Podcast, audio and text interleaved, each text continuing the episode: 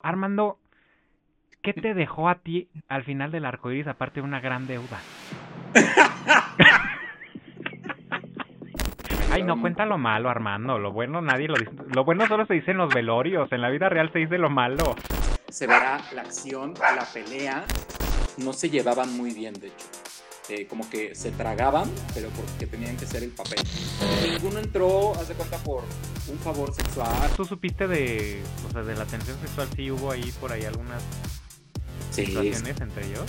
Ya, situaciones. En la escena final, creo, cuando tienen sexo, eh, Ana y Carla, eh, en la segunda temporada, pues las dejamos un rato, ¿no? Ahí que hicieran sus cosas. A muchos del elenco no les agradaba que fueran que los tres estuvieran ahí teniendo la bonita que relación. Que eran dos novios que yo decía, híjole, se siente aquí la vibra de la Santa Muerte. Y fue el único que tuvo un escándalo sexual de AFA porque le filtraron las nudes. Que, ahorita me meto a Grindr y se la doy aquí. A ver, ¿por qué se distancian ustedes? ¿Por qué llega este bloqueo? ¿Fue por la demanda? Por la demanda, sí alguien les lavó el cerebro porque esos no eran los chavos que yo conocía. O sea, la última vez que tú ves a Paco Pardo y a todo el elenco original, bueno, parte del elenco original, fue en un juzgado. Ellos pedían 200 mil pesos cada uno por cada temporada que se hiciera. ¿Crees que al final del arco iris, aparte de dejarte en la bancarrota, de dejarte sin amigos, te dejó sin tu relación? Jugaron con mi corazón y hicieron gato. O sea, ¿crees que él jugó con tu corazón? ¿Volverías con él? No. No, ya no. Somos ya dos mundos diferentes. Y este, me mandó sus fotos. Sus nudes. Yo sabía que usted era casado, pero siempre tuve ganas de que me. Cada quien su vida y cada quien su cola. Eh, pero Harry sí se metió con varios al menos que yo sepa, mis actores no la consumieron, eh, pero sí les ofrecieron. Roberto pues, tomó acciones porque ya estaba el narco metido ahí. Porque también me daba miedo que a lo mejor entrara dinero sucio o dinero raro a, a, tres tercios, ¿no? Imagínate que nos hubiera llegado la policía y algo de... Si te llegase a hacer un reencuentro de al final del arco iris, ¿a qué sí y a qué no estás dispuesto? Público bonito del show de Nando, ustedes se preguntarán quién es esta jotuela de maíz que me está hablando en estos momentos, dónde está Nando, qué le pasó. Eh, más adelante les iremos platicando más acerca de mi persona porque el día de hoy no soy yo lo importante, lo importante es un proyecto que surgió de una mente, yo diría maestra, un poco retrógrada en ocasiones, pero ya lo iremos platicando al pasar de la entrevista, pero el día de hoy vamos a entrevistar a mi querido Armando Silva, que fue el productor, creador y dueño de este canal y de algunas otras series que se fueron creando a lo largo de los 2000, 2008, 2009 y todos esos años tan bonitos de la época de la prehistoria del Internet. Y bueno, para no hacer más largo este intro, vamos a que él nos cuente qué es lo que ha hecho en estos, en estos tiempos.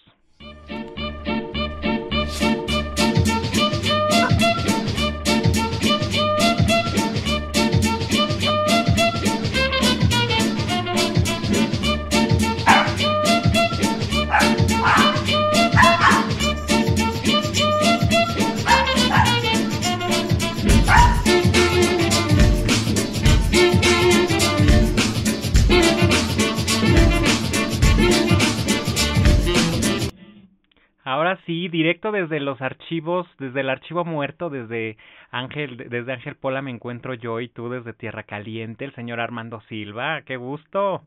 ¿Cómo estamos? Qué gusto, qué encuentro.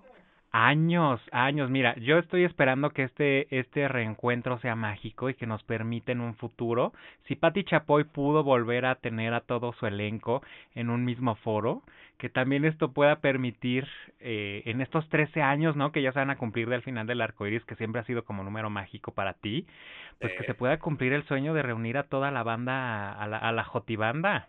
Si la banda Timbiriche pudo, Mercurio, las JNS, eh, Caló, eh, Garibaldi, bueno, ¿por qué nosotros no? Bueno, sí, pero ahí porque había dinero. Aquí no hay dinero, pero hay ganas y cariño, ¿no? hay bonitos recuerdos. Hay bonitos recuerdos. Recuerdos de, eh, de, de, lo que vamos a hablar, que es la primer serie LGBTIQ, unicornia y demás, que se creó. ¿En qué año, Nando? Fue 2008. O sea, cuando 2008. salió... Sí, el día que salió fue el 13 de agosto del 2008 a las, creo que 7 o 9 de la noche. Es el, cuando sale el primer capítulo. Nosotros lo empezamos a grabar antes, pero en sí fue esa la fecha eh, que inició todo que ojo, antes de iniciar con toda la pues con toda la historia y todo el chismecito porque va a haber mucho chisme bueno de lo que no se dijo, hay que guardarnos algunas cosas, ¿no? Por si sí se hace el, el reencuentro general para que pues también los protagonistas lo digan de viva voz. Pero antes de empezar con las historias es importante que sepan que pues por lo mismo de la pandemia y todo esto, yo estoy en Ángel Pola, el señor está en Tierra Caliente y puede ser que el internet nos llegue a dar algunas sorpresitas, algunas eh, algunos golpes en el bajo vientre que no nos permitan escuchar bien a Armando o a mí en, en algún momento, pero bueno, este, una vez aclarado ese punto, Armando, ¿qué te dejó a ti al final del arco iris aparte de una gran deuda? y una demanda, que ya hablaremos más adelante de eso. estamos como así de bat, eh, home, run, se llama. Ay, soy una pendeja. ¿Batazo? ¿Qué es eso? Ajá, total. Mira, a mí me dejó una gran experiencia. Nunca imaginé que pudiera hacer una serie y menos que pudiera contar mi vida a través de los diferentes personajes. Eh, la verdad es que fue una experiencia única. En ese momento, tener una serie en internet, que la gente te reconociera. Estamos hablando de un año donde las redes sociales no son lo que es el día de hoy, donde no había inclusión en ninguno de los programas eh, de la televisión de personajes LGBT y tampoco había realmente nada, nada, nada. Entonces, llegar a Mix Up también fue un gran logro. Eh, el tener dos temporadas, eh, luego hacer más series, un reality, revistas digitales, fue como, y lo hemos platicado tú y yo, eh, fue muy avanzado para su época. Es como ciertos discos de artistas, bueno, discos, álbums de artistas que se adelantaron a su época. Y siento que nosotros éramos, al menos en México, muy precursores eh, no quiere decir que teníamos la gran producción porque no la teníamos, pero sí creo que somos los como precursores de todo este rollo que obviamente ahora ya conocemos, que hasta ya cansa de tanto que hay y que bueno, qué padre que exista esta libertad y esta forma de, expresar y de contar las cosas, pero sí a veces pues, pues no había antes, o sea, estos chavos iniciaron con sus perfiles en Facebook y cuando Facebook todavía no tenía ni páginas, eh, bueno, páginas de fans. Entonces. Justo. sí, no tenía páginas de fans. Había Twitter, eh, eso sí, lo recuerdo muy bien. Pero eh, tenía, empezamos con High Five. eh, sí, no, era una época muy diferente. De hecho, si no, es algo que siempre te dije, si, si no, si no te hubieras hecho como tan reacio a, seguir por la parte digital, si hubieras tenido tu primera agencia de, de, de influencers. Pues sí, digo, poco a poco, si te, si nos ponemos a pensar, tú, tú te acuerdas con Enfermos a Color, que a lo mejor llegaremos a ese punto, pero ¿cuánta gente no llegó esperando tener una oportunidad dentro del mundo LGBT porque tenía algo que contar o porque tenía algo que decir? Claro, llegó gente que sí tenía mucho talento y gente que a lo mejor no alcanzaba un nivel de lo que estábamos buscando, pero todos tenían las ganas y los deseos y todo era a través de una pantalla. Eh, pues a través de internet, a través de eh, conectarse al servidor, porque vamos a llegar a ese punto, yo fui muy necio en que no se subiera a YouTube. En, disculpen también a Mané y a Camila, que están siempre en todos los videos, se verá la acción, la pelea, la corteja, este, llegaremos a ese punto, ¿no? Pero eh, Acabamos en National Geographic aquí. sí, sí. Y esperemos nos dejen hablar. Ven acá. Y, me pasen todos los videos, ¿eh? O sea, disculpen, eh, amado público, los que me siguen saben que eh, mis perros están siempre de metiche. Pero bueno, el, caso es que eran otros tiempos, era otro mundo y pues no, eh, como cuando platicamos la idea de hacer esto, yo decía, güey, es que hace 12 años no había nada de lo que tenemos ahorita. Sí, de hecho no había nada, pero yo sé que lo has contado ya en diversas ocasiones y que de hecho hasta tienes como un podcast tuyo hablando como tu experiencia de, al final del arco iris. Pero quiero que me cuentes justo en qué momento a ti se te mete la idea de llevar a cabo, uno, de escribirlo, porque originalmente era un libro, y cómo empieza esta transición de, uno, la creación del libro y después la, pues, aventarte todo el, el, el paquetazo de crear una, una serie LGBT. Bueno, primero, disculpen, es la cola del perro. Me recuerdas mucho a mí en esos ayeres cuando viajaba con mi perra Chiwi a todas las grabaciones. Yo en Paris Hilton de, de Tlaquemecatl, este, con, con bolsa y todo, ya hablaremos de eso más adelante. Pero bueno, eh, esto, eh, mira, el libro yo lo escribí por ahí del, ¿qué habrá sido? Como 2000 dos, tres, salió por una cosa como de terapia, en la cual yo tengo un truene de una pareja a la cual quise, llamada, eh, bueno, no vamos a decir nombres, luego, luego lo contamos. Y simple y sencillamente me dice eh, la terapeuta que yo escribiera un libro, yo escribiera como anécdotas y demás. Total que poco a poco fue como ideándose o saliendo la idea y empezó por colores, eh, tuvo como historias, continuaciones, y estaba contando en sí la vida de eh, amigos, obviamente parte de ficción y parte de realidad. Eh, de hecho, lo estoy como reeditando porque hay unas cosas que ahora actualmente ya no se deben de decir con este rollo de la cancelación y, bueno, demás. Pero surgió por eso y un día en el cumpleaños, según yo, 27 mío o 28, estábamos en, en, la casa de Ángel Pola y estábamos celebrando mi cumple y dijimos, eh, ¿por qué no empezamos con eso? Y yo les dije, acabo de ver un promo de una serie española llamada Lo que surja. Que Lo que surja, claro. ¿Y se te ocurre a ti lanzar esto? No tanto copiando a ellos, sino que yo dije, o sea, yo lo dije, visto, si ellos pueden, yo también tengo mi propia historia. Vamos a hacer una historia del final de Arcoiris. O sea, como haz de, cuenta que yo dije, me grabo un videíto, ¿no? Que es más o menos lo que se hace ahora con todos los eh, influencers, ¿no? Que de repente, ay, les voy a contar mi ida a hacer popó el día de hoy, ¿no? Entonces, eh, ajá, nada más que yo sí tenía como un propósito y quería dejar algo dentro de la comunidad, que era realmente decirles eh, que no estaban solos, que existía la forma de poder amar, de que fueran aceptados y obviamente eh, en México es la fecha que todavía ni siquiera se saben hacer series. Imagínate nosotros sin estudios, sin conocimientos totales. Yo soy comunicólogo. Cabe destacar que sí estudié seis semestres en una universidad de gran, de gran prestigio, Marcia. terminé mi carrera de, ciencias de, de la comunicación y, o sea, sí tenía ideas, sabía lo que hacía y todo, pero los demás no tanto, ¿no? Por ejemplo. Eh, el, el, RP, pues a lo mejor era el novio de mi amigo, que era el diseñador, y tenía el productor, él eh, pues grababa y editaba. Grabábamos en B8, que, que, es B8, bueno, para los millennials ya no tengo la menor idea, pero era todavía cinta. Entonces todo lo, todo lo tengo grabado, pero en cintas. Y luego lo pasabas a digital. Se pasaba a la computadora a través de unos cables y todo un show, eh, pero se pasaba a digital y obviamente ya teníamos eh, para poder editar pues todo el video, pero sí era todo. Sí, porque tú empezaste grabando con una Handycam, si no mal me acuerdo, ¿no? Con una... Sí, sí, sí, sí, era una, pues sí, una Handycam, digamos. Porque ya hasta después te cayó un, un, un chichifo adinerado que, que ya puso una... bueno, no, era mi hija, me acuerdo que le decía que era mi hija, mi querido...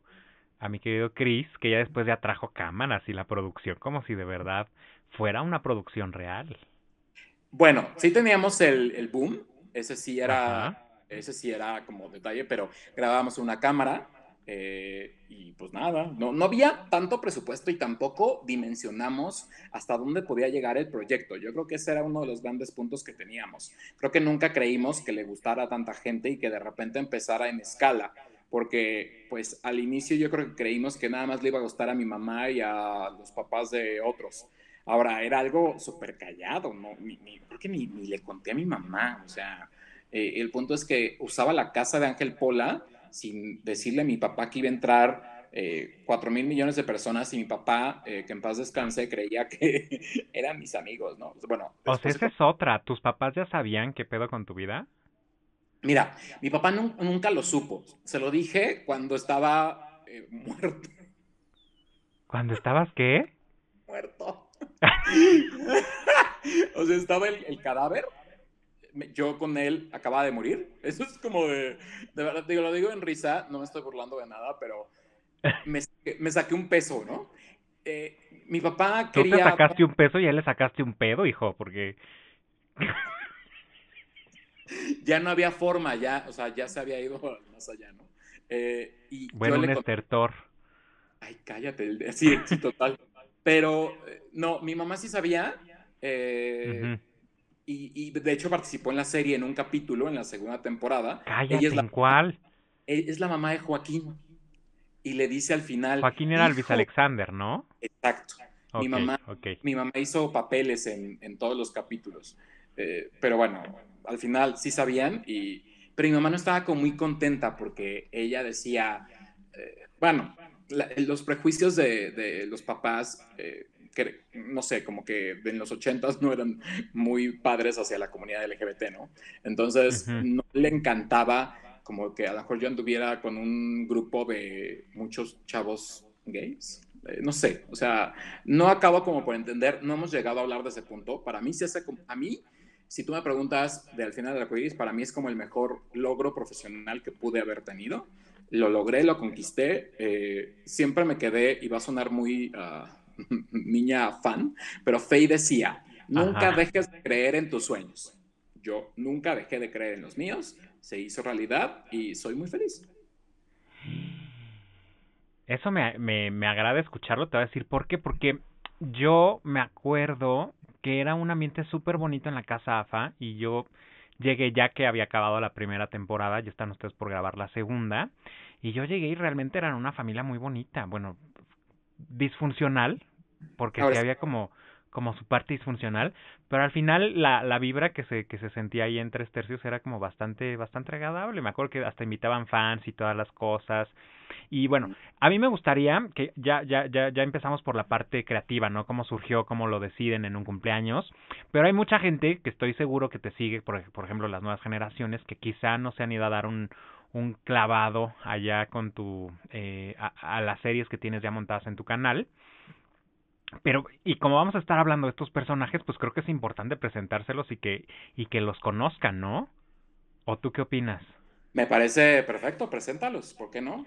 los, voy a presentar junto contigo, pero a ver, quiero que pongamos en la, ahora sí que en, nuestra pantalla a, los diferentes eh, personajes que nos hicieron nos hicieron la, el, día muchas veces, ¿no? Tenías, tenías mucha gente interesante. Tenías mucha gente interesante. Mira, aquí estoy retomando una nota que se hizo hace, hace algún tiempo, pero están como los personajes icónicos o los personajes que sí tenían como un peso fuerte dentro de la serie, ¿no? Estaba por un lado mi querido César, Bravo, ¿no? Oye, que hacía Nando, que, que Nando quién es, qué hacía. Eh, bueno, Nando era el protagonista. Ay, raro. Raro. Sí, raro. El personaje se llamaba Armando, pero todos le decían Nando. No sé de dónde salió. Eh, al principio César no era el que se iba a quedar con ese papel, él iba a ser Adrián. Estaba otro actor llamado John Palacios, creo que en paz descanse, creo. ¿Cómo este, crees?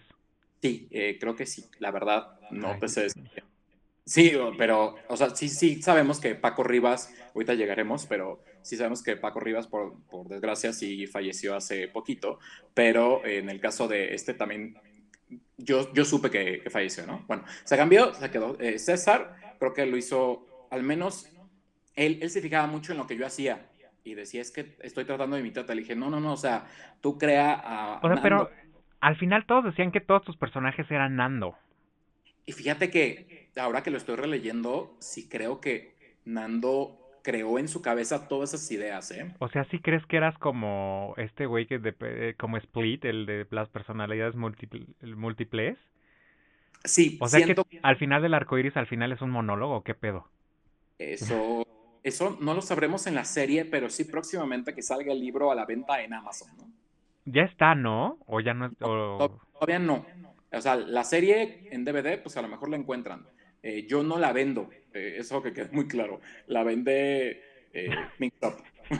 claro que no he hecho dinero después de un contrato que se hizo con la serie, gracias. Gracias, sí. Que Oye, pero a ver, ¿cómo llega Nando o este eh, César Bravo a, a, a, la a tres tercios? Porque aquí lo estamos viendo ya en, en, en Señor, pero yo me acuerdo que estaba viendo hace aquí en los archivos, en los en los en los Betacam y todo, unas escenas también fuertezonas de de César Bravo enseñando cuerpazo en, eh, en pues en una escena de cama, literal, ¿no? Fuerte. Fuerte. ¿Cómo llega él a, a tres tercios? Todos llegaron por medio de un casting que hicimos eh, de forma masiva. Nos fuimos, mis amigos y yo, con una playera con el logo del final de Arcoiris a la marcha, es que habrá sido del 2008, no, 2007 o 2008, no, no, 2008. Y, y como que hicimos el casting, obviamente a través de redes estábamos promocionando y llegaron. Eh, sí, o sea, como personas. César llegó ya entradas las, ¿qué te gusta? 4 de la tarde. Eh, muy, muy agradable siempre. César. ¿Pero el casting dónde fue? En, en, en. Eh, ahí todo fue, todo o fue sea, las, las, la invitación la hicieron en la marcha y era una fecha determinada, horario determinado en Ángel Pola 13. Así es. O sea, ya. Casa AFA. Eh, o así se llamaba. Exactamente. Sí. Bueno, después ellos Casa Tres Tercios, después Residencia de los Señores. Ellos mismos la, la, llamaron así, que era la Casa AFA. Ahora, porque todo tenía como un misticismo. Era el número 13, eran, al principio eran solamente 13 capítulos, eh, eran 13 las personas que integraban el elenco, o sea, era como un número mágico, aunque para muchas personas el 13 es como de mala suerte, pero a nosotros había funcionado, se estrenó un 13 de agosto, este año se cumplen 13 años, entonces tiene su, su cosa bonita. 13 años y que ojalá se pueda reunir en algún momento todo el la manada, ¿no? ¿Te gustaría? No sé, me lo has preguntado mucho y me lo han preguntado mucho. Yo no sé, mira, yo no tengo ninguna bronca.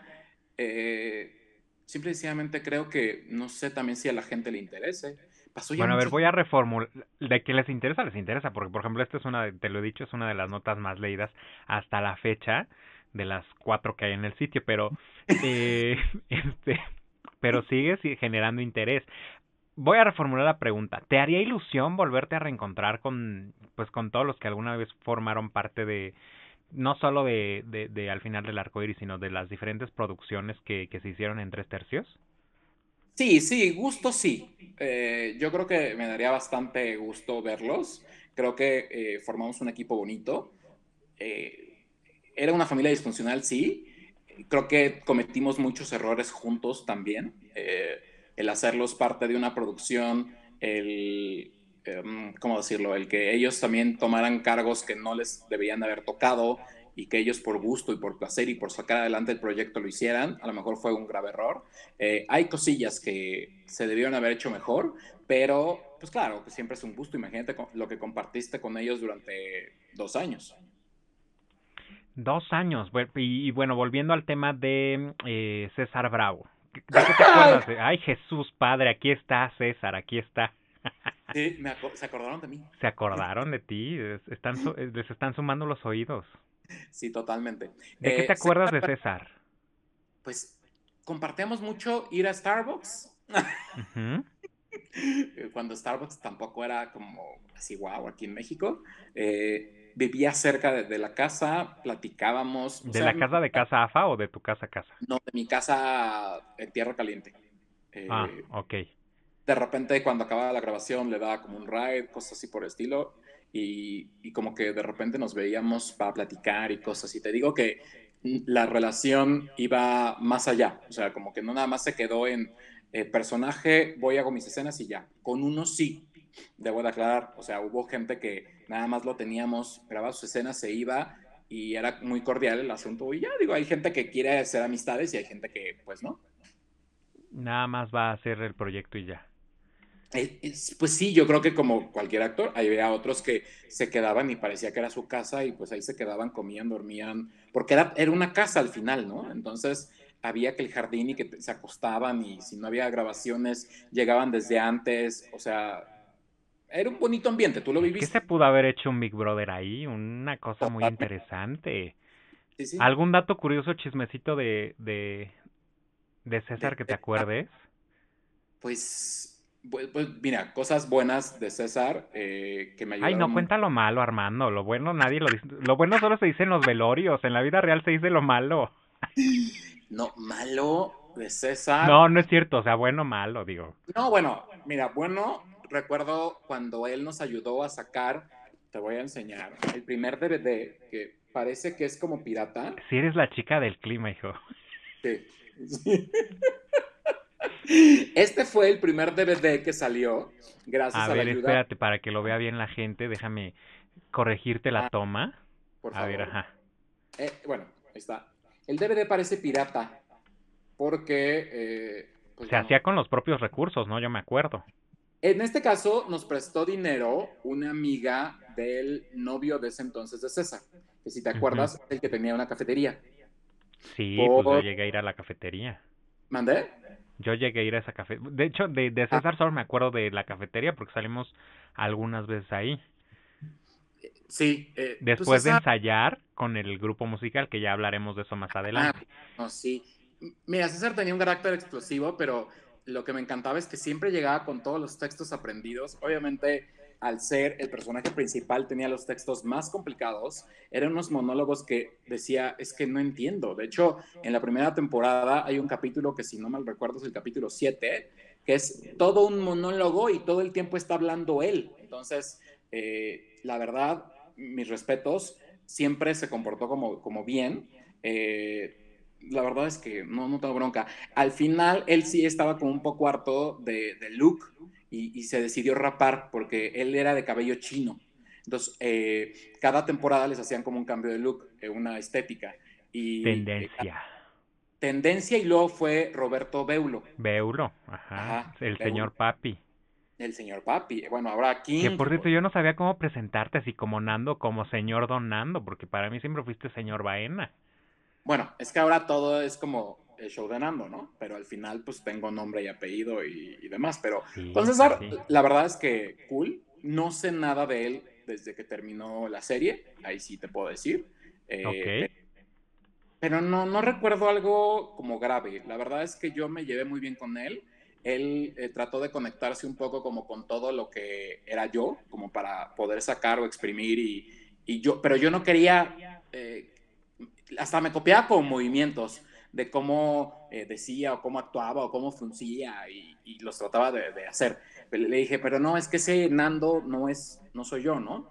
Y, y bueno, cosas así, pero no, malo, malo no. Y lo diría, ¿eh? O sea, no tengo como ningún problema. Ay, qué fuerte. Qué fuerte. El que sigue es Eric Ulises. De él, con él sí conviví más, fíjate. ¿Sí? Con- de él sí me acuerdo. De hecho, recuerdo que decían que me gustaba y no.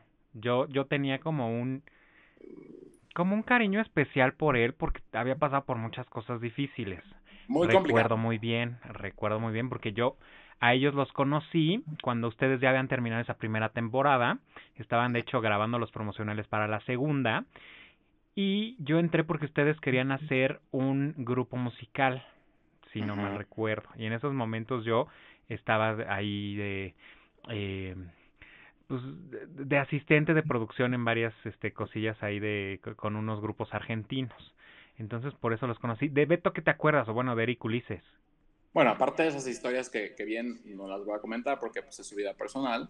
eh, Oye, pero que le voy a dar vuelta porque ¿qué tal? Cambiazo. La gente que nos esté escuchando en Spotify, pásese al YouTube para que vea el, el cambio.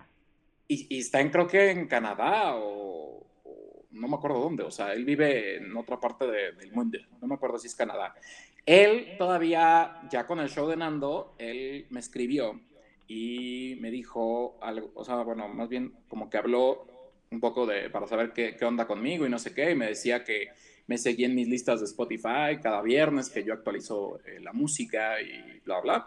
Y bueno, me dijo que, que le gustaba mucho esto que estaba haciendo y que, eh, pues que a lo mejor las cosas no habían terminado de la mejor manera, pero que, pues que bueno, siempre hubo como un cariño, ¿no? Y creo que Eric era como un hermano chiquito, eh, porque muchas cosas, el cuarto de Beto era mi cuarto de la casa de mis papás. De la vida real. De la vida real. Entonces, Ahí donde sí, él tenía su póster de Britney Spears y bailaba. e- eran de RBD. Eh, bailaba de Britney, pero eran Pero eran pósters de- pósters de RBD. Ajá, porque estaba muy de moda RBD todavía. Eh, que ahorita, pues, o sea, ellos conocían tu casa. No todos, eh, porque no todos vinieron, pero, pero bueno, sí, eh, Eric sí. Bueno, se durmió, eh, bueno, no se durmió, más bien, pues, la primera escena, él sale el primer chisme. la primera escena, él sale de, de, la cama. El que no es mi baño es cuando en la primera escena del primer capítulo a, a César Bravo eh, se le cae el jabón, eso no es mi baño, es baño de el que era el RP, Julián, Julián, bueno, Julián, no me acuerdo. O sea, el motor. y, pero eh, Eric, pues, ¿sabes qué pasa? Que Eric nos contaba como sus historias, eh, de repente yo como, pues como amigo a lo mejor, tratábamos como de ayudarlo, tenía como serios problemas, pues estaba pasando por una etapa que, como cualquier chamaco, estudiaba comunicación, según yo, en la UNAM, eh, y, demás, y, lo queríamos mucho. Eh, también, al ser un personaje, al principio como que fue un personaje odiado, porque era el estereotipo de la Jotita, pero él lo hizo, creo que lo hizo divertido, y la gente lo amaba. Es que era el estereotipo Televisa, ¿no? Sí. O sea, porque si era como este mesero el de todos los meseros del mundo. Pero la idea... de en la vida real no era tan así. No, no, no, no, no. O sea, era a lo mejor afeminado, eh, esta onda como queer, que ahora la, conocemos, pero bueno, no vamos a empezar. Sí, gracias, gracias. Se, te agradece, Armando, se te agradece que no entremos en temas de unicornios planetarios y... A lo mejor él era una onda unicornia, no sé. Pero ¿sabes qué pasaba? Que él no era tanto así, pero yo, yo tuve un eh, conocido en la prepa que era muy afeminado. No se llamaba Beto, ni me acuerdo ahorita cómo se llamaba, pero era súper jotita. De hecho, se ponía tacones y lo corrieron de la escuela por ser homosexual. Eh, también las mamás en la misma prepa, eh, como que, ¿cómo te puedo explicar? Se, pasaban el rumor de que no se juntaran con esa persona, tus hijos, porque pues, los podía eh, contaminar o los podía contagiar. Eh, te estoy hablando de 96, 97. Y entonces yo lo veía y yo decía, pero es que él es como yo. O sea, porque me dicen que, no me... lo contagió, Nando. No, yo ya era. Yo, yo ya andaba con Pepe. Bueno, no con el Pepe de la historia, de, la serie, sino con mi Pepe. Entonces, pero Pepe y yo lo veíamos y decíamos, es que no nos podemos acercar porque eh, pues nos van a... Eh, pues miedo, o sea, al final yo iba en la Salle, eh, católica, ¿qué te digo? O sea, tú sabes bien las costumbres que, se dieron. Niña bien. Gente a toda la vida. No, era la Salle Bulevares. Niña bien jodida. Niña bien del norte, ¿no? Tierra caliente. Porque es bien, la Salle Boulevard es, barata no es. Pues, pues no, no era barata. No. Pero te digo que él salía y, y entonces de ahí me basé para hacer a Beto. No es que yo existiera, que tuviera un amigo llamado Beto, pero yo decía, ¿por qué? ¿Y por qué Beto? Pues quién sabe. O sea. ¿Beto a saber? ¿Literal? no, no tengo la menor idea. Ahí sí, te digo que fue un poco como de terapia, y entonces yo me sentaba como Tere, la secretaria, bueno, como, no sé, Betty, eh, la fea, y como tú dices, mi máquina de escribir, que ya era computadora, HP. y, Imagínate, era HP, Armando, por favor. Y Creo que HP ya ni existe. Con dos bocinitas a los lados, eh, muy, muy mona. de las que eran como color gris. Blancas grisáceas. Sí, no me alcanzaba para tener mi Mac de colores. Entonces, pues, pues, ¿qué te digo? Pero Beto salió por eso, ¿no? Y la verdad es que él, él era muy, muy cool. Llegaba siempre en su coche y siempre nos burlábamos de que eh, manejaba como señora, eh, pero era muy divertido. Traía siempre como, como bromas, como a pesar de todo lo que pasaba en, en su vida, él siempre estaba como en chiste. Eso me agradaba. Y, ya sé. Era un buen niño. Y yo recuerdo que también sus papás tenían un puesto de periódico y vendían el periódico aquí como a una, unas dos cuadras de donde yo vivía. sí, por eso luego yo también, eh, pues como que me empecé a llevar muy bien con él, porque pues empezamos a, a platicar y justo cuando se empezaba a hacer lo del, eh, lo del grupo, cuando eran los ensayos, pues a veces nos dábamos ride. Ah, no sabía eso. Yo nada más sabía que tenían una, eh, o sea, cierto momento de la vida tenía que irse a un pueblo de aguacates. Ajá. Tenían hectáreas de aguacates. Sí, claro, también, era aguacatera. Ajá, pero y nos llevó algún día aguacates. Y mírala, por comer aguacate, ve cómo acabó. No, no, fantástico. O sea, yo quisiera tener ese cuerpo, ¿no? Ahora, nunca fue gordo. ¿En dónde, ¿En dónde, Nando? Ah, no, no, o sea, yo, aquí. Ah, ok. okay. No, ya. Eric, no me acuerdo. Eric era. Pues estudiaba en la universidad, entonces tenía yo creo que como 20 años en ese entonces. Debe tener unos 33, quizá, si acaso. No hagamos cuentas. Sí, mejor. Pero era, era, era, un chavito. Ajá. ¿Quién sigue? ¿Quién sigue? Sigue Ale de Champs, que era como de las pocas niñas que había dentro del casting. Que bueno, aquí la vemos justo en esta sesión de fotos que vemos aquí en la, en, en, en, la pantalla. Eh, a esta sesión yo me acuerdo que llegué porque estaba la lona puesta y esto se hacía en una casa que tenía Juan Sotelo. Ahí tomaron las fotos. No, esas las tomamos. Esas fotos. ¿No? No. Que mira, la está ahora de, pues ya de, de grandecita, que no cambió mucho, ¿eh? Pues, pues algo le pasó, ¿no? O sea, bueno. E, ella no fue. afilado, Nando. Bueno, no sé. Eh, bueno, me voy a contar la historia. Ella no es Ana. Bueno, sí es Ana, pero. No, no era la original. Era la original. Porque yo me acuerdo que la original se fue, desapareció. Pues no tanto que desapareció. Eh, se llamaba Samantha Dorado, muy cool, muy agradable. Lo hizo creo que bien. Eh, hay escenas muy divertidas como de, se me juntaron las mujeres. Tú te reías mucho de esos diálogos. claro, era, era una maravilla. Y ella dijo al final, eh, haz de cuenta, terminamos la primera temporada y les preguntamos, ¿harían la segunda? Y ella dijo, yo encantada, pero estoy enfocada en hacer mi carrera de eh, política. O sea, bueno, quería ser como politiquilla. Y, y, eh, sí lo logró? ¿Cómo se llamaba? No, no, sé, no tengo la menor idea. ¿Cómo se llamaba? Yo no, no me acuerdo. Samantha Dorado. No, o sea, ahorita diputada, ¿no? Igual y se inundó con Valle Dorado porque no, ya no se supo de ella. Por la alcaldía de Tlalpan, ¿no? O sea, no, no sé. No, cállate, Pero... yo sabría, yo soy sureño. El caso es que ella sí fue como muy, no, yo no, yo no quise matar al personaje y entonces dijimos, vamos a buscar a la Ana 2, ¿no? Y Oye, pero esta niña dorado anduvo con ella. No, ella llegó aparte. ¿Cómo? Porque yo me acuerdo que Ale de Shams anduvo con alguien de la, de, del cast. Con Angie. Ah, o sea, Ana y Carla. perdón, Ana, y Carla en realidad sí eran novias. Sí eran novias. Pasó el amor de, de las pantallas. Muy intenso el noviazgo, yo recuerdo, yo recuerdo. Sí, sí, fuerte. ¿O eso no se cuenta hasta el reencuentro? No, sí, digo, eh, en la escena final, creo, cuando tienen sexo, eh, Ana y Carla, eh, en la segunda temporada, pues las dejamos un rato, ¿no? Ahí que hicieran sus cosas. Nada tienen de especial. ¿Y, qué te acuerdas de, niña, de Ale de Champs? ¿Mandé? ¿Y qué te acuerdas de Ale de Champs? Mira, según yo... Era muy respetuosa, yo me acuerdo. Yo no me llevaba con ella.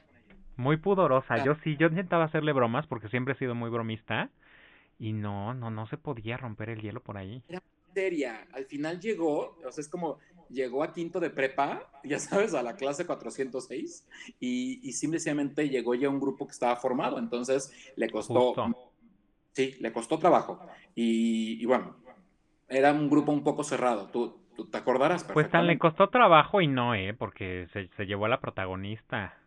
Pero no, eh, como que el personaje bajó su intensidad, porque al principio no tenía la misma energía luchona de mi Samantha Dorado, que parecía como Jenny Rivera, así siempre como luchón, empoderada y este, entonces, hubo cosas chistosas. Por ejemplo, Samantha Dorado, eh, en la primera, no sé si se acuerdan, en el primer capítulo, ella va manejando mi Chevy, que en ese entonces tenía mi Chevy. Un Chevy, vino. Vino, ajá. Pero ella Yo alguna vez le di un madrazo, lo recuerdo. Sí, sí, sí. Ah, bueno, tú le dabas madrazos a todos. O sea, eras una pendeja. Armando, estamos aquí para hablar mal de otra gente, no de mí, gracias. No, no es cierto. No estamos para hablar mal de nadie, pero... Y recuerdo que ella no sabía manejar, entonces, lo, por suerte, será pues, eh, estándar, y lo pusimos en punto neutro. Nada más, pues ve derechito, mi amor, ¿no? O sea, y atrás, eh, imagínate, ahí sí la producción, todos por atrás, sin que se viera la toma, ella, lo empujaban el coche y entonces toca el claxon y otra vez corte en Lo Más Verdes, que es el inicio de donde arrancamos la primera temporada. Ajá. Pero fue muy chistoso porque aparte eh, como que se estampa porque no sabía ni dónde estaba el freno. Eh, con, ella me llevaba más. Eh, y con Ale de Shams, pues que yo sepa, nunca me llevé. Así como... ¿Y cuál era el twist del personaje en la serie? Del, el, el ¿Cómo?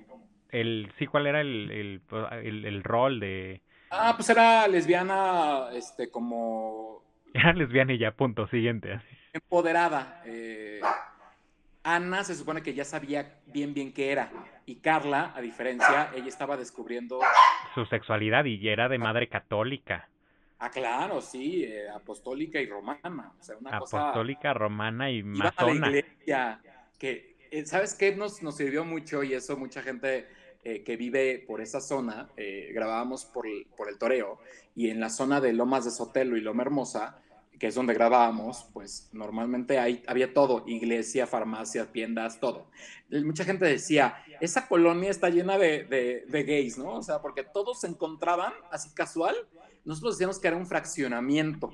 Entonces, pues era como lógico que encontraras, pero pinche fraccionamiento donde había 13 personajes gays, ¿no? O sea, estaba cabrón, ¿no? O sea, tú vas a cualquier... Es que ahí surgió el lobby gay. La mafia gay era de ahí. Exactamente. Y, y, ya, y se encontraban casualmente siempre en la calle, en las papas, en, o sea, porque, bueno, al no tener tanta producción, pues tampoco podíamos ir a tantos lugares o a tantos escenarios, ¿no? Entonces, eh, pues la idea era como que casual y que se viera muy sencilla. La idea era como crear una comunidad. Entonces, mi idea, dije, bueno, ya que no tengo tantos recursos, pues lo que podemos hacer es que están en una misma comunidad y que entiendan que es pues en un lado está la Villa Arcoíris, en otro lado está la iglesia, en otro lado está... O sea, yo, yo pensaba con lo poco que teníamos el poder hacer mucho. El jardín, por ejemplo, la fuente, y siempre llegaban todos a casa de Nando, eh, que era obviamente el patio de la casafa, eh, y, y Que es donde se graba también la... La entrada. La entrada, ¿no? La entrada que muy inspirada, debo de confesar, en Friends en Friends de los noventas, la serie de los noventas con lo de globos, pero eh, aquí pues teníamos fuente, pero no tan grande, ¿verdad? O sea, no íbamos a ir a los cibeles a que se metieran y, demás, entonces pues dijimos, ¿por qué no globos y que se vayan identificando con los nombres de los personajes? Y, y además, mandaste a hacer sus playeritas y todo. Oye, en, oye, dije oyes o dije oye, ay no, qué horror. Ah, este, ¿cómo cuánto te gastaste? No, un dineral. Mira, esta ropa, por ejemplo. Bueno, Porque la ropa se las ponías tú. No, no, no. ¿No? No, esta ropa colorida, deja que siga girando. Esa ropa es de ellos. Eh, disculpen a mi perro. Bueno, sigue. Ah, bueno, Mira, ahí está Beto, Ericulises, ahí está eh, con Paco Parra, yo. el que sigue. Ajá, las fotos las tomaba yo. Eso es la azotea de, bueno, ¿sí azotea se dice? Sí, la azotea de... Eh, bueno, ahora ya le dicen roof garden. Bueno, pero no, aquí eran los pinacos. Esa ropa, por ejemplo, es de ella. Algunas, esa playera sí las compré yo en CNA, me acuerdo muy bien, que me acabé el crédito pues de claro, como buen gay, compren CNA. Ajá, que creo que no existe, ¿no? Pero yo tomaba las fotos, clic, clic, clic, clic, clic, eso es CNA, yo las compré, esas sí las compré. Lo anterior, lo primerito, eran de Sergio Alcalá, la ropa, la colorida. Que nos la el diseñador. Ajá, nos la prestó. E, esa ropa es de ella. Nos, yo, mira, tú decías que Sergio Alcalá vivía en, en un hotel, ¿no? Sí, que yo fui algún día con, a su casa, bueno, a su hotel, eh, y... ¿En plan de trabajo o...? No, no, no, no, no, en plan de trabajo, totalmente. O también, esta es la historia detrás del mito de las relaciones de Nando. No, fíjate que nunca tuve, bueno, fuera de mi relación con Christopher, nunca tuve... ¿Ahí andabas con Christopher? Ay, ay, ay. Ay, con razón era protagonista en todos lados. Sí le dabas favoritismo, digo, ya cuando lleguemos a él se hablará, pero sí había favoritismo. No, en realidad. ¿Sí era la consentida del profesor Baena? Mm, no, casi, o sea, como que no le iba tan bien. Ya di la verdad, ¿pasó semiótica? Él, él no tuvo esa materia. Ah, qué triste. bueno. bueno, esas fotos, por ejemplo, esas las tomé desde arriba, desde arriba del balcón. No, estabas hablando de las relaciones, o sea, tú nada más tuviste una relación que fue con él, o sea, nunca te enrolaste con nadie más de AFA. No, no, no, para nada, no, no, no, o sea, no, ni tuve como, o sea, ninguno entró, haz de cuenta, por un favor sexual o nada. O sea, tú no tenías tu catálogo de Televisa en tres tercios. No, y Porque aquí encontré un catálogo, ¿eh? En el archivo. No sé para qué lo usaba. Y, y, hablando de cosas muy modernas, eh, yo no le toqué la entrepierna a ninguno. A ninguno. No vayan a decir que, que yo en, en, Enrique Guzmán. Sí, sí, sí. O sea, pónganle subtítulos. Yo no le toqué. Esas playeras yo se las compré que eran como de eh, Jazzbeck. ¿Cómo se llama? Sí, de Jazzbeck, la pues las, las, las normales. Ah, ah, bueno, te decía, las fotos las tomaba en, en rollo, en, en, cámara de rollo. Luego iba a foto satélite a revelarlas, después las escaneábamos y las digitalizábamos y en algún momento también compramos, teníamos una camarita azul digital, chiquita, y con esa las tomábamos. Después obviamente dejó de funcionar, compré otra camarita, eh, pero eh, estábamos en la etapa que salían cada tres segundos cámaras nuevas. Eh, y bueno, para bueno, que seguimos. sí, pero estaba peor antes. Para que la gente entienda, esos eran los tiempos del iPhone 2 o 3, o 2 y 3, más o menos. Sí, porque yo, yo todavía tengo el iPad con la que llegaba a mis juntas, tomaba nota y todo. Que bueno, tú, tú fuiste precursor de Chucho Hugo Sánchez de Club de Cuervos. Puede ser, puede ser. así llegabas, con la chiwi y tu iPad y tu bolsita. Sí, claro, y el Starbucks en la mano. Ah, claro, sí, de gente bien, comprado desde... Andaba en micro, pero con mi Starbucks, aunque me regresara caminando para quemar el caramel maquiato. que ni lo quemaba muy bien porque estaba más y yo. Sí, sí, sí, ¿Y cómo tragábamos en Starbucks, no? Ay, no, cállate. Por eso deberían de darnos una acción. Pero bueno, volviendo a los chicos AFA. Ok, dale de Shams, ya nada más que comentar. No me llevé con ella mucho. Ok. Paco Pardo. Sigue Paco Pardo, que a ver, vamos a, voltearlo y no porque nos lo vamos a, dar, sino porque lo vamos a voltear para ver cómo está ahora en la realidad. Que yo lo vi igual, ¿eh? No, sí cambió. Sí, sientes que ya le llegó el... Paco Pardo. ¿La edad? Era, según yo, Paco Pardo era de mi edad o un año, dos menos. Bueno, Paco Parto siempre dijo que él era tragaños. Sí, pero según yo, Paco tenía onda, ponle tres años menos que yo. Entonces, pues, ya debe andar pegando el cuarentazo.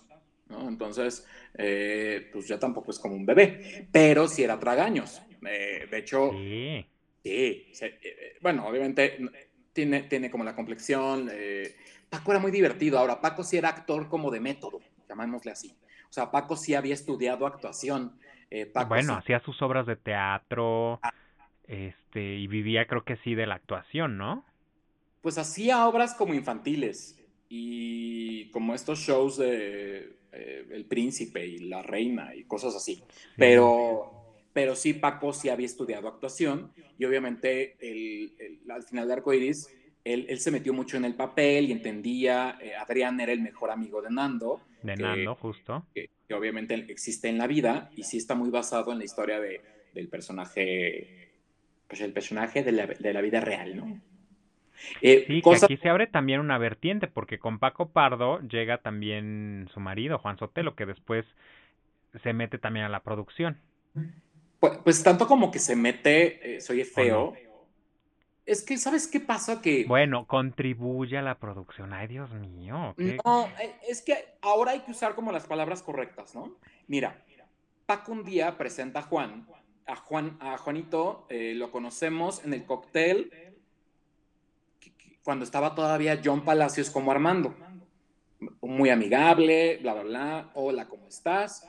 y ya pero no iba a cada grabación. Entonces, como por ahí del, como final de la, no sé, como casi terminando la primera temporada, Juan un día fue, nos ayudó y súper buena onda. A mí me tocó una etapa en la primera temporada donde yo tenía cabrestillo y eh, cuello, porque eh, fue una cosa súper rara, pero estando, tú te acordarás que antes, hablemos de esos años, las mesitas del Starbucks donde editábamos en la cúspide, en Tierra Caliente, eran como muy hacia, hacia abajo. Entonces se me, se me dislocó el hombro. Eh, Ay, cállate por editar. Bueno, yo no, yo no editaba, yo nomás iba a ver al editor, o sea, a platicar. Castigo divino. Y, eh, ¿Dijo Dios para que haga algo? Pues no, ni había, creo que no, no había nada. Este, pues es que no había redes, no había no había laptops. Bueno, sí había, pero más bien yo no tenía, o sea, tampoco era como millonario. Me llevaba mi HP laptop, viejísima, y ya, pero eh, pues, pues, nada. Ah, bueno, te digo, entonces me pusieron cuello, esguince la cervical, eh, el cabrestillo. Estábamos eh, regrabando la entrada, porque cuando se va Pepe, cuando tenemos que matar a Ay, híjole, no me acuerdo ni cómo se llama. Bueno, Pepe. Pepe, Pepe. ¿Tú te acuerdas? Era Alex Corba, ¿eh?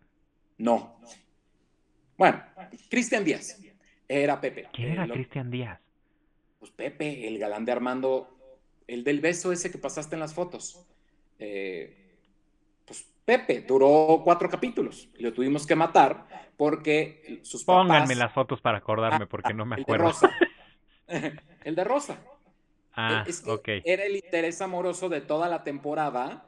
De... Es que yo ya no lo conocí. No, porque pues, tuvo cuatro capítulos. O sea, estas fotos fue de inicio. Entonces tuvimos que regrabar muchas cosas eh, y además tuvimos que cambiar fotos, cambiar entrada. O sea, esto era el clímax. Este beso era. Él es. Que debe estar igual. La verdad es que es un chico muy lindo y demás. Eh, pero se entera su mamá que es gay, o se entera que sale en una serie gay y ¡zas!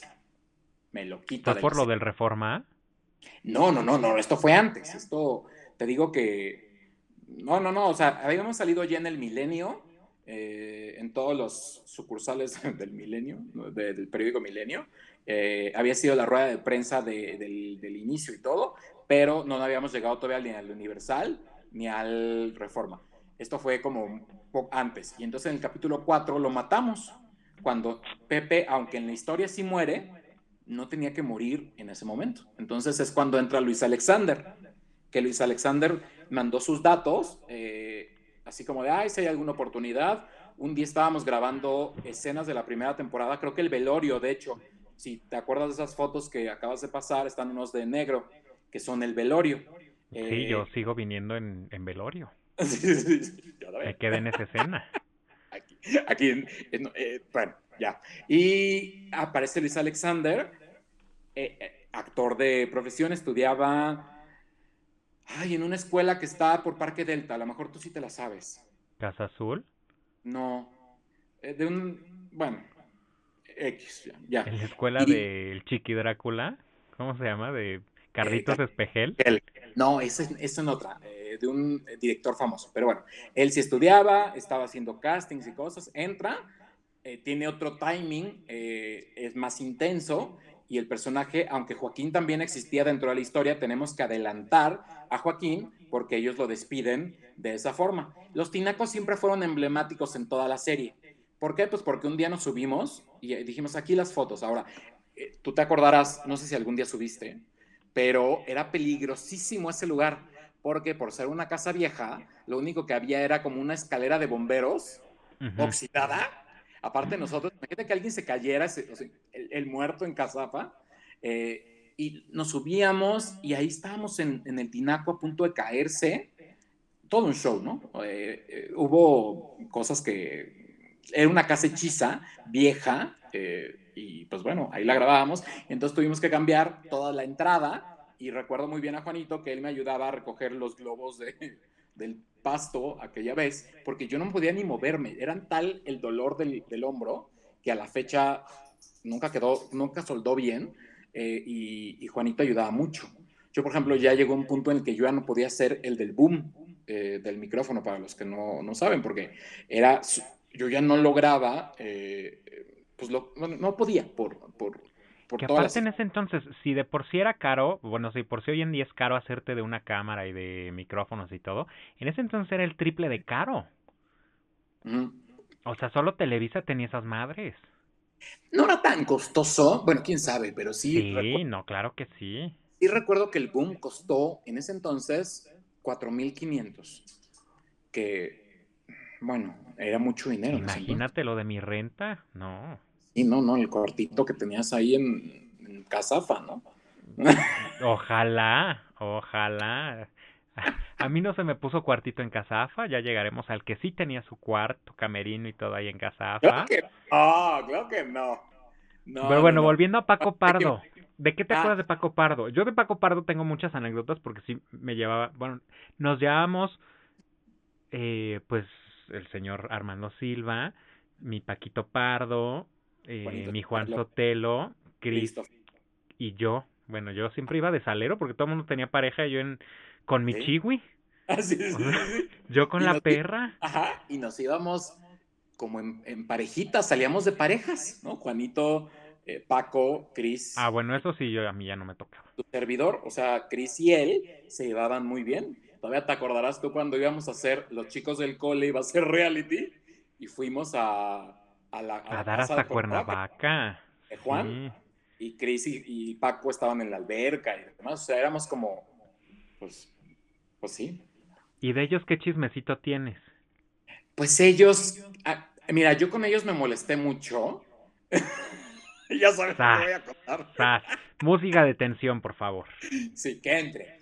Yo con ellos me molesté mucho, una molestia absurda, si lo quieres ver, pero era algo nuevo para mí y era algo que yo no sé si mis costumbres o mi educación lo permitían y era una relación, eh, un poliamor, llamémosle así. ¿Te invitaron a la relación también? No, no, no, no, no, no, no, ¿Eso ya era un cuarteto?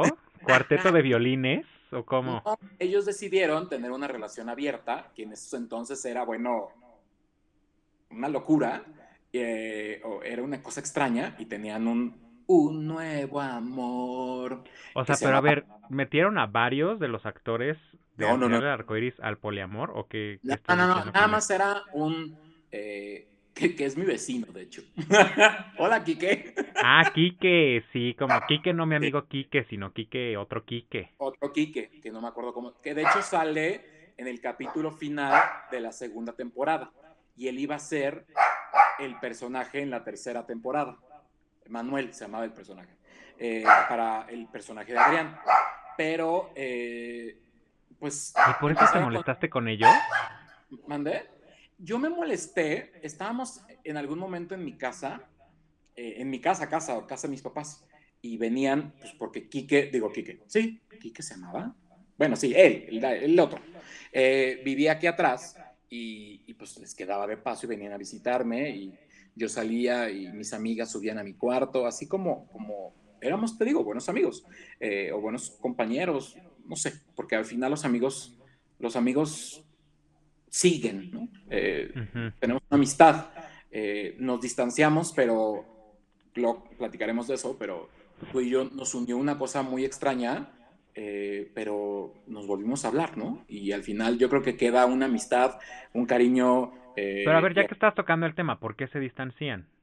Ah, no, yo decía tú y yo, baboso. Pero. Ah.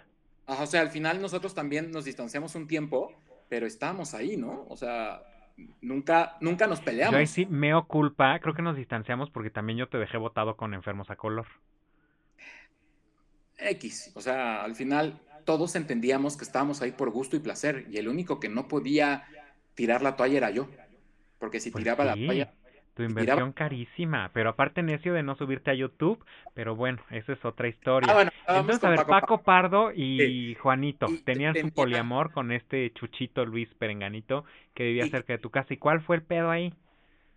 pues no me agradó y también a muchos del elenco no les agradaba que fueran y que los tres estuvieran ahí teniendo la bonita que relación. Ay, pero no cogían enfrente de todos. Pues no, pero sí besos. Entonces, algunos se me acercaron y me dijeron, oye, eh, Cállate, eso no pasó. sí, en, en la cama, o sea, en la cama AFA, que, que por cierto es la cama ahora de los perros, ¿no? Pero existe, todavía existe esa cama. Si esa cama hablara, imagínate. No. Estás hablando de hablar correctamente y no digas eso tan al aire, porque después van a decir que así se hacían los castings. No, pero todos, todos se acostaban en esa cama, o sea, no acostarse. ¿Todos con todos o cómo?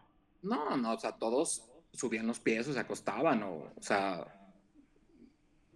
X. El caso es que yo tuve que tomar mi papel tanto de productor como de gente con una moral bastante tonta, si lo quieres ver, porque ahora, bueno, es que, no, o sea, yo no lo, yo no creía, yo siempre he sido del niño de cuento de hadas, de príncipe y princesa, o de príncipe y príncipe.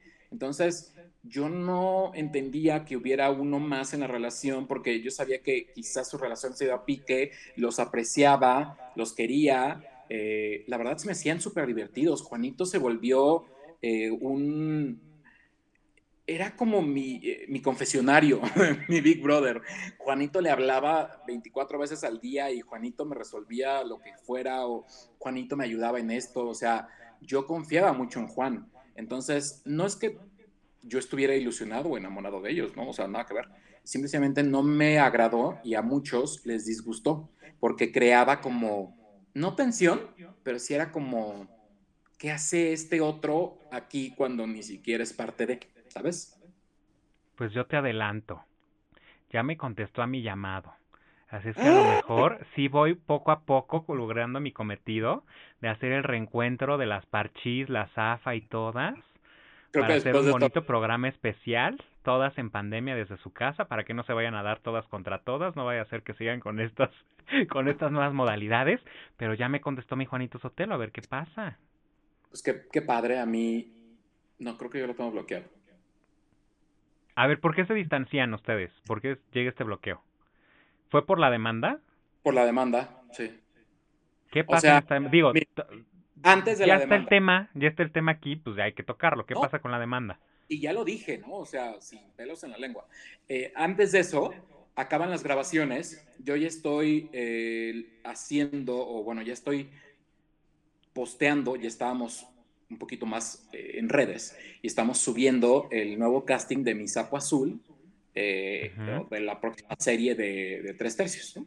Que se la Eh, diste a y- tu marido, el protagónico. Sí, sí, sí. Porque ¿Y fue por dedazo o fue por talento? No, fíjate que Chris tenía un talento nato, o tiene, porque pues sigue existiendo. eh, Era en mi hija, pero En mi relación tóxica que tengo con él. e- ese es tema para otro, otro. Otro Pero sí se te hace que tenía talento nato, bueno, que tiene, porque todavía Sí. vive. ¿Sabes qué? Eh, cuando yo lo conocí, eh, cabe aclarar que cuando yo lo conozco era mi alumno y entonces eh, pues yo lo veía como un chavito mono y ya. Él logra convencerme o logra conquistarme y nos enamoramos perdidamente y un, un 13 de, de diciembre, eh, los 13 también por eso son Guadalupanas importantes. ellas. No, ah, no, 13. post-guadalupanas, post-guadalupanas. Sí. No, te digo que es como el número 13, por eso nos trae como bonitos recuerdos. Nosotros cada 13 celebrábamos algo al final.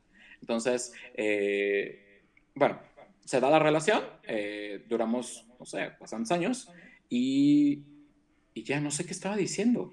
Estábamos hablando de Paco Pardo y de por qué se dejaron de hablar y de Pero la demanda. Volvamos a ese tema. Salió Bueno. porque estabas hablando de que en el casting de Mi Sapo Azul y yo te dije, le diste el Ah, protagónico no, porque tenía porque era tu talento, tenía marido. talento, tenía Ajá. talento y el personaje era un personaje mayor, o sea, como que no era él el indicado, de hecho él iba a ser Sebastián, el que fue Paulo Quirós, que ya también platicamos, pero yo después empecé, cuando empecé a escribir un poco más los guiones, dije, no, es Chris, claro, todos decían, se lo dio a su marido y el dedazo. Y bueno, ¿por qué chingados no? Si es mi puta serie. Ay, perdone, eh, amado público. O sea, e-, era, mi serie. Bueno, a ver, ya llegaremos a este punto. Creo que ya nos estamos desvariando porque estamos en Paco Pardo. ¿Y qué pasó con Juan ah, Sotelo, con Paco Pardo y la demanda que te pusieron? ¿Cuántos zafas? ¿Todos los zafas? No, fueron como siete. De Shams, Sofía, Ginés. Ah, de Shams también te demandó, calladita, calladita, pero. Ay, con, y con una temporada nada más.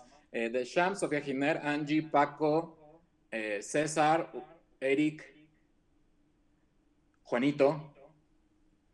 No estaba ocho, ¿no? No estaba Corbay. No me acuerdo si estaba Paco. Luis Alexander te demandó también. No. Ok. No.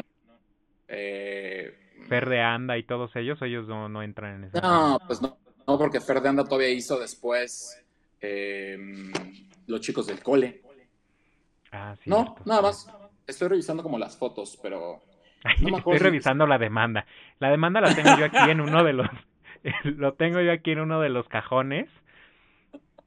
Este, ahí luego les confirmo quiénes fueron en la demanda. Acabaron las grabaciones. Acabaron las grabaciones. Ellos ya sabían de los nuevos planes de tres tercios y que eso fue como la parte que no se entendía. Tres tercios era la productora eh, o, era el, nombre y tres tercios quería expandirse. Entonces deseaba hacer Mi Sapo Azul, eh, Los Chicos del Cole, tener Homos, la revista como la TV Notas de eh, una revista digital, pero como la TV Notas de la, de la Casa Tres Tercios, donde íbamos a contar todos los chismes de ellos y demás, y obviamente cosas LGBT. Y también estaba la planeada de Feños, que era una revista como más subidita de tono. En algún momento hicimos una sesión de fotos, no sé si tú estabas, para Manhunt, porque la única plataforma, o bueno, había varias, pero era más como de conectarse a la web, no como ahora en Grindr o Hornet o Scruff, etc., sino que era Manhunt y te conectabas en web y encontrabas tu liga sexual y demás, ¿no? O sea, siempre ha existido. Yo me acuerdo eh, porque ahí fue cuando se empezó a vender por primera vez la publicidad en el sitio. Y estábamos con los box banners, los... Bueno, todo lo que empezó con la promoción de Ad Display, que pues la verdad es que también, pues de ahí pioneros en muchas cosas, pero... que no se estaban. Síguele, síguele, síguele. Y entonces eh, teníamos pensado eso. Ah, y la tercera temporada de al final de Arco Iris, que era la amarilla. Entonces, eh, ellos piden hablar conmigo cuando terminamos eh, un poco como la grabación y eh, necesitamos hablar contigo. Me senté y empezó cada uno a hablar y a decir que no se valía, que ellos habían dado tanto por, por, por, la serie, que no sé qué, y que yo los rebajara a ser los últimos, que si iba a haber tercera temporada solamente iba a ser con ellos, o más bien eh, que nada más existían ellos y no ninguna otra serie, porque les iba a quitar como eh, el foco, les iba a quitar, em, no sé, como los deseos, las ganas, lo que sea. El caso es que eh, ahí es como el choque, cada uno expresó y dijo sus cosas, dio sus puntos de vista. Yo, a lo mejor, debo de decir que sí me cegó un poco el ego en el aspecto de que yo decía, yo aquí soy, porque tú también tuviste la culpa, eh, yo aquí soy el señor telenovela. Yo tuve la culpa, ¿me estás echando la culpa a mí? No, no tanto, no, pero sí me decías de repente, tú eres el, el, el, creador de, ¿cómo era? Todo lo que tocas lo conviertes en oro y... El rey Midas. Rey Midas es que, a ver, eh, algo es cierto, o sea, antes de, al final del arco iris, no existía nada en internet. O sea, estaba lo que surja y había como cosas, eh, pues obviamente de continentes más avanzados que este país tercermundista. Y pues obviamente cuando surge esto, pues fue la primera vez que se empezó a hablar, de hecho, de cosas gays en los medios, hasta en los medios de comunicación. O sea, le, le empezaban, bueno, estaba desde Gallola, ¿no? Que ya tenían como ellos un tiempo, pero en la parte de internet sí, o sea, sí, sí, sí, la serie fue pionera y de ahí vino eh, toda la parte de Lalo Soto con la bastarda, las demás, que de hecho tuviste a alguien ahí del elenco que se fue luego para allá y luego vino ya, eh, pues otras eh, series también hasta llegar a pues ahorita lo que existe Escándala y OnlyFans y todo este eh, boom de jotuelas de maíz que están aquí eh, pues en el mundo no al final eso sí no se podía no se podía discutir. O sea eras la piedra angular del internet. Que que sí yo sí diré siempre que sí me me, me quedé como con el coraje de güey tenías todo y lo dejaste ir Teresa. No, bueno, y hablando de Lalo Soto, Lalo Soto era integrante de Toys, el que canta Dame un beso, dame un beso. Y Lalo Soto entró a la Casa AFA, estuvo en la Casa AFA. Lalo Soto. Eh, ¿En serio? Claro, ahí firmamos el contrato, nos dio la canción, vio toda la producción, vio todo lo que hacíamos, así que eh, yo por eso quizá estaba a veces tan enojado cuando salió esa serie y que tú la apoyaras tanto. ¿Por qué? Porque al final yo decía, como ego, yo eh, soy muy feo, pero no, o sea, a veces ya no me gusta usar la palabra, pero al final yo había creado, había iniciado. Y lo que molestaba era de que no me dieran el crédito, que a lo mejor no es necesario que te den el crédito, más bien con que tú lo tengas, ¿no? Eh, pero bueno. Pero es que el crédito se fue como disolviendo un poquito, ¿no? Y volviendo a la, al, al, al, punto de la demanda, o sea, sí hubo como esta parte de inflamiento de tu ego, inflamiento por parte del ego de los de los AFA, porque yo me acuerdo que Pero alguien momento en el, el cerebro. ¿Alguien qué? alguien les lavó el cerebro porque esos no eran los chavos que yo conocía. Bueno, es que al final, cuando en la vida se, se hubieran imaginado salir en Wow, salir en una portada de una sección entera del periódico Reforma, eh, salir en medios eh, y ser conocidos, porque si bien no existían las fanpage ni los, eh, o sea, Twitter apenas está por ahí, Facebook, YouTube, perdón, estaba también apenas surgiendo, Facebook no se diga, estaban los High Five y los MySpace y ellos ya tenían cierta influencia, por eso te digo que pueden llegar a ser también considerados como los primeros influencers, por lo menos de México, que empezaron a tener club de fans, firmas de autógrafos. ahí quisiera tocar un punto, no sé si te acuerdas, pero tenían su propio club de fans oficial, entonces eh, los fans, era súper arcaico, pero los fans mandaban su dirección y los anotábamos en un club de fans y les enviábamos la tarjeta del club de fans. Lo voy a buscar, ahí lo debo de tener. Y era una tarjetita negra con un número foleado. Busca la hora para el reencuentro de todos, por favor. Sí, ahí, lo debo de tener. Le, tengo prendida mi veladora para que se olviden los rencores del pasado y se pueda hacer algo bonito. Oye, y este tenía el, el número y ya eres parte del club de fans y se lo enviaba yo eh, por correo tradicional, porque todavía se usaba. O sea, no era por mail, era eh, correo tradicional. Oye, ni, ni Bisbirige enviaba las tarjetas tan rápido, yo no sé cómo le hacías. Yo también no sé cómo le hacía. Eh, ahí sí te soy sincero. platicábamos hace unos días, pero el Nextel ayudaba mucho. a mí me llegaban las llamadas de Nextel y yo contestaba entrevistas en el Nextel, estando en el súper o, eh, o sea, no tenía broncas. Tú te acordarás de la del Universal, la nota, y nos comparaban con, bueno, a mí me comparaban con Pedro Damián. Yo decía, güey, nada que ver. Eh, imagínate el presupuesto de Rebelde contra mi presupuesto, o sea, nada que ver, o sea, ni, ni siquiera en el cabello de las Bueno, pero más, más alcance que like la leyenda si tuviste. Yo creo que sí, fácil, fácil.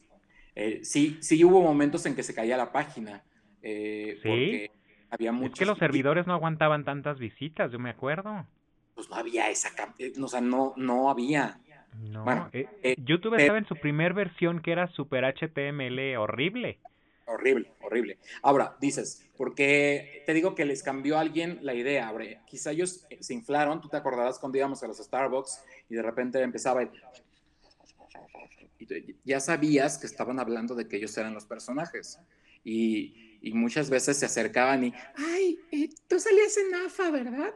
Y eh, las colas en los eh, cócteles de, de, presentación de los capítulos, o sea, sí hubo eh, una cosa muy importante en la, en la, historia. Tú te acordarás de la casa, bueno, más bien de la presentación del segundo capítulo, de la segunda temporada.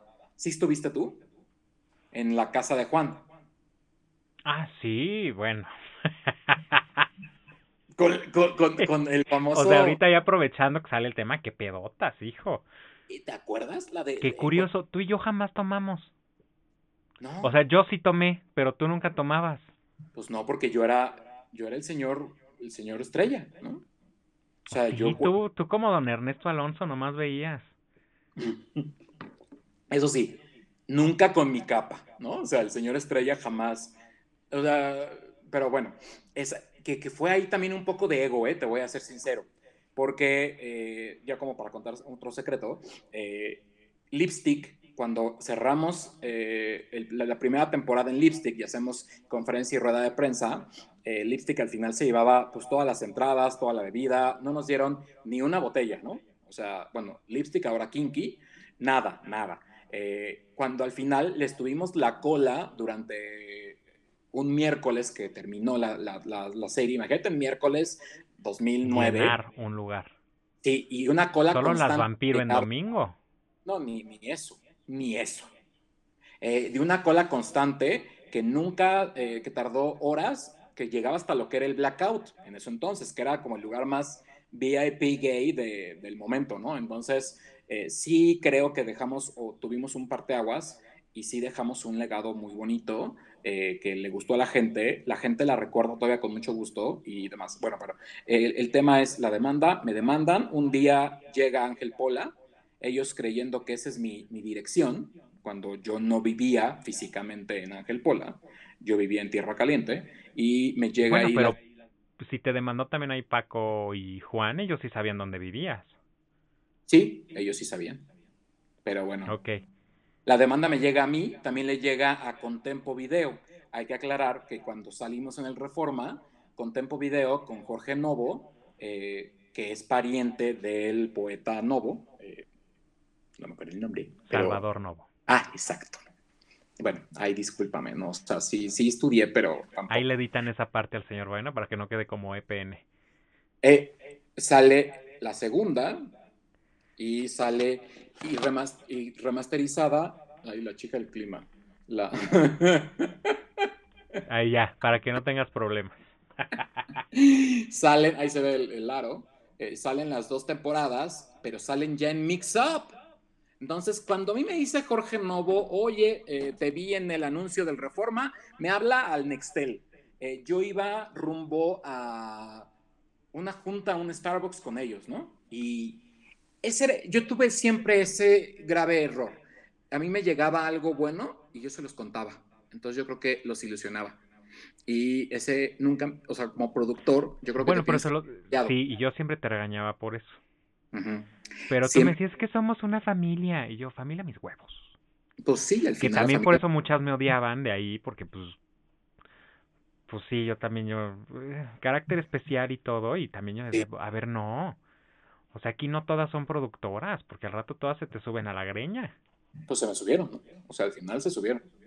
Eh, o sea, se subieron eh, y ya, llega la demanda, la leo. Pero y espérate, digo, me estás contando que pasó lo de Ángel Pola, lo de Contempo Video, te hablan ah, y tú les cuentas. Ajá, eh, les, les, cuento, no, pues que es una serie, que no sé qué, que no sé cuánto, me encantaría poder sacarla en DVD, saldría en Mix Up, y yo dije, ¿what? Y pues dije que sí. O sea, eh, al día siguiente, él vivía creo que en Puebla, no me acuerdo muy bien. Lo, nos vimos en una Starbucks. Eh, A ver, Nando, ¿cuánto te pagaron por sacar la serie en Mix Up? 20 mil pesos por cada temporada. Y siendo de, honestos, ¿qué porcentaje fue de la inversión no solo de tiempo, sino también económica tuya y de muchas más personas comparado con lo que... Porque la verdad es que era un proyecto costoso. Pues, porque aparte hasta en las juntas hubo un tiempo que sí diste catering. Hubo un tiempo, pero como más avanzado, cuando empecé a tener yo creo que más dinero. Pero dinero de mi trabajo, de dar clases. Que no salía de la serie. No salía de la serie. Eh, Porque también la publicidad web estaba en pañales y no, no mucha gente se quería aventar. No existía el, el costo por clic, es más.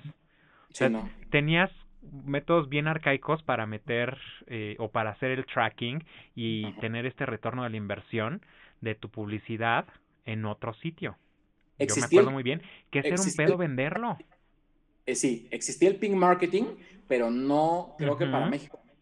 O sea, nosotros fuimos evolucionando. Tampoco existía el alcance en Facebook, porque digo, tú ahorita pues, pudiste haber promocionado la serie, imagínate cuántos te llegarían al casting, ¿no? O sea, eh, pero no, no había forma de anunciarse en diferentes medios. ¿Volverías eh, a ser AFA? ¿Volvería a ser AFA? Mm, si tuviera dinero, sí. Pero obviamente no con los mismos. Eh, no podría contar la misma historia porque la historia cambió. digamos que ya no es lo mismo. Yo creo que la gente diría, esto es absurdo.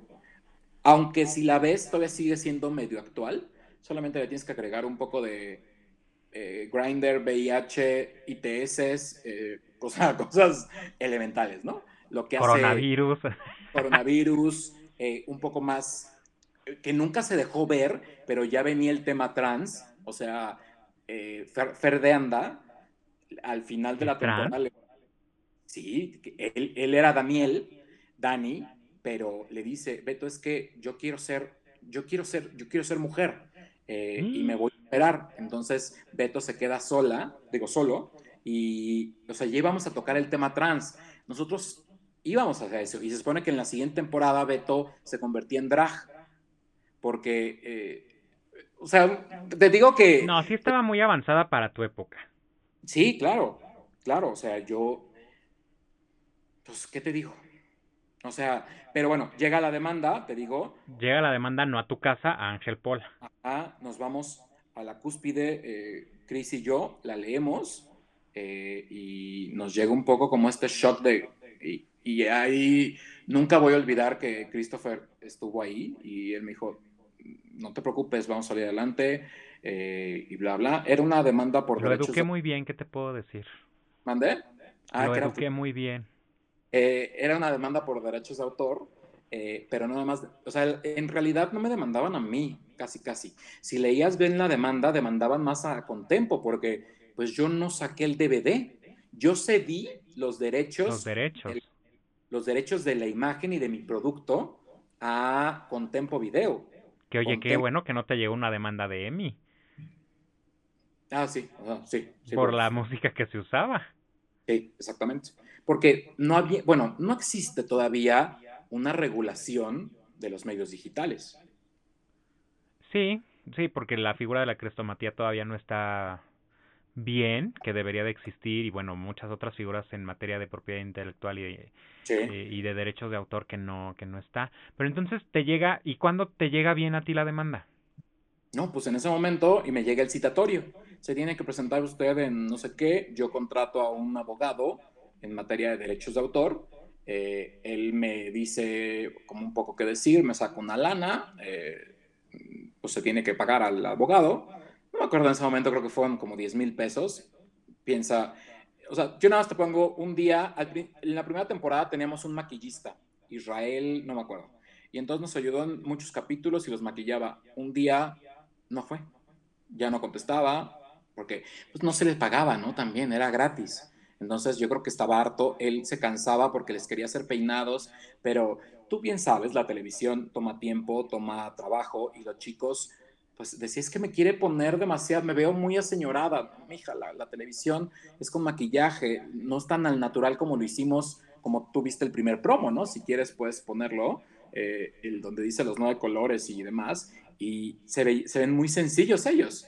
En realidad están como con cara lavada, eh, con una playera azul y fuera de ahí no tienen nada. Entonces, cuando viene el cambio, es cuando llega este chavo Israel, el maquillista, que verás las fotos de cuando están ellos en el funeral y ya se les ve que traen eh, maquillaje. El único que siempre se maquilló fue Eric Ulises. Él llevaba su propio maquillaje, eh, MAC, se maquillaba y se acabó, porque él sí entendía como que ante cámara no puedes tener este brillo que tengo en este momento sí, y cosas por el estilo, pero eh, hubo muchas cosas y un día te digo, no fue y ahora pues como los peino, ¿no? O sea, ya se habían acostumbrado, la continuidad, tú sabes que eso es súper importante eh, y demás. Y me eché fácil 7 mil pesos en maquillaje. Este es el promo que, que te decía, velos están completamente normales, ¿no? O sea, es más, en ese promo todavía ni siquiera se les había hecho cambio de look.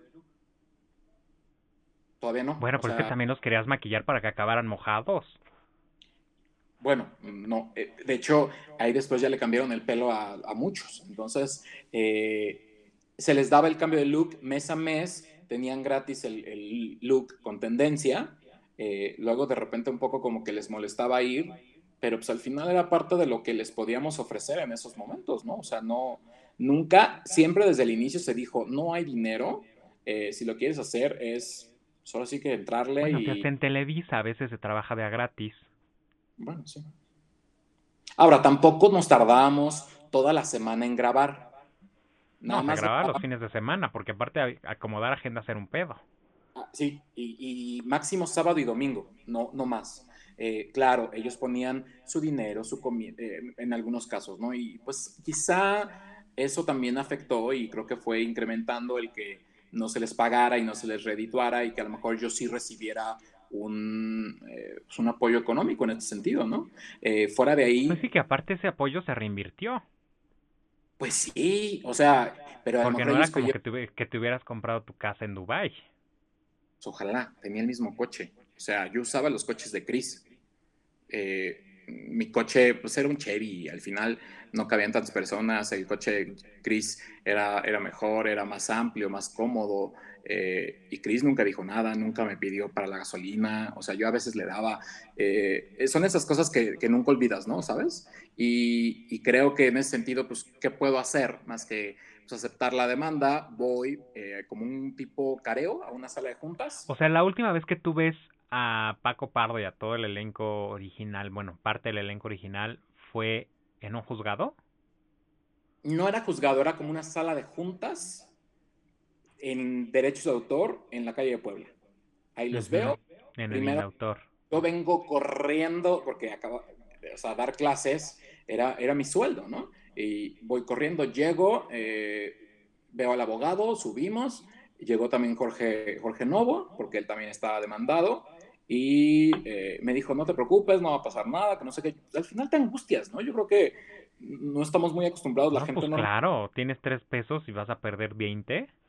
o sea, yo decía, güey, el coche está de la chingada, no, me van a dar un peso por él. Eh, me, pagaban mal, no era todavía maestro, eh, o sea, maestro de maestría. todavía no tenía, y obviamente no cobraba lo que puedo cobrar ahora. pero bueno, era diferente, ¿no? Entonces eh, ya tenías gastos, porque al final tú sabes, eh, si gasté, no sé, por ejemplo, en maquillaje y pistolas y eh, secadoras y no sé, X, 7 mil pesos y no los pagué al siguiente mes, pues los intereses siguen, ¿no? Te comes, claro. Y claro que, que, dejé alguna tarjeta o dejé esto porque compraba, nunca faltaba, por ejemplo, las camisas con sus nombres y pues Office Depot, porque al final compraba lo, que encontraba en el camino y lo que me quedaba cerca. No tenía como tampoco tanto tiempo y que de repente, ay, bueno, esto, pero también ellos le invertían. Entonces, al final yo creo que ellos también, no, no nada más los culpo a ellos, yo creo que es como error de todos y a lo mejor no debimos de haber llegado hasta la demanda, lo pudimos haber hablado, pero eh, él todavía, eh, si no mal recuerdo, no, con ellos, es que no me acuerdo muy bien, pero el, el, segundo DVD sale cuando ya no nos llevamos. Entonces, les, les escribo un mail como diciéndoles... Eh, o sea, pero te dieron 20 mil pesos por DVD o por la serie en general? Por la temporada 1 y, por, y 20 por la temporada 2. Ok.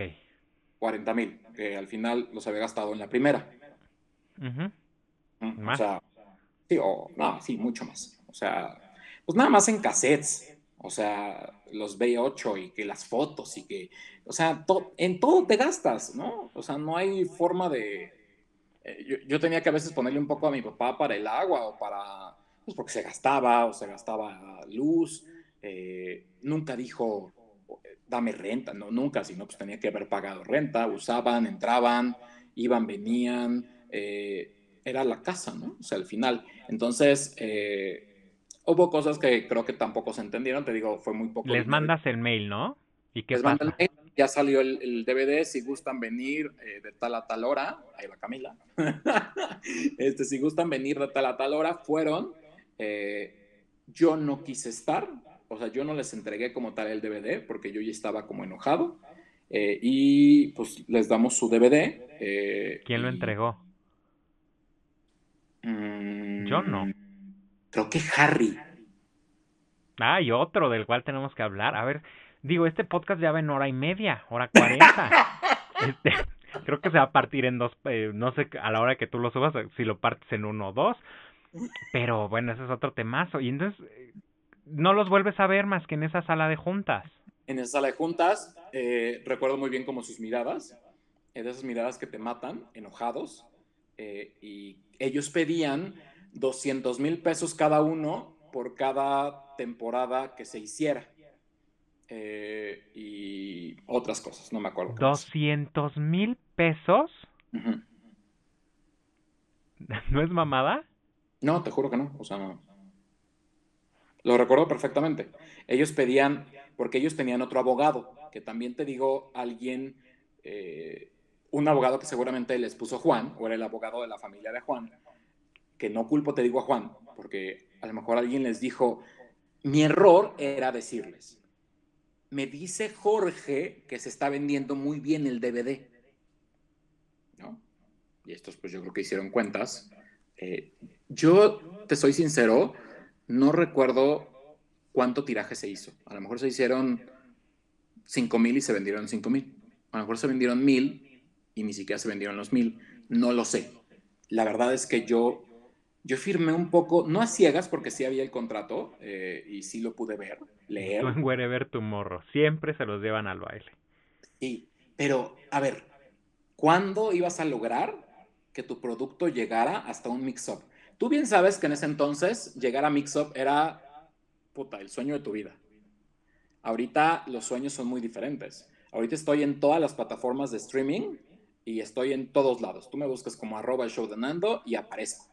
Pero antes, llegar a eso y tú decir, eh, o contarles a tus amigos eh, de la universidad, mis amigos de la universidad, comunicólogos al final de cuentas, eh, que tú creo que llegaste a conocer quizá a María José y Abigail, no sé si te acuerdas, a dos chavas que nos ayudaban un poco como esta parte de, de las estadísticas para hacer el plan de medios y el kit. Ah, sí, sí, sí, ajá. Ajá, eh, y estaban obviamente impresionadas y me invitaban porque ellos saben lo que es hacer una serie o lo que significa una producción.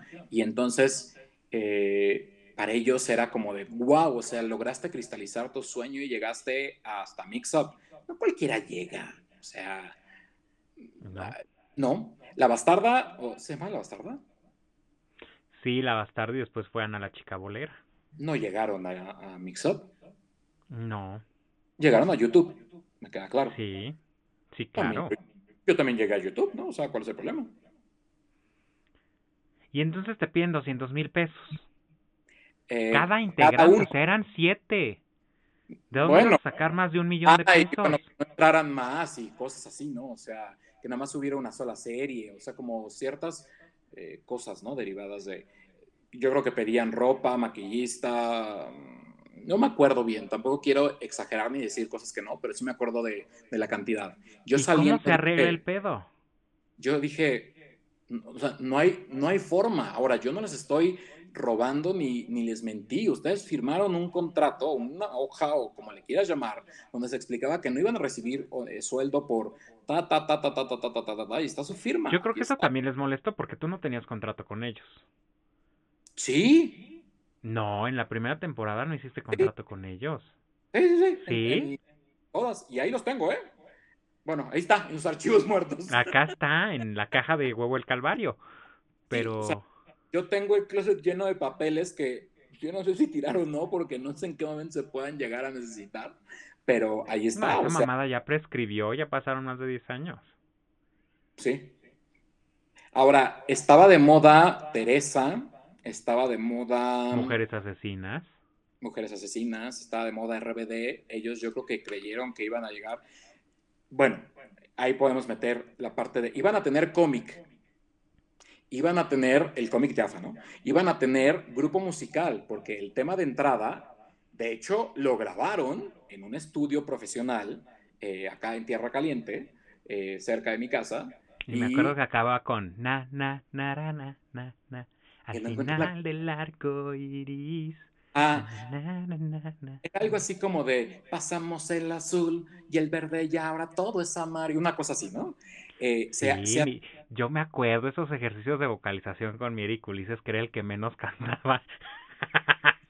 que bueno, ahí cedo y quito a Christopher del, grupo, ¿no?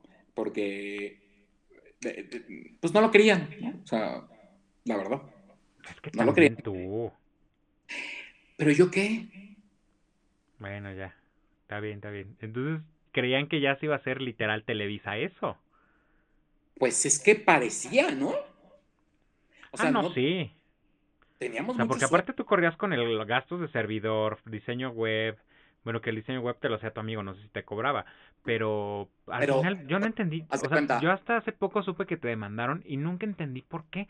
Si ellos también sabían cómo al final del camino, pues uno se estaba tronando los, las, las, los dedos por, por sacar el proyecto a flote.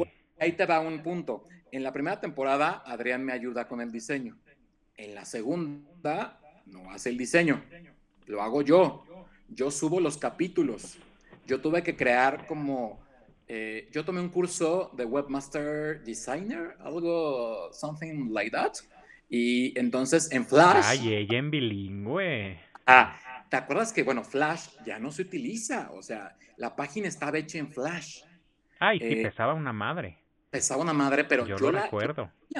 y yo, yo la componía, yo la editaba. O sea, yo me acuerdo de. y luego, hay un error que hubo, fue que le di el título a Juan Sotelo de productor ejecutivo. Entonces, bueno, al final de uno de los videos aparecen ustedes dos como productores. Ajá, y yo creo que Pero también, Juan aportaba lana, ¿no? No me acuerdo. Pero. Yo me acuerdo que por lo menos su presencia, su ayuda y locaciones sí ponía. O sea, de dinero nunca supe. Al principio, en la segunda temporada, los primeros 10 capítulos, nos ayudaba una chava que se llamaba Maite Barrios, que trabajaba en TV Azteca y ella era fan de la serie. Y entonces yo le llevaba los videos a su casa en el toreo y editaba los videos porque ya no estaba Lalo. Yo no sabía editar todavía, eh, porque mi zapa azul y los chicos del cole yo los edité. O sea, un pedo todavía no, o sea, como que aprendí de la nada, ¿no? Y me, enseñó, de hecho, Harry, eh, después platicaremos, pero eh, el punto es que... En el podcast 3, o sea...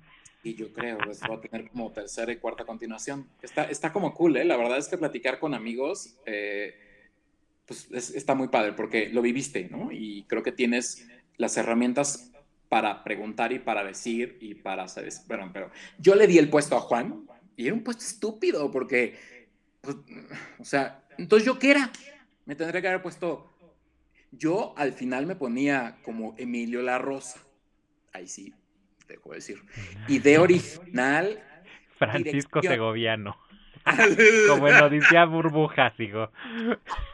Pero sí decía, idea original y dirección general, y después también había otro crédito que decía, basado en el libro homónimo de Armando Silva Baena al final de Arcoiris, porque era mi idea, ¿no? Los diálogos los hacía yo, que ya después le cambiaran a lo mejor ellos, era normal, pero no había contador, ¿no? Era todo de memoria. Eh, los diálogos los hacía yo. Eh, la producción de la segunda temporada, eh, en cuanto a grabar, la hice yo y en otras Juan, porque cuando te digo que yo tuve lo del brazo, cuando yo no podía o cuando tenía que ver algunas cosas, también Juan me echaba la mano. No voy a decir que no. O sea, Juan fue una, herramienta esencial. Y Juan ah, yo me reía horas con Juan y con, bueno, más con Juan, porque éramos, ya me acuerdo, tú, o sea, fuera de su roleplay de juego de parejas, de juego de llaves, ¿no? ¿alguna vez se intercambiaron? Nosotros no, jamás. No. Nosotros no. Dilo en exclusiva para tu canal. Total, ¿yo qué?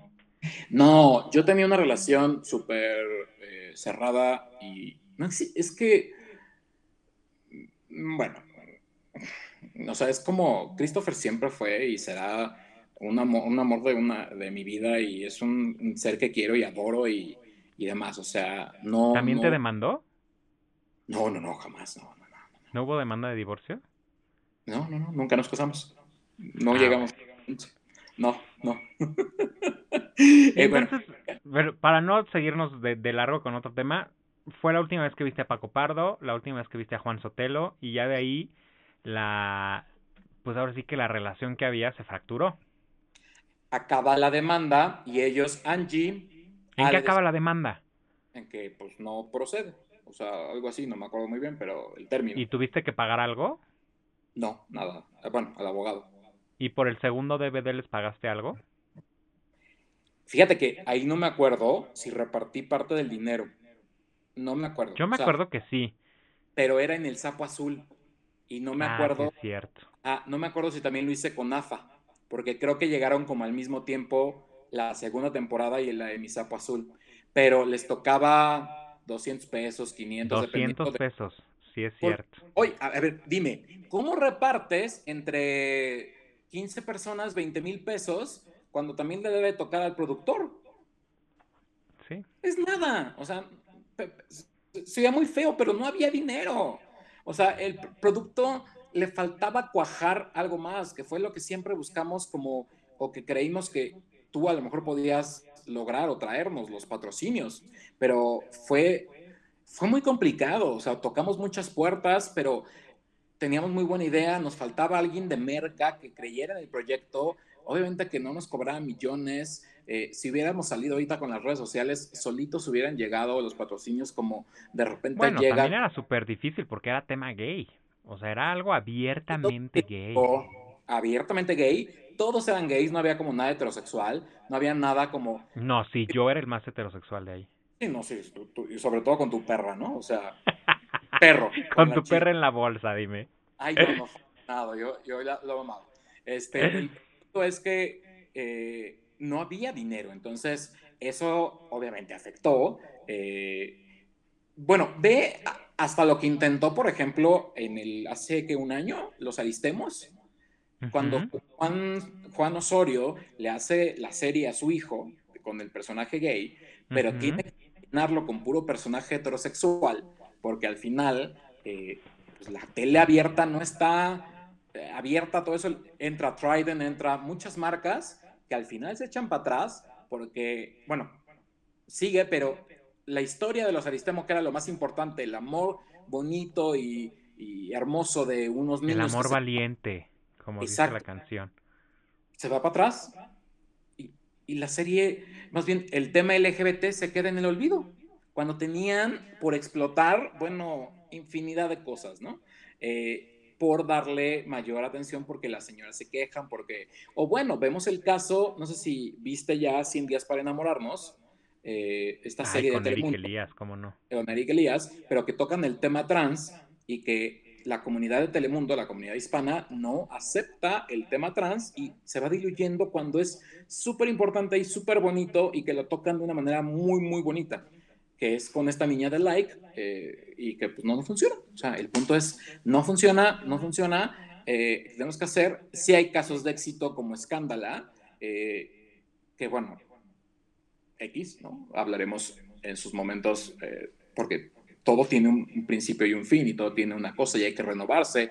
A nosotros nos hacía falta renovarnos. Eh, teníamos la revista digital, se usaban en ese momento. Después intentamos. No, yo siento que tú tenías todo muy adelantado a tu época. Sí. Y al, al mismo tiempo no quisiste hacer la transición a YouTube, que bueno, eso ya lo hemos repetido muchas veces en el podcast. Pero por ejemplo, se hicieron los podcasts cuando no había podcast, ¿no? Se, se, se intentó hacer la parte de las revistas cuando apenas ISU empezaba como a sacar sus cosas, las revistas digitales nunca pegaron ni van a pegar. Ni van a pegar. Ni van a pegar, ¿no? Pero al final, eh, pues sí, siento que todo eso infló mucho a tres tercios, a ti como persona. Sí. Y el que empezara a llegar gente como, pues, por ejemplo, como Harry, como yo, como Citlali, como más personas, pues yo no sé si también ellos en algún momento pensaron que nosotros percibíamos algo, pero pues, a, veces llegábamos con los tres pesos del camión porque todavía costaba tres pesos el camión y punto. Yo creo que sí estaban, ¿no? Pero hay gente eh, de buena fe, ¿no? Como tú, como Harry, eh, como Citlali, que Citlali se llenaba de totis, tú te acordarás, ¿no? O sea, ella, vivía de totis eh, y Coca-Cola que poníamos como catering, porque tampoco había para ponerles frutas eh, selectas con nueces y no, o sea, te soy sincero, pues ni yo las comía, ¿no? Entonces, eh, te digo que fue como la última vez. te comías por ahí un melocotón incluido en la, en la producción. ¿Cómo? Que tú sí te comías ahí un melocotón de la producción. Pero bueno, ya llegaremos a él. Entonces de eh, Paco Pardo y de ah, bueno, vamos a Paco Pardo. y de los Pardos de los Pac, ya, nada más, ahí se cierra el círculo.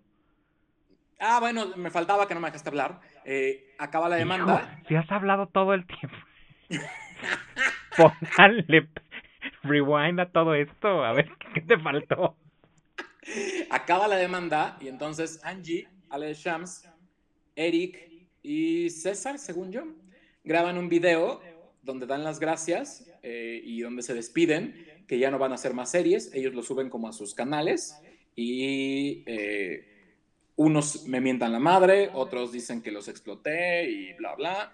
Eh, en mi propio perfil eh, yo no contesto porque creo que la educación se, se, se mama. hay cosas que debes de contestar y hay otras que no. Ahora ya conocemos lo que es el hate Ahora ya conocemos lo que debes de hacer y no debes de hacer en redes sociales. Ahí era un perfil público, eh, era mi Facebook personal, ¿no? Entonces, se supone que ahí tienes a tus amigos, ya en un perfil de fans, pues puedes decir lo que sea y tienes tu propio punto de vista. Eh, yo ya no quise decir más, solamente siento que sí eh, se me rompió como un pedacito y yo creo que AFA quedó en un muy bonito recuerdo. Yo no volví a explotarlo hasta hace poco, o sea, cuando empezó el show de Nando. Porque claro que cuando yo me presento, en lugar de creer en mí, o en lugar de creer en que puedo ser yo, eh, soy como el creador o el pionero de contenido LGBT en México. Y, e hice la primera serie, y después hice otras, y después hice revistas, y después hice podcast, y después poco a poco voy creando mi identidad, que soy Nando, el show de Nando. Ok, qué fuerte, estuvo todo eso. Bueno, pero vamos a probar, vamos a acabar van a salir más secretitos, porque dijo, ya al final lo dejamos, toda la parte de las fiestas AFA de presentación y todo lo que ocurría tras bambalinas con todo el elenco. Pero también te debo decir algo, los fans eran súper lindos. Es gente que aparte ahora me sigue en el show de Nando algunos y que todavía los recuerdo. Eh, bueno, ya luego hablamos de los fans, nadie quiere hablar aquí de los fans. Ellos no importan. Vamos con el que para mí era el más guapo de todos. Claro, guapísimo. Eh, mi querido, bueno, ni querido porque nunca hablé con él, ¿no? Porque yo llegué y él ya no estaba. Bueno, yo llegué y él se fue. De eso sí me acuerdo perfectamente. Él estuvo toda la segunda temporada. No. que míralo, no cambió. No, no, se puso más guapo.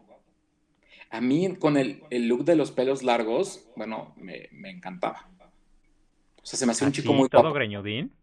Sí. Es, es muy guapo. Toda su familia es, es guapetona, porque yo estudiaba con su prima, con Fer de la Rosa, que en paz descanse. Este, sí, súper chavita y una niña muy linda, la verdad.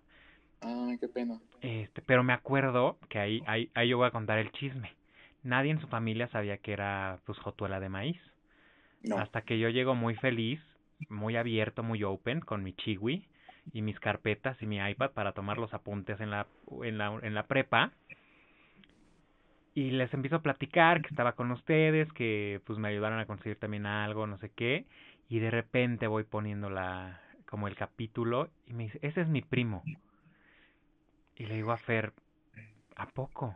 Y me dice, sí, no manches que es gay. Y yo, no, es actuación. Pero fíjate que él fue siempre muy serio. Eh, sí, bueno, yo jamás, yo llegué a tres tercios y ya no lo conocí. No, él, al principio era muy serio, siempre me decía, él fue el que empezó con el señor Baena.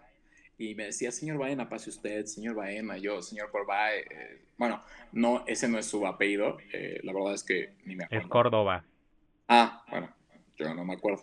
Este, y no es porque quiero ocultarlo. No. Eh, lo último que supe de él es que estaba o trabajaba en un spa, y eso me contó un espía secreto. ¿En un Este, Spa, eh, trabajando.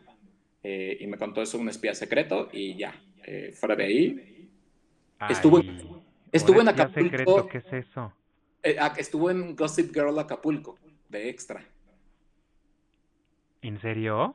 Sí, porque él estudia o se va al CEA a estudiar y, bueno, Christopher lo ve, porque Christopher trabajaba en Televisa, trabaja en Televisa, lo ve y de ahí platican, estaba eh, como, como extra, eh, que de hecho también me contaron hace poco que Luis Alexander sigue eh, en Televisa, como que de repente hace un como dice el dicho, una Rosa Guadalupe, o sea, cosas así, y que está como en asistente de producción, cosas por el estilo. Entonces me da también como mucho gusto porque es un chico que era muy talentoso, muy serio eh, y demás, te digo, eh, pero con Corbae, la verdad es que me divertía mucho, tenía una risa contagiosa, a más no poder.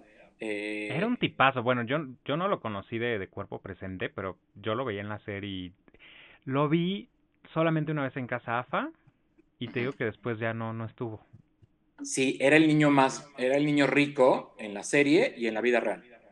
Porque era, Sí. pues, tenía buen Me acuerdo que coche. tenía un carro negro. Sí, estos Bismarck. Ajá.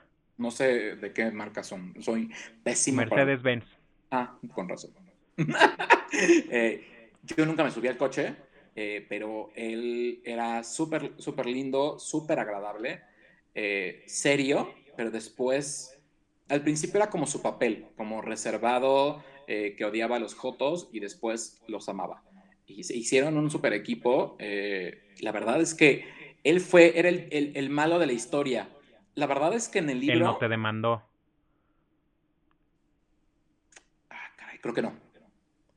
Creo que no. No, no, creo que no, porque algunos no estuvieron en eso. Eh, yo creo que algunos no le vieron como el caso, o, a lo mejor algunos sí. mm, No sé si decirlo, no, pero a lo mejor algunos sí decían, güey, pues es que no le vas a sacar un peso porque no lo tiene, ¿no? No, no, o sea, no porque fuera pobre, pero pues no, no lo tenía. Yo recuerdo que para la marcha, ahorita que decías. No, AFA sí te dejó pobre. pero, por ejemplo, para la marcha todos pusimos para el tráiler, para el... ¿Cómo se llama esta madre? El La templete. plataforma. Ajá, todos pusimos dinero. O sea, yo sí dije, si quieren ir a la marcha, yo les ayudo perfectamente a hacer las que se tengan que hacer, pero no hay dinero, no me alcanza.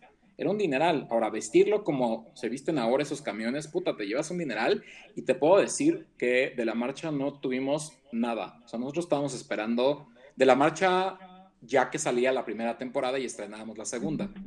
Eh, no obtuvimos ni visitas extras ni nada. O sea, la gente los reconocía durante lo que llegamos, porque nada más llegamos de los Leones de Chapultepec a Reforma 222, haz de cuenta. Nos cayó una granizada terrible y nos fuimos Por como putos. locos. ¿Eh? Por putos. Huevos, eres más puta tú que yo. Eh, pero eh, el punto es que eh, no nos funcionó mucho eh, y todos pusimos como de nuestro dinero, de nuestra bolsa y pues se logró. Recuerdo muy bien que Eric y yo íbamos a las juntas y era un pedo, o sea, ves... es bueno, que eso, eso es una tragadera de dinero del comité organizador, que eso es tema de otro, harina de otro costal. Ah, pero te digo, o sea, sí vivimos muchas experiencias juntos muy padres. Yo, ¿Cuándo me iba a imaginar que iba a ir a una, a una junta con todos los colectivos y, o sea, no, no en mi vida, o sea, y fueron cosas padres que Eric me dijo, ¿me puedo encargar de esto? Y le dije, adelante, yo te acompaño y bla, bla. Que ese, te digo, fue uno de los quizá errores. Yo me tendría que haber, eh, o no sé, solamente yo, pero también no podía hacer todo, ¿no? Entonces, desgraciadamente no, porque empezó a crecer. Y entonces, o dabas la entrevista, o hacías el plan de producción, o escribías, o tú, tú, tú, o tú, tú. Ese era el ¿Y. Alex Corbay cómo sale? Sale- ¿Terminan en buenos términos? Mm, pues también estuvo en esa junta. Yo al único que recuerdo como con la cabeza agachada, eh, o sea, como con la cabeza agachada, fue a Alec y a Paco Rivas. O sea, como agachada sin decir nada. Pablo. Pablo, eh, sí, bueno, es que yo lo conocí por Paco Rivas, Ah, pero por Poncho. Al- Ok. Alfonso. Alfonso Rivas. Ajá. Y pues nada, yo de, de él te digo que supe y, y ya no sé nada más. Digo, se ve bastante guapetón. Yo cuando vi tu nota, la verdad es que dije, wow, esto es periodismo de alta calidad. La J reportera en su máxima expresión. Ay, ¿te acuerdas? Eh, que también sigue era. Paco. Ah, Paco, que hoy en día en Gloria esté. sí, ¿No? El Que COVID Paco se- también, yo me acuerdo que era súper entregado para la parte de, bueno, ahora ya me contarás tú, pero para la parte de el grupo musical que se iba a armar, él ponía hasta su casa ahí por Parque Delta, ahí hacíamos los ensayos, las vocalizaciones y todo, con, no me acuerdo del nombre y lo voy a decir, con una cosa que le decíamos la chacala y otra personalidad ahí, Teros Gorzac o no sé qué, que eran dos novios que yo decía, híjole, se siente aquí la vibra de la Santa Muerte. pues Pero pues bueno, eran los compositores y era lo que había. tenían a la Santa Muerte de altar. Sí, perdón por decirle la chacala, no me echen el macumba, por favor. No sé qué Este- sea, pero sí. Fíjate que ellos llegan como fans. Eh, bueno, no, no Paco, este, sino eh, los, los este, chavos que nos meten la idea de hacer el grupo de AFA. eh, ellos llegan como fans. Igual me citan en, en un Starbucks. Yo siempre agarraba el Starbucks de Amberes como mi oficina. No, el de Nuevo León, el de la Condesa. Ah, bueno, también. O sea, eran nuestras oficinas. Y ahí nos unas risas en la terraza, yo me acuerdo, porque siempre nos hemos reído bastante porque tú eres muy gracioso, haces unos que- comentarios muy atinados. Sí, hoy, hoy no estoy tan, tan chistosa. O sea, hoy estoy como en. en Es que hoy eres la estrella. Ay, gracias, cara. Antes te ando demandando también, eh, por no estar chispita en nuestra, en nuestra, en nuestra, en nuestro podcast. Bueno, vamos a hablar de Paco. La verdad es que yo creo que él se merece un homenaje. Es un chico que venía de Puebla. eh, llega. E- Él era más grande que, todos. Llega con mucha ilusión, con muchas ganas. Le estaba yendo muy mal en la vida. De repente empezó a crecer, a crecer. Eso me da a mí mil gusto. Eh, tenía. Él no se llevaba tanto conmigo, pero siempre hubo como un afecto, como un cariño. Eh, y, la verdad es que él no iba a entrar realmente a la, a la serie. Iba o sea, iba a ser parte, se iba a quedar fuera, ¿no? Y, y el productor en ese entonces, bueno, el que grababa, porque ni siquiera se llama productor, el realizador, eh, Lalo, dijo, no, que se quede, que no sé qué, que es un chico muy talentoso, tiene muchas ganas. Y la verdad es que eh, Y guapetón también. sí, eh, y, y de Ya por señor, pero guapetón. no, ni tanto, ¿eh? Yo creo que de mi edad, a lo mejor. Sí, pero su problema era que, bueno, la, la alopecia, que de pronto ya Sí. le estaba... Bueno, ¿qué te digo? Este, pero... Ay, Pero por desgracia, eh, el COVID eh, se lo llevó, eh, una neumonía, y hace, ¿qué será? ¿Meses? ¿Un año? No, no creo, ¿verdad? no, Me- meses, todavía no va a ser Yo el año. tampoco tuve contacto con él, yo me entero porque un fan me dice, y también porque mi mejor amigo me dice, y Christopher me, me dice, me Ellos dice, "Oye, hablaban con él. ¿mandé? ¿Ellos sí hablaban con él? Pues no, Christopher se entera porque creo, eh, lo sube, eh, se me fue su nombre, pero era el chofer de Sandy. Vlad, Ajá, eh, Daniel. no Daniel Blad, exacto. Creo que lo sube a, su Facebook y de ahí me entero, veo su fe- el Facebook de, de Pablo, de, bueno, de Poncho. Bueno, Pablo, Poncho, es que... Alfonso Rivas. Ajá, y, y pues bueno. Paco era en la serie, hijo. Sí, pero Pablo también se llamaba Pablo. Era Pablo Alfonso Pablo. Rivas y el otro no me acuerdo. Sí, sí, sí. era Mercado. Eh, Rivas Mercado, sí. eh, Sí, porque él un tiempo yo todavía lo vi, digo, no interactuábamos, pero en, bueno, en el negocio que tenemos acá, él era el distribuidor, bueno, veía toda la parte de distribución de Swarovski de marketing. Mm, Pues yo todavía lo vi cuando Jaime Cohen eh, sale del closet.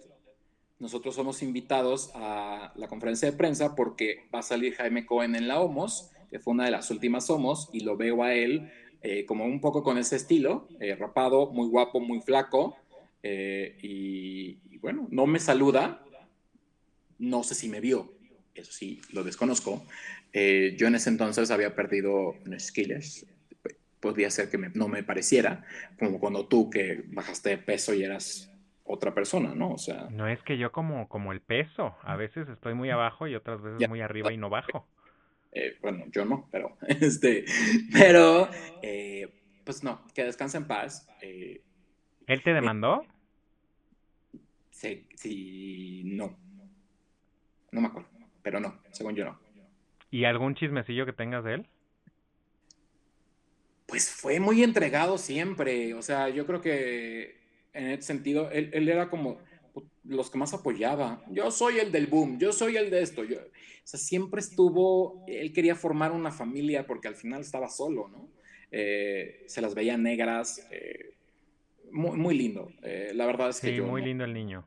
Muy lindo, muy entregado y me gusta que haya llegado donde haya llegado. por desgracia, este maldito bicho que pues, tú bien sabes, tú y yo lo sabemos, es una cosa espantosa y se complicaron otras cosas en el camino, pero pues, se lo llevó eh, este estúpido virus y, pues bueno, no hay nada que... Yo el día que, que, muere, pues sí subo unas fotos que encontré de él y, y, pues ya, ¿no? O sea, no me quedaba de otra más que solamente homenajear a, a aquella persona super cool que se presentó un día en la casa AFA, hizo su casting y fue el hermano de Ana. Eh, a mí la verdad es que no. Te digo que la última escena que yo recuerdo de él es con la cabeza agachada, eh, como diciendo, puta, ¿qué están diciendo? Eh, es que yo sí, quiero... era muy lindo, muy, muy de familia, muy poblana.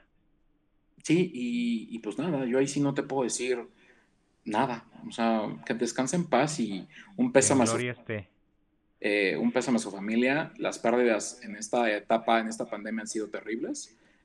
no hay forma como de reparar nada y nada que descansen en paz y yo creo que lo que el legado que dejó en AFA pues fue bonito. Entonces, y creo que estudiaba actuación, algo así, no sé, la verdad, me acuerdo. Ya vamos por la hora 3 de este podcast, así es que ah, si este es el tercer capítulo de, del podcast, pero el segundo lo cerramos con Pablo Rivas, con Alfonso, y el tercero con una noticia muy triste, y el tercero es con una noticia súper picante, porque yo me acuerdo de Luis Alexander, y perdón que lo diga, pero para mí, Luis Alexander, solo vienen a mi mente unas fotos que seguramente todavía debo de tener porque fue un escandalazo y fue el único que tuvo un escándalo sexual de AFA porque le filtraron las nudes, ¿no te acuerdas? ¿Cómo no? ¿Neta? Sí, Armando, si estábamos vueltos locos porque era el primero de nuestros de nuestros talentos que salía con la berenjena parada y sentado así.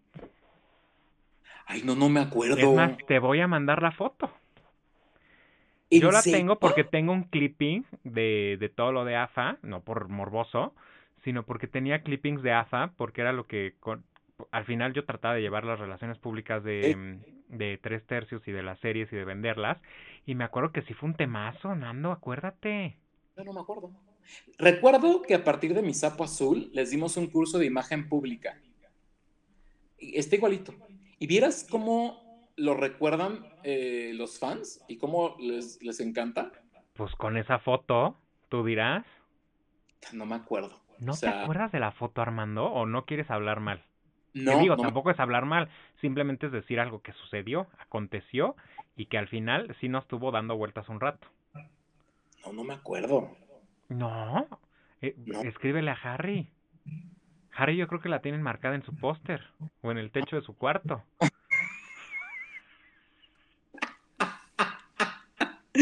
Ay, la chica de clima, perdón. ¿No te acuerdas? Ya voy a quedar mal yo como el que nomás se acuerda de eso, pero pues sí, fue lo pues que nos aconteció. O sea, no, no, no las publicamos. Ahora sería Y de hecho la subieron a Twitter pues bueno, ya existía. No, sí, ya existía Twitter. No, bueno, sí, Manhunt. Pues, pues bueno, yo en algún momento platiqué con ellos eh, de que, porque ¿sabes qué pasaba? Que los encontraban en Manhunt. Y entonces yo les dije, miren chicos. En Manhunt y en otros lugares de encuentro.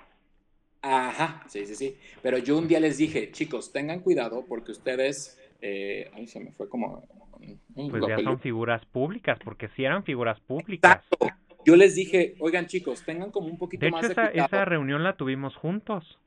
Ah, bueno, el punto es, tengan más cuidado porque eh, pues no está bien para la serie. También nosotros como en Odisea Burbujas, ¿no? Eh, pero era un escándalo porque estás dando una imagen de un niño de prepa que es todo buena gente, que no sé qué, que no sé cuánto, y pues estás en Menjon buscando sexo, ¿no? Ahora, es normal porque también tenían que seguir con su vida, pero eh, yo no te voy a decir que actualmente no me meto a Grindr, ¿no? Pero pues luego me dicen, ah, yo la Nando, ¿eres tú él? Y yo, madre, pues ya se me cebó, ¿no? O sea, ya no tuve erección. Ya quieren hacer casting. No, pues ¿cuál casting? No, más bien eh, te reconocen por, o sea, como que ha crecido un poco el show de Nando. No voy a decir que, ay, en la calle me reconocen, no. Eh, pero cuando tuve COVID fue muy bonito que la gente de Venezuela o de otros países, recuerdo Venezuela, Ecuador, ¿por qué llegué ahí? No tengo ni idea. Pero... Eh, pues es que así es la red de redes, te lleva a cualquier lado. Sí, exacto. Y, pues nada, no me acuerdo de eso, pero sí recuerdo que les decíamos lo de la imagen pública, que era como parte tuya. Sí, pues sí, eso pasó. Ese es el chisme picoso que yo tengo de, de, de Luis Alexander. Yo nada más recuerdo que llegó, hizo su casting muy bien, y le dije, te quedas como Joaquín, estamos pasando por una serie, te pido, este, a lo mejor va a ser como complicado. A César no le caía muy bien, no se llevaban muy bien, de hecho. Eh, como que se tragaban, pero porque tenían que ser el papel, pero no se llevaban, como que no había química como cuates. Es que creo que los que llegaron después fue muy difícil para ellos, como tú bien dices, era como Timbiriche. Eh, no, que de repente les llega Eric Rubin, que también tenía talento y cantaba, y entre el, el, celito. Bueno, Big Brother, ¿no? La mapacha, ¿no? O sea, ya, ya no la querían después, pero fue la que pegó primero, ¿no? Eh, Pero sí, muy respetuoso Luis Alexander, eso sí me acuerdo. Sí, sí, sí, y buen actorcito. Y te digo que ahora está en, como dice el dicho, algo así me dijeron. La verdad es que no veo esos programas. Fer de Anda. puro tres tercios. El que sigue es mi Fer de Anda. A ver, vamos a ver cómo está. Yo lo último que supe. Ay, ella en Pikachu, ¿o qué es eso? Pero Fer de Anda, fíjate. ¿Es Charmander o Pikachu o el pato Donald enojado? No es uno de los Pokémones, pero no sé Bueno, ella en Pokémona. E, ella, en, ella en Pokémona, y de repente en los chicos del cole, tú te acordarás. Ay, güey, ¿de dónde sacó eso, no? O sea. ¿Qué? ¿Te acuerdas? ¿No te acuerdas de la tensión sexual que había en los chicos del cole? Es que yo ya no, en los chicos del cole yo ya no estaba. Ya, ya nada más tenías a mm. Harry tu favorito. No, Harry no hacía a los chicos del cole. ¿Quién lo hacía? Uh, no sé cómo se llamaba, pero era otro. Y Leti. ¿Citlali? No sé si te acuerdas. ¿De quién? Era Leti, la asistente de producción, como Citlali, y era un chavo que estudiaba en la UNAM, no me acuerdo su nombre. Sí, Una a mí ya no me tocó los, o sea, me tocó el, o sea, armar los conceptos, ver las, las intros que hacía Marco Ferrer para todo eso. Marco sí enseñó eh, la, la verdolaga en Twitter. Ay, bueno, Marco es sex o estas cosas. Creo que ya no, porque se casó. Ay, bueno, pero más de 20 han de tener por ahí guardados sus videos de hoy me levanté duro. Sí, ¿te acuerdas qué fuerte? O sea, es que uno los veía como chiqui, como sus hijos. Bueno, a ellos no, porque al final, cuando, o sea, no porque no los viéramos como hijos ni como chiquillos, pero ellos iban para un proyecto que iba a ser fuerte. Sí. Que eran los chicos del cole que hablaba justo de niños que se dedicaban a ser chichifos acompañantes. A, OnlyFans, ¿no? O sea, otra El OnlyFans de los 2008. ¿Y sabes cómo, cómo surgió eso de los chicos del cole? Primero, tú sabes que era un reality show, ¿no? Eh, donde íbamos a poner a cuerpos muy atléticos y demás. Y después lo hago como serie. Y un día dando la puti vuelta, que no es Millennials, no crean que la creó eh, Karime. No, nada. La, o sea, se creó hace mil años. Y yo recuerdo desde que estoy joven. es del oficio más antiguo de la, de la humanidad. Y yo recuerdo que Adrián y yo cuando salíamos del cabaretito, del Adrián, ¿cuál? Mi mejor amigo, eh, o sea, Ah. de la Y salíamos y dábamos la putivuelta donde veíamos a los chichifos. Y entonces me llega como esta idea. Ahí en la calle del Banamex, en Ah, exactamente, de la zona rosa. Abre, o cómo se llama esa. Creo que sí. Quedabas hasta el seguro social y otra vez y dabas vueltas y vueltas. Sí, claro, y los muchachos con la mazacuata así golpeándole en tu retrovisor, bueno, en tu lateral. Exactamente. Y de ahí digo, sí, o sea, como calle, pero vamos sobre los nice, los ponemos uniformados porque eso es un fetiche. Y, Y tenían o sea, su propia página web. ay, sí, ¿te acuerdas? Sí, es que... Bueno. Y, y Mira, Fer de OnlyFans se quedaba pendejo en esos momentos. Sí, y lo último que supe de Fer de Anda es que tenía un marido y, y se alejó del medio. Se alejó del medio. No, no tengo la menor idea, o sea, también perdí contacto. Pero de él, tiene- a ver, estabas hablando de una tensioncilla sexual ahí en los del cole. Ah, Que sí, estaba quién? Este Iker Mazariegos, él, Iker, Iker Mazariegos, Harry que- Chihuahuita, que no sabía que le decíamos Harry Chihuahuita hasta que Kike una vez le dijo Chihuahuita. y Harry adorado. Fue, eso, fue, fue, fue, fue difícil esa serie, ¿eh? Yo debo Sobre decir, todo por Harry Chihuahuita, que te- temblaba en cada eh, eh, bueno, escena. Que Harry era la mejor amiga de Beto en AFA, ¿no? Eran las Pero yo me acuerdo que, ah, eso sí, Derek Ulises lo que hay que decir es que era un friego para que grabaran sus escenas. Tenían una de errores estos niños que yo decía, ay, ya. pero eran divertidos. O sea, hasta nosotros les aplaudíamos los errores. Porque luego nos servían como bloopers, que era como el chiste de la serie, ¿no? Al final.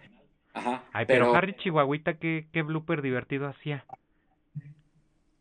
Pues luego montado ahí en la cima y este, ay no, muy difícil esa serie. Y sabes qué, yo no la supervisé. Entonces quedó de la chingada. Y con Tempo me dice, la serie es muy fuerte. No puedo, o sea, sí la puedo, pero tendría que venderla como porno. Y entonces estaría en una sección que no sé si te acuerdas que en Mix Up hay una sección porno. Muy como pero es que tampoco es porno. No, pero eh, bueno, sí tenía unas escenas muy fuertes. No, porno es literal ya cuando ves el chimuelo y unas cosas así. Era Era- erótica.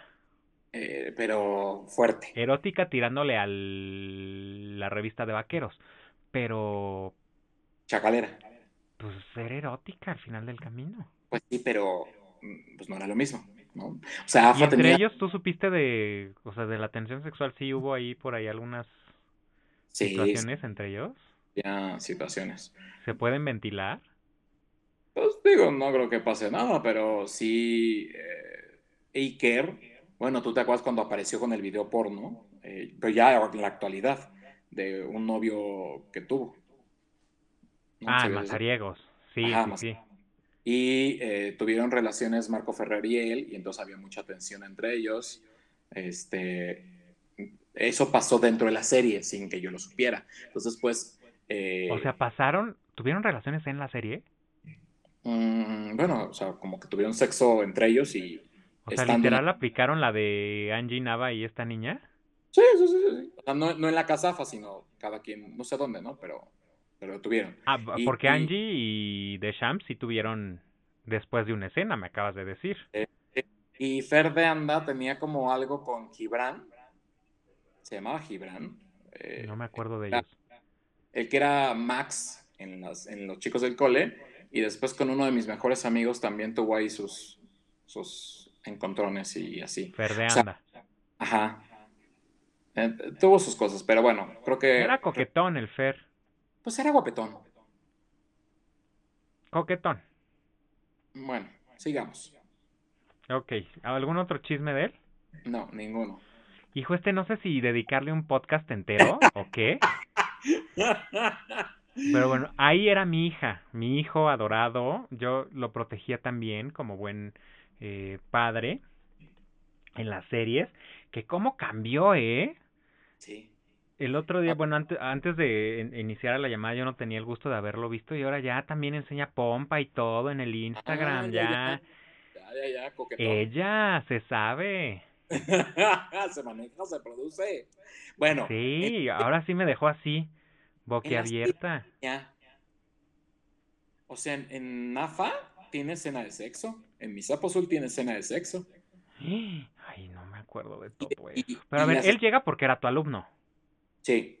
¿En la escuela nunca tuvieron pedo? ¿Mandé? ¿En la escuela nunca te corrieron por andarte ligando a los, a los, a los alumnos? Pues mira, en primera no me ligaba a los alumnos, nada más. Quiero aclarar. Quiero aclarar, sí, porque yo no me ligaba a los alumnos, en sí yo iba como... Ellos me ligaban. ¿Mandé? Ellos me ligaban. Pues es que Chris fue el que, el que intentó conquistarme hasta que Chris, yo, Chris y yo nos llevamos 10, 11 años. Entonces, yo tenía 28 y él tenía 18.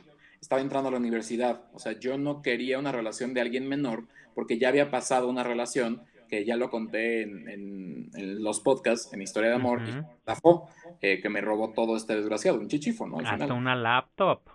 Todo, todo, todo, todo. O sea, ya me quiero. Sí, no, que, no, no, que, pero, qué, historia obviamente, se veía diferente. Eh, pero tuvo como detallitos, detallitos y poco a poco pues me fue enamorando, eh, me fui ilusionando. Un día le digo, oye, tengo una serie, eh, cuando ya platicamos un poquito más de nosotros. Un día me animé y le dije, ¿qué te parece que nos vemos en, en Plaza Terite y platicamos?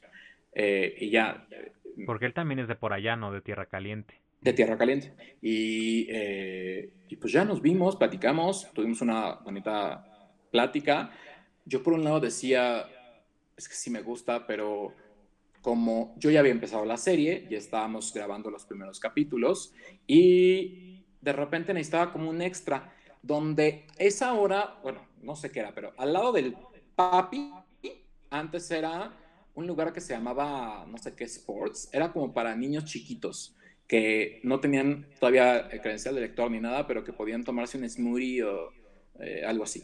Eh, también de, de, Beulo, al lado del papi. Total que eh, para abrirle el lugar o para darle como un poquito de publicidad, me dice, oye, ¿por qué no grabas una escena ahí? Un lugar hiper chiquito, o sea, más chiquito que el baño de AFA, haz de cuenta. Entonces fue un pedo y le dije a Chris, oye, ¿por qué no eh, pues me ayudas con esta escena? que vas a ser el galán de Beto. Bueno, un, un galán X, ¿no? O sea, tienes que decir estas palabras y ya. Llegó, se preparó, él llegó con su coche a la zona rosa eh, y ya. Eh, yo todavía después eh, de ese día me fui a tomar chelas con ellos, porque también ese era un grave error. Iba y tomaba con ellos y, pues nada, él se fue a su casa y... y ya tomabas. Pero todavía no tenemos como una relación.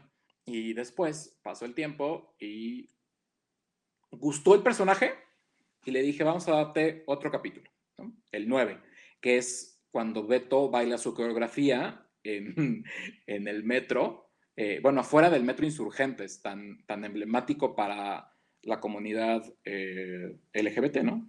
Y pues nada, llega el otro y, y, lo defiende, pero, pero Chris tenía algo, tenía como energía, tenía como ganas, pasión, entonces dije, bueno, ¿por qué no? Que tenga más participación y, y demás, ¿no? O sea, si también metimos a Couty, Couty, eh, que tú no amas tanto, eh, y que tú dices que él no te ama, Couty llegó porque nos vio... No, a mí todos los AFAS creo que me odian. O sea, creo que por eso no se va a hacer el reencuentro si los, si los invito yo. No, a ver, no, no, pero eso pon tu cámara y dilo de frente. Lo voy a decir de frente. No, no, no. Yo sí creo que los Zafa a mí me odian. No, no, no. Ponte todo tú. Lo creo, los, lo firmo, porque también yo llegué como a decir, a ver Armando, las cosas en el mundo real no se hacen así. O sea, se hacen, se tienen juntas, la, a la gente solo se le informa de lo que se le tiene que informar y la vida es así en cualquier producción, uno no tiene por qué estar tomando en cuenta, porque aparte yo me acuerdo que ya después, o sea, una cosa es que el actor por darle vida al papel haga algunas sugerencias o pueda meterse en el libreto de hacer algunos ajustillos pequeños, pero otra cosa es ya querer venir, imponer y proponer. Sí, sí, sí, sí. Y eso a mí me, me estresaba bastante, ¿no? Sí, y bueno, eso y otras cosas. Entonces, uno, yo siempre he sido bastante pesado, ¿no? Tengo como esa característica de que o me, o me quieres o me detestas. Y eras muy maduro para tu edad. Es que siempre he sido señora, siempre lo he dicho. Las dos camaritas, ya, nada más quería eso. Gracias, qué bueno que ya no me, no me estés martirizando aquí. Una ya no aguanta el Zoom. Ajá, sí, yo el director de cámaras. Eh, sí, eh, pero a lo que voy es que para mí, porque yo se los, es más, con los mismos Zafa, me acuerdo que una vez en casita de Poncho, o de este Paco Rivas, Alfonso Rivas, ahí ya empezaba a ver como ciertos roces, porque llegaban tarde a los ensayos, llegaban sin aprenderse la canción, llegaban con unas ganas cero de vocalizar, y me acuerdo que intentábamos hacer los ejercicios de vocalización en el suelo y como se pudiera, porque aparte el, el depa de Pablo literal no si tenía una mesa y una silla y la cama era una bendición. ¿no? Este, y yo me acuerdo que él muy amable nos prestaba el lugar, iba la chacala, el novio, tú, eh... ¿Va? Sí. Yo recuerdo que yo iba a los de los fines de semana.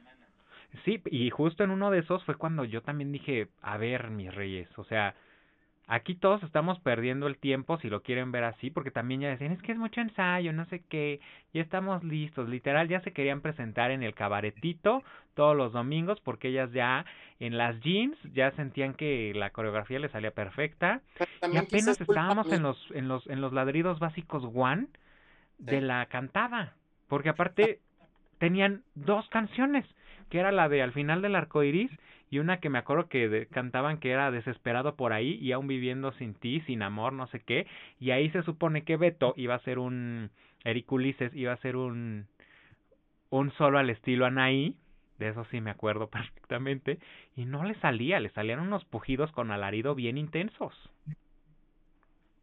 Me acuerdo del casting que hicimos con todos los AFAS y pues tuvimos que quitar a Christopher, ¿no? Eh, por, por obvias razones, porque si no lo, tú dijiste, eran como una familia muy unida y pues eso afectaba, ¿no?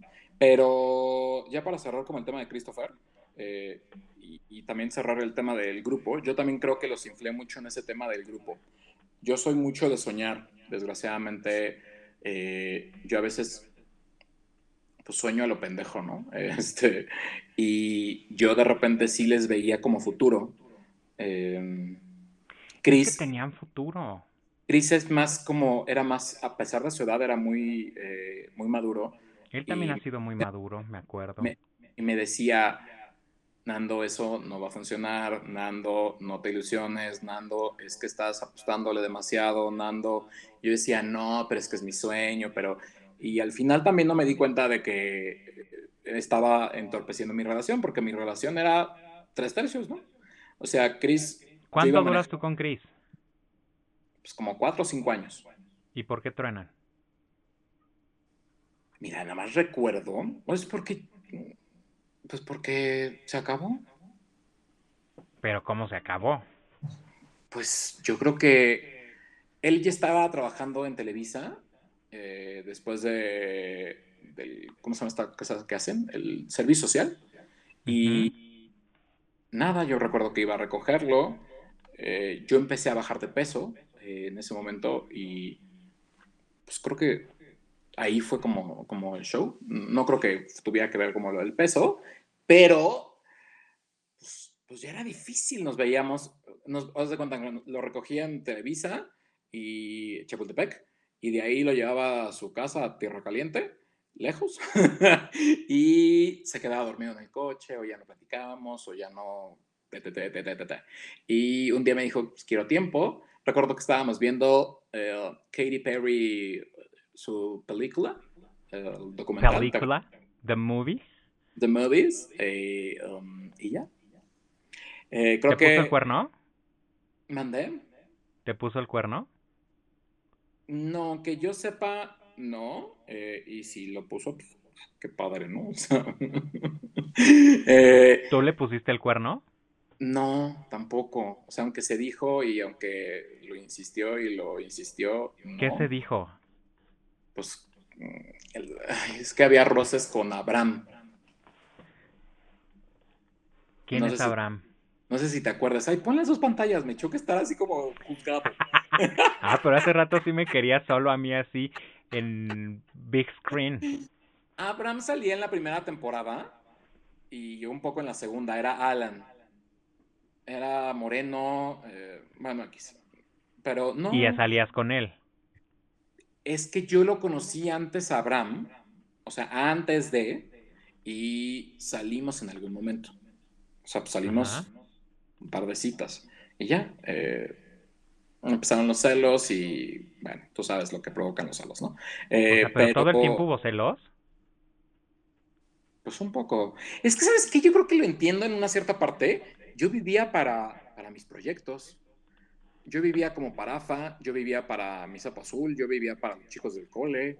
Eh, todo el tiempo estaba como resolviendo en señor productor las cosas. Entonces, pues claro que la relación sí nos dedicábamos y, y disfrutábamos que, que, los Avengers y que no sé qué. En algún momento yo creo que pensamos que esto podía crecer y que podíamos llegar a más. Eh, sí, obviamente, pues como cualquier persona, ¿no?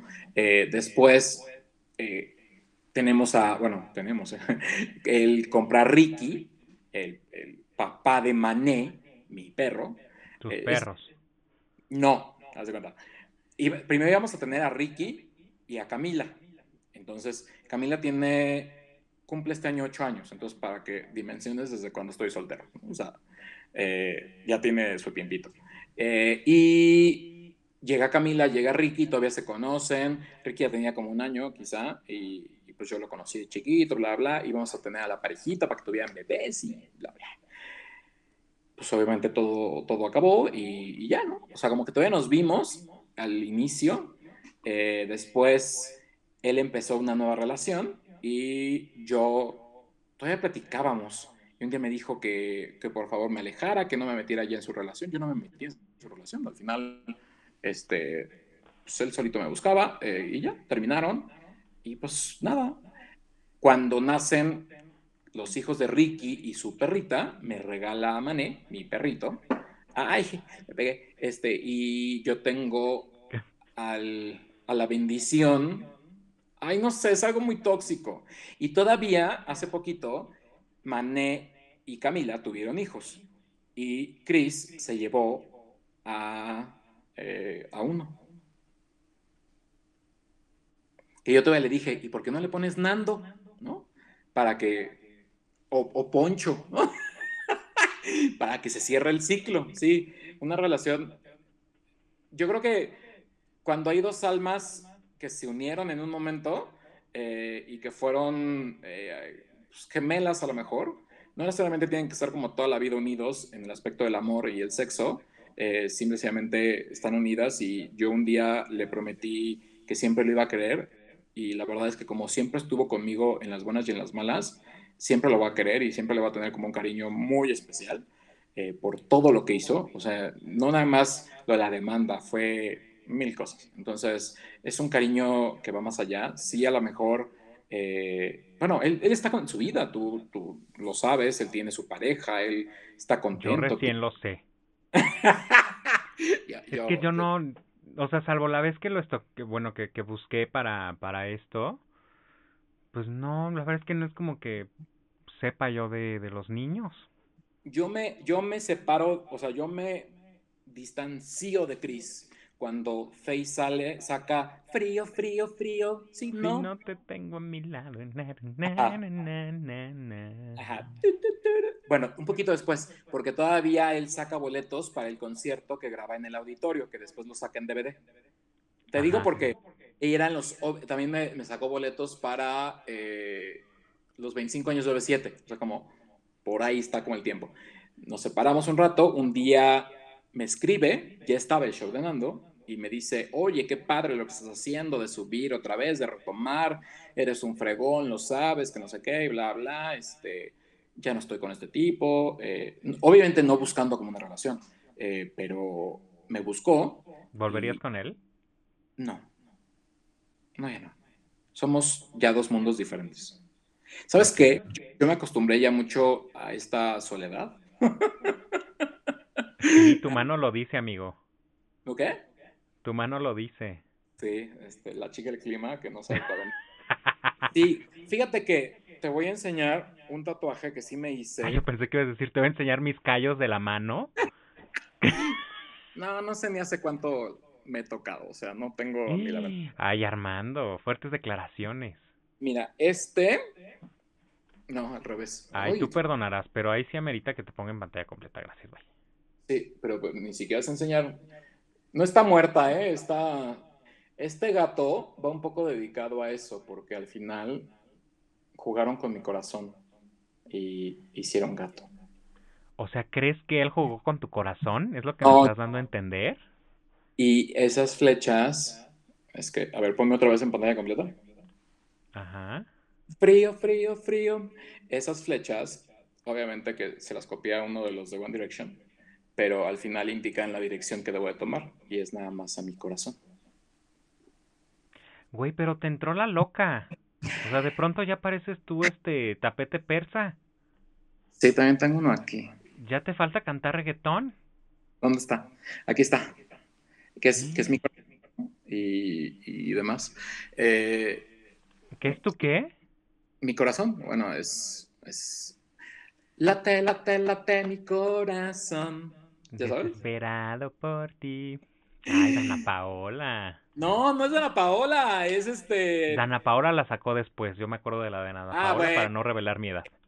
Pero bueno, el, punto es que lo quiero mucho. Eh, él está muy feliz. Eh, no sé, o sea, de repente me, escribe.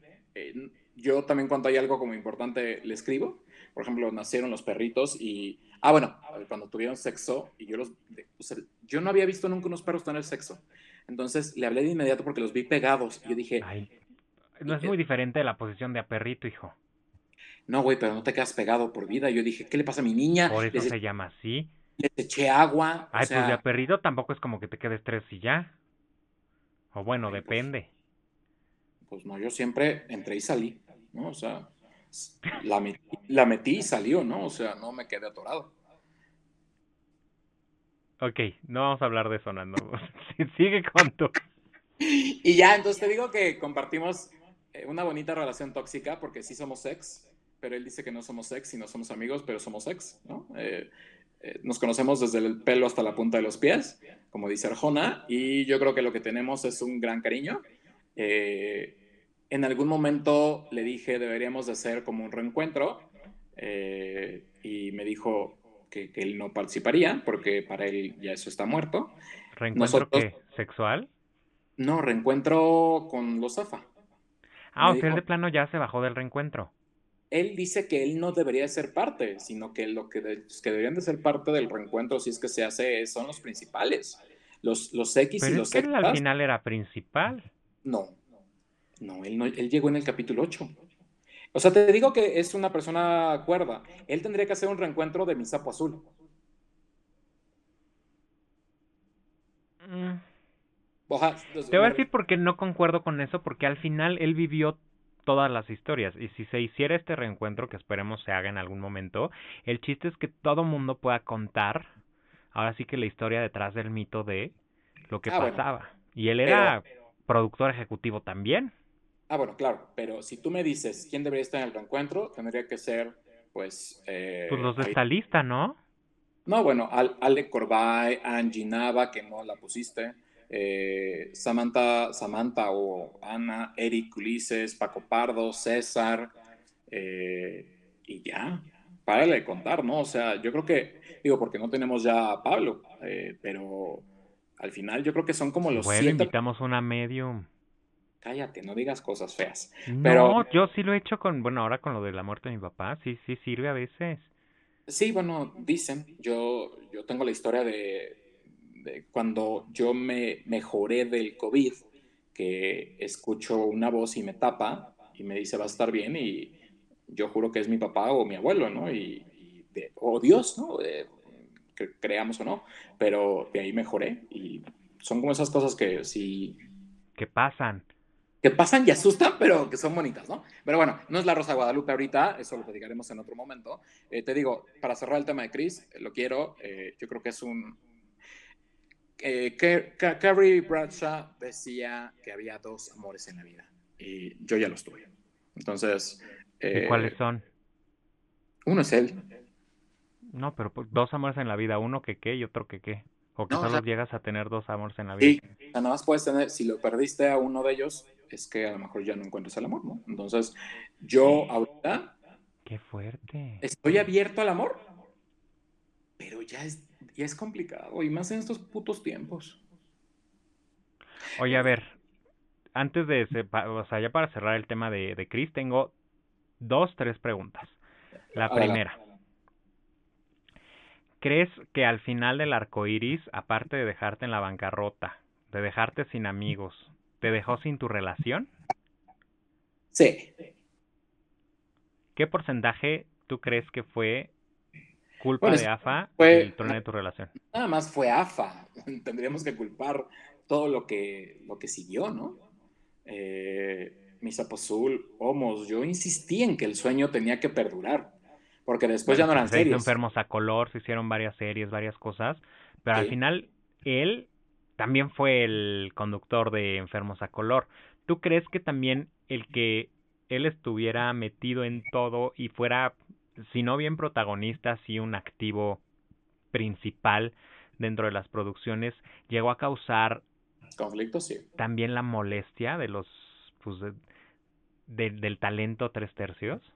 Pues sí, pero también tenía el talento. O sea, se le, tú lo viste cuando grabamos lo de Enfermos a Color, fluía, La búsqueda. Es que ¿Eh? me lo heredó. ¿Qué te puedo decir? pero, pero fluía, Jacobo. O sea, eh, no era alguien que no fluyera. O sea, no era alguien como que mm, dijeras, ay, hueva, ¿no? O sea, o que tuvieras que estarle, repite y repite y repite. O sea, era rápido, era... Y tenía carisma, bueno, tiene, eh, pero ante la cámara, como que la cámara no lo, no lo odiaba. Y hay gente que te odia, que lo odia la cámara, ¿no? Este, hay gente que se apena, hay gente que no da una, eh, bla, bla, bla. O sea, y eh, claro, en ese momento el único activo era, era él, ¿no? Teníamos otros activos. Ah, ¿no eras tú? Ya no entendí. Bueno, eh, activos, eh, ¿cómo se dicen? Intangibles. Ah, no, sí, tangibles de, de Bueno, talento. Talento. O sea, no teníamos. En Enfermos a Color no teníamos otro. ¿O a quién ponías? Así Tlali Sobrevilla. ¿A, a Quique? ¿A tu Quique? Ay, mi amigo Quique, besazos hasta Bueno, que. Quique se quedó cuando íbamos, grabamos todavía el promo ah, intentando hacer la parodia de Dos Hogares, que sale David Cano y Quique, uno de cada lado. Y pues, este, digo, ya no se hizo, pero. Ahora también pasaba algo. Yo en cada serie lo mataba. Sí, es cierto. Ajá. Oye, digo, y sumando a mis preguntas anteriores y para cerrar el tema, Christopher eh, Aldana, Mi terapia. este, ¿crees que andaba contigo por foco? Como No. alguna vez se dijo. No, jamás, jamás, jamás, jamás. No, no, no. O sea, ¿sí Ey, crees que su amor era genu- genuino? De hecho, él rechazó a un chavo eh, de su edad eh, que era, era de la escuela y Pero no era productor. no, pues tenía más dinero que yo. Ese güey Pero no le daba foco. Yo te estoy diciendo, ¿crees que andaba contigo por foco? No, no, no. Él andaba. No. No, no, no, no, no, no, no, no, no. O sea, él. No, no, ¿qué? No, no, no, no, no, no, no, no, no. Güey, llevo tres horas hablando, estoy cansado ya. Este, no, no, incapaz. Eh, ¿Sabes qué? Es un niño que está bien educado, que tiene valores, que tiene principios. Su familia es muy linda. eh, él, a pesar de que su familia no sabía que él era gay, hizo un proyecto gay. Eh, salió, sus padres se enfrentaron, lo supieron por, por X o por Y, la hermana se enteró cuando al final nadie sabía de eh, su, su sexualidad y creo que todo lo hizo eh, por mí y eso pues, es más bonito todavía, ¿no? Oye, sea- qué drama. ¿Te acuerdas? No sé si te acuerdas, si estabas tú o no, pero nos buscan, ay, ¿cómo se llama? ¿Cable medios? Este, mega cable o no sé, una cosa así de allá de, mi provincia. Multimedios, No, no, no, todavía no existía. Cablecom. Cablecom creo que se llamaba. Y eh, de allá de, de su tierra, eh, y, sale nada más como por allá. Entonces es ahí como se enteran un poco los papás. Eh, obviamente también el niño salía en los DVDs, estaba en Mix Up, este, pues estaba feliz también, pero él tenía en un cajón de la casa AFA sus DVDs, sus contratos, sus guiones y se los llevaba. O sea, no creas que tampoco o sea, claro que sabían que tenía, pero presentaba a, a Millie, no sé si te acuerdas de Millie, la güerita. Millie Bermejo, ¿cómo no? la presentaba como su novia en las fiestas. Ajá, yo no, yo no iba a esas fiestas, o sea, yo no, yo no estuve como en una relación cuando, eh, bueno, yo no estuve así. Entonces, obviamente, no había salido del closet, eh, y pues imagínate cómo vas a, pensar que lo vas a hacer por foco cuando al final lo estás haciendo por amor, ¿no? Eh, o sea, sí, creo que fue algo bonito. Te digo que fue una relación eh, muy bonita y, no, más bien yo, yo era el que le, le, insistía en de, ándale, anímate, sal. Y me decía, es que no, a lo mejor ellos se van a sentir mal porque esto, porque aquello. Y, y poco a poco fue adquiriendo como personaje, tampoco le hacía como de escenas enormes, pero pues quedaba bien. Beto necesitaba también una pareja. ¿sabes? Adrián le hacía mucho daño eh, y no, no iba para dónde. Mi problema fue que cuando eh, se va Cristian Díaz de la serie, que ya teníamos grabado hasta el capítulo 7 y que lo cortamos en el 4, tenemos que regrabar un pedo, el punto es ahí que fracasa todo y la historia tiene que cambiar. O sea, la historia de la temporada 1 acababa en que Pepe y Armando se daban su primer beso y pues resultó que se lo dio con Joaquín y ya tenía Mike, o sea, un drama, entonces sí cambió mucho y pues por obvio tuvo que haber personajes. De hecho, el personaje de Poncho no existe en el libro. En, el libro no aparece el personaje de Poncho, entonces son de esas cosas que, que se crea uno de la nada como para... Bueno, es más, el, que, el personaje que sí existe en la serie es la cucaracha. Ay, de los AFA 2.0 que, ay, Dios mío. Que, que, lo que yo sé es que los que se quieren reencontrar. Eran niños de muy buen corazón, pero con cero talento, perdóname que te lo diga. Bueno, haz de cuenta, ¿cómo la pongo a conducir enfermos a color? Bueno, no sé. O sea, Tienes razón, Armando, ya, perdón. No vuelvo a hacer preguntas pendejas ah, en el ahora, Lo que yo sé es que los que quieren hacer el reencuentro son como esa, eh, ese grupo de personas últimas que llegaron. Exael, Daniel Blad, eh, la que era Pamela, la que era, o sea, cosas que a lo mejor nadie recuerda.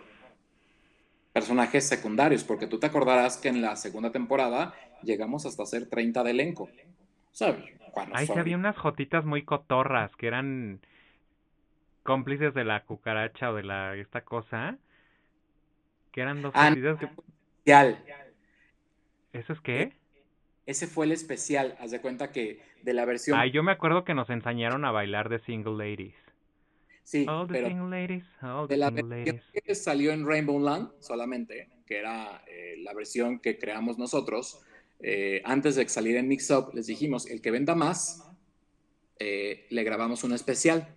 Y entonces Melina Drummond, creo que se hacía llamar, eh, fue la que vendió más y le hicimos su especial, que se llama Equivocada, como la canción de Talía. Que ¿Y por qué salían esas, esas jotitas también? Pues porque tuvimos que crearle una historia, un spin-off a un personaje, haz cuenta. Y entonces yo necesitaba actores y le dije, ¿de dónde los saco? Y ella trajo a amigos suyos y, y ya de ahí. Sí, o sea... Ya no me acordaba. Sí, ese capítulo de hecho lo, lo produce Harry, fue su prueba para entrar a tres tercios, porque tú me lo trajiste. Ah, ya hablaremos de él en los últimos minutos del, del podcast. No, no, es que hay que hacer quinto capítulo. No, lo tienes que particionar porque se iba a quedar como de, o sea, alguien que se vaya a ir hoy a Acapulco lo puede ir en todo el trayecto sin pedos. Eh, de la Ciudad de México saliendo. Oye, Tocaste a Angie Nava. Yo la verdad es que a Angie Nava no la puse porque me cayó siempre muy mal. No, no es cierto. Porque no encontré nada de ella en ningún lado. O sea, siento que... Yo me acuerdo que tenía pedos con la familia porque no sabían que era eh, lesbiana. Me acuerdo que tuvo una relación muy tormentosa con Ale de Shams, de de irse a gritar a, a, sus casas mutuamente, a los, a los departamentos, de eso me acuerdo muy perfectamente. ¿Neta? Pero ya no supe nada de ella. Ah. Y no la encontré, no la... ¿Tú supiste qué pasó con ella? No, ella sí me demandó, pero no, no supe, no sé. Ten, ella no se llamaba Angie. De verdad no me acuerdo. No, sí, se llamaba Angélica. ¿Ah, sí? Sí. No, no me acuerdo entonces. O sea, Es más, lo único que tengo de Angie es este espacio para reproducir. Mira. Que fue cuando aparecieron en... Ay, le voy a bajar tantito porque sí, por favor. muy Wow. fuerte el pedo aquí. Que creo que fue cuando ellos Tenemos que aparecen recibir en Wow, ¿no? aparte Con Alex a dos Cathy, actores de esta serie que se transmitió por internet, una que serie mexicana 100% Alex gay. Cathy, Eh, al final pues del no, arco iris apenas están estaba aquí saliendo con con nosotros Guau, ¿no? Dos de los actores, bienvenidos. Bienvenidos. Déjame contarte una historia. Por favor, cariño. Eh, mi nombre es Ángel. Nava, estamos muy contentos de estar aquí con ustedes. Y tu no puedo hacer tanto al Eh, mismo mi tiempo, pero a ver, cuéntame la historia. Es que si no, no se va a escuchar, pero eh, llegamos a Telehit. Eh, Ah, ya sé qué voy a hacer, espera. Le voy a pues, quitar el volumen para que nos acompañe. Ajá. Ándale. Llegan a Telehit y qué. Ahí está Charlie Díaz, que después salió en Defeños. Ajá. De los, bueno, X. Y llegamos a, a, bueno, a donde se hacía Telehit. Yo no conocía. eh, y y Ahí en aparece, Río de la Loza. aparece Caffi y me dice, todo maquillado, una cosa así, muy maquillado, eh, con una faja. Y me dice, señorito, buenas tardes. Eh, Señorito. soy Alex eh, Caffi. eh, eh, usted es, y le dije, ah, soy Armando Silva, le di mi tarjeta de presentación, eh, soy el productor de, de la serie, sí, hoy los vamos a entrevistar, póngase de acuerdo con mi, mi asistente, que era el otro fulano que aparece ahí, este, que no sé quién sea. X. Ni idea. Entonces, eh, él ya llegó y me dijo, oye, ¿me puedes decir eh, los nombres de ta, ta, ta, ta, ta, ta, ta, ta? Eh, llegamos a Wow. Ese sí que fíjate, no me acuerdo por qué llegamos a Wow. Si alguien nos invitó o alguien nos lo consiguió, no me acuerdo. Pero llegamos cuando salió el primer DVD de la primera temporada en Mixup. Uh era diferente, ¿no? O sea, era... ¿Y cuál es la anécdota? Ah, pues nada, que llegó con todo maquilladísimo, No mames, Armando. con su paja, me dio la mano, pero me la dio así. Como para que se la besaras, le besaras el anillo. Sí, sí, sí. A Chantel. Ay, enseñó. Bueno, es que dijo, aquí hay un productor. Ya ves que esto es muy casa, muy letrada y lo que quieras, pero casa productores. Pero, pero me habló unas cosas que yo decía, Ay, esta pendeja, pues, ¿qué, qué dijo? No, bueno, muy lindo. Pero eh, a mí lo que me desagradó, si te soy sincero, es que no tenía ni puta idea de lo que hablaba. Eh, o sea, no sabía qué era porque no vio nada, no se tomó el, tiempo, ni siquiera cuando le entregué el DVD, como de revisar la sinopsis, ¿no? O sea, no sabía. El que sí sabía más era el otro, que era Xochichincle, que siempre lo, lo hacía de menos y cosas por el estilo, pero no tenía ni idea. Eso sí me molestó mucho. Eh, creo que eso habla mucho de, pues, de la gente, ¿no? De, de los periodistas. Que de repente vemos mucho en los medios que no tienen ni la menor idea y hablan por hablar. Eh, te invitan a un programa y es como, de- bueno, pasa que hasta con Maxine Goodside, ¿no? De, ay, sí, y habla de otra serie cuando ni siquiera la ha visto, ¿no? Eh, y así pasó. Eh, pero bueno, nos sirvió. Eh, llegamos a Telehit, que en ese momento Telehit era Telehit. Sí, porque lo había alzado Horacio, si bien te acuerdas.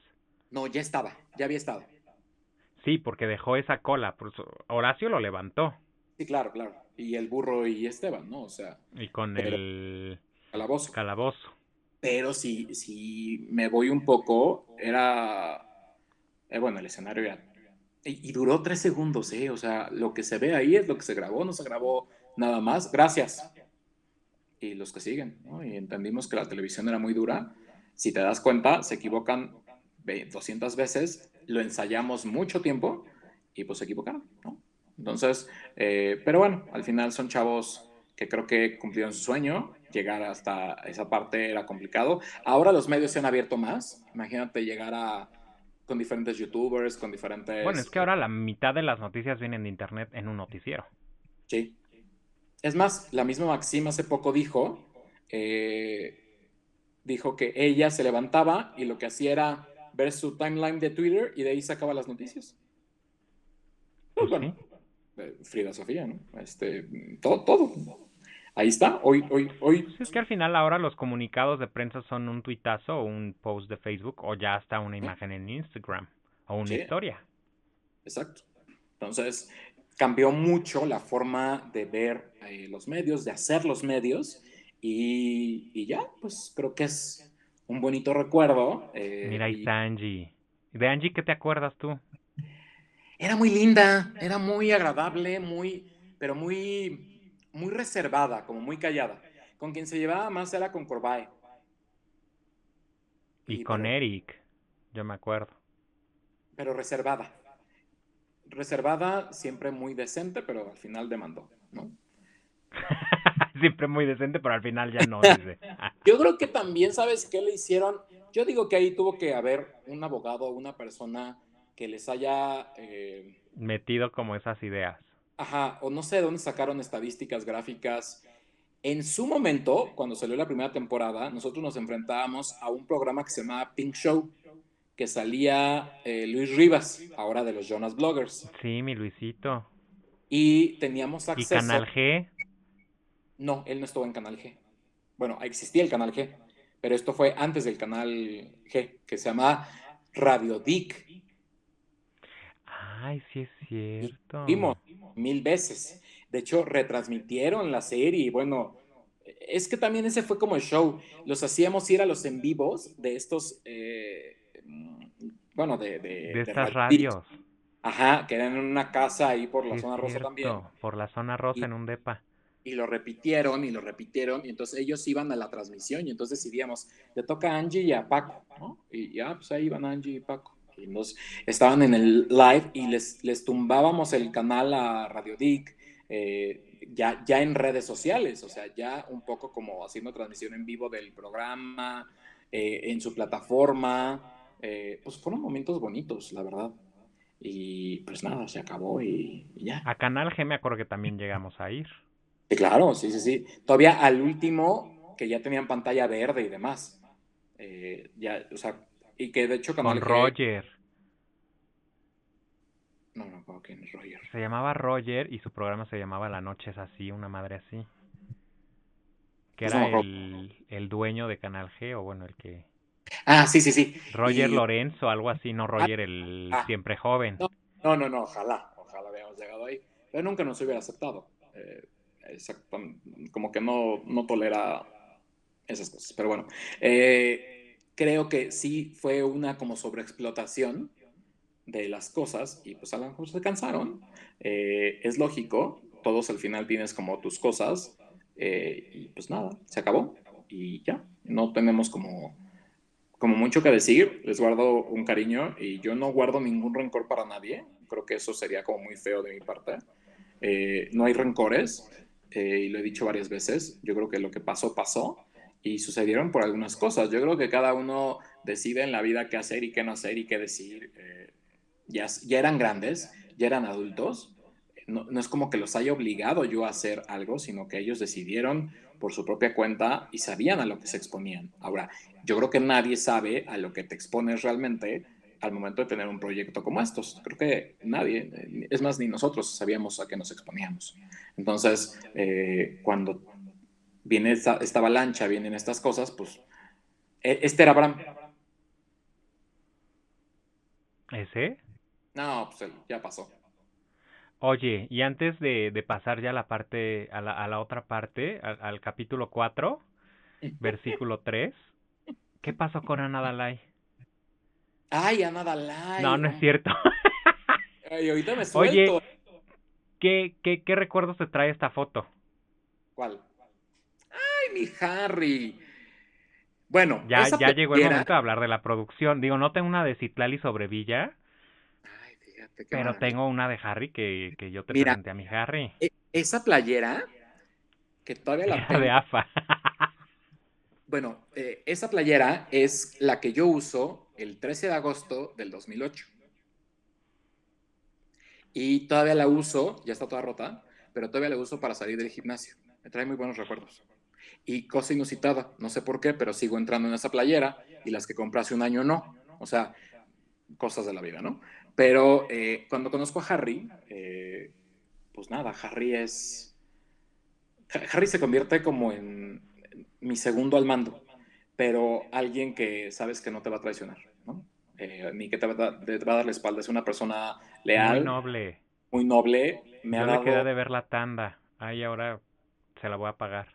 A mí me, me, me, da mil gusto de que esté llegando eh, cada vez más lejos o de que esté haciendo cosas. Me da mucho gusto como esta nueva vida que tiene. Por desgracia, a pesar de que somos amigos, eh, siempre hubo como mucho respeto. Él siempre me daba como mi lugar, mi respeto. O sea, ¿qué eh, le querías faltar el respeto a Harry? No, no, no. O sea, como que Ah, él- o sea, éramos, somos amigos, pero siempre me trató de usted. Siempre fue como una decencia. eh, un- es que así estábamos e- educados. Veníamos de la misma casa productora, Harry y yo.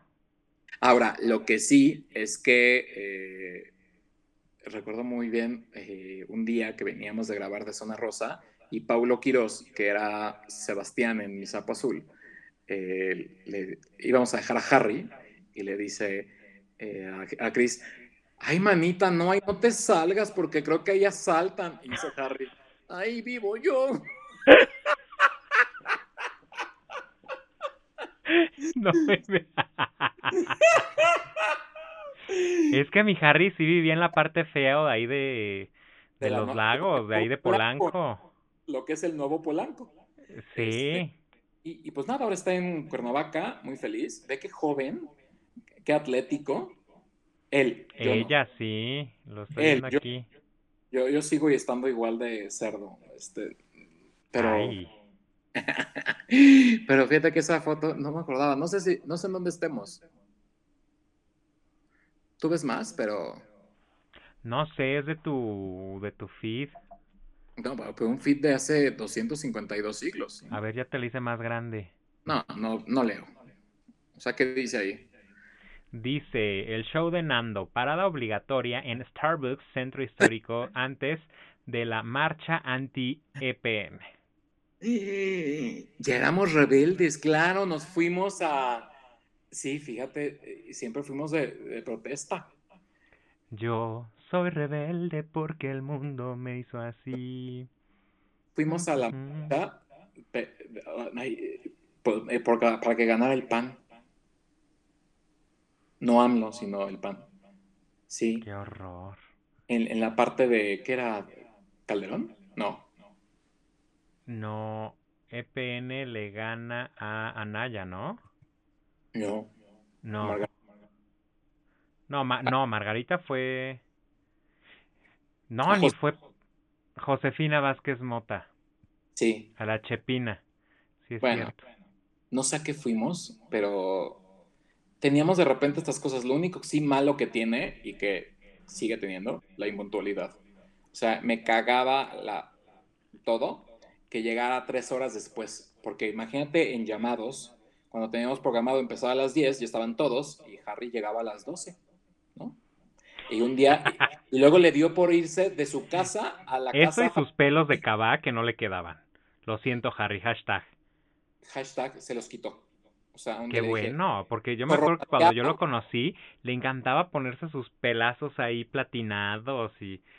Pero sigue de mucho pelo, ¿eh? O sea, es de pelo. Y ahora le gusta mucho el chacaleo. O sea, el- eh, eh, los chacales, bueno. Tiene sus historias. Que, que yo creo que hay que dedicarle un programa completo, pero con él. Sí, no, bueno, es que él también Una tendría que estar en el reencuentro, Pero él no era de AFA. pero tendría que estar, no me importa. No, él tendría que estar en nuestro reencuentro. O sea. El de tres tercios producción. sí, sí. Y, y Con Citlali- Citlali sobrevilla. Oye, ¿qué fue Citlali? No tengo una foto de Citlali, pero también era, yo me acuerdo, bueno, hasta donde yo participé con ustedes era eh, tú, Harry, Citlali y. Juan Sotelo y yo. Ah, Bueno, pues Itlali, eh, no, ten- o sea, no nos llevamos tampoco mucho, pero me, me dice siempre, doctor, ¿cómo está? Y no sé qué, y me, me tuitea. Ella está muy como tú, muy anti, ¿ya sabes qué? Muy anti el cacas, este, por, por aquello de la censura. Y, y pues nada, eh, se volvió como más católica, entonces anda muy, muy religiosa. anda como rapada de un lado, pero así como yo, pero ella se le ve más ruda y anda muy cristiana. Y, y ya. Era un Obviamente- desmadre mi Citlali sobre Villa. Yo solo me acuerdo cómo rebotaba en las en fiestas de... Es que ahora sí llegó el momento divertido de contar lo que pasaba en las fiestas. Se Ajá. hacían unas reuniones para lanzamientos o cosas así, en donde el objetivo era como la kermés de la escuela, eh, poner puestecitos, hacer cosas y juntar un poco de dinero, porque pues no había monetización de YouTube. Bueno, no estábamos en YouTube por culpa de Armando. Y aparte no había monetización de patrocinios tampoco porque era difícil y el poco dinero que entraba pues era para la producción. Entonces se llegaron, lleg- llegamos a pensar en las tardeadas, se vendía alcohol, se vendían, se hacían aguas locas, ahí estábamos nosotros haciendo nuestros cálculos de botellas por persona, cuánto iban a tomar, cuánto íbamos a ganar, total que creo que siempre nos acabábamos quedando con un chingo de alcohol y nos lo tomábamos entre la producción, excepto Armando porque era bien aburrido. Pues es que había que regresar a tierra caliente. ¿Y qué? Pues ya regresabas enfiestado. Bueno, sí. Hubo una Y yo me que acuerdo mucho en una casa que estaba en un eje acá por el sur, no, eje 8. sí, Sí, es- eje 6. ah, bueno, sí, la calle, tiene una calle, es muy conocida, que ya me contaron que es un call center. David Levy, ¿ubicas al ángel de los cielos? Me odia también, sí, claro. Ah, Él eh, fue a hacer una entrevista y se convirtió en un call center. Esa casa, Y ya es un, pues, como un corporativo, ¿haz de cuánto? ¿cómo crees? Pero David no es maquillista. ¿Quién? Sí, pero pues no está viendo bien y dijo, pues tengo que encontrar para pagar la renta, ¿no? Hay que tragar. Pero no le iba bien en Azteca, yo me quedé en eso. Está. Bueno, X, o sea, tampoco vamos a hablar de todo el mundo, sino esto va a durar, este, pues Cuatro años. Daniela, ¿no? Bueno, el punto es que esas fiestas eran muy divertidas, Armando. Sí.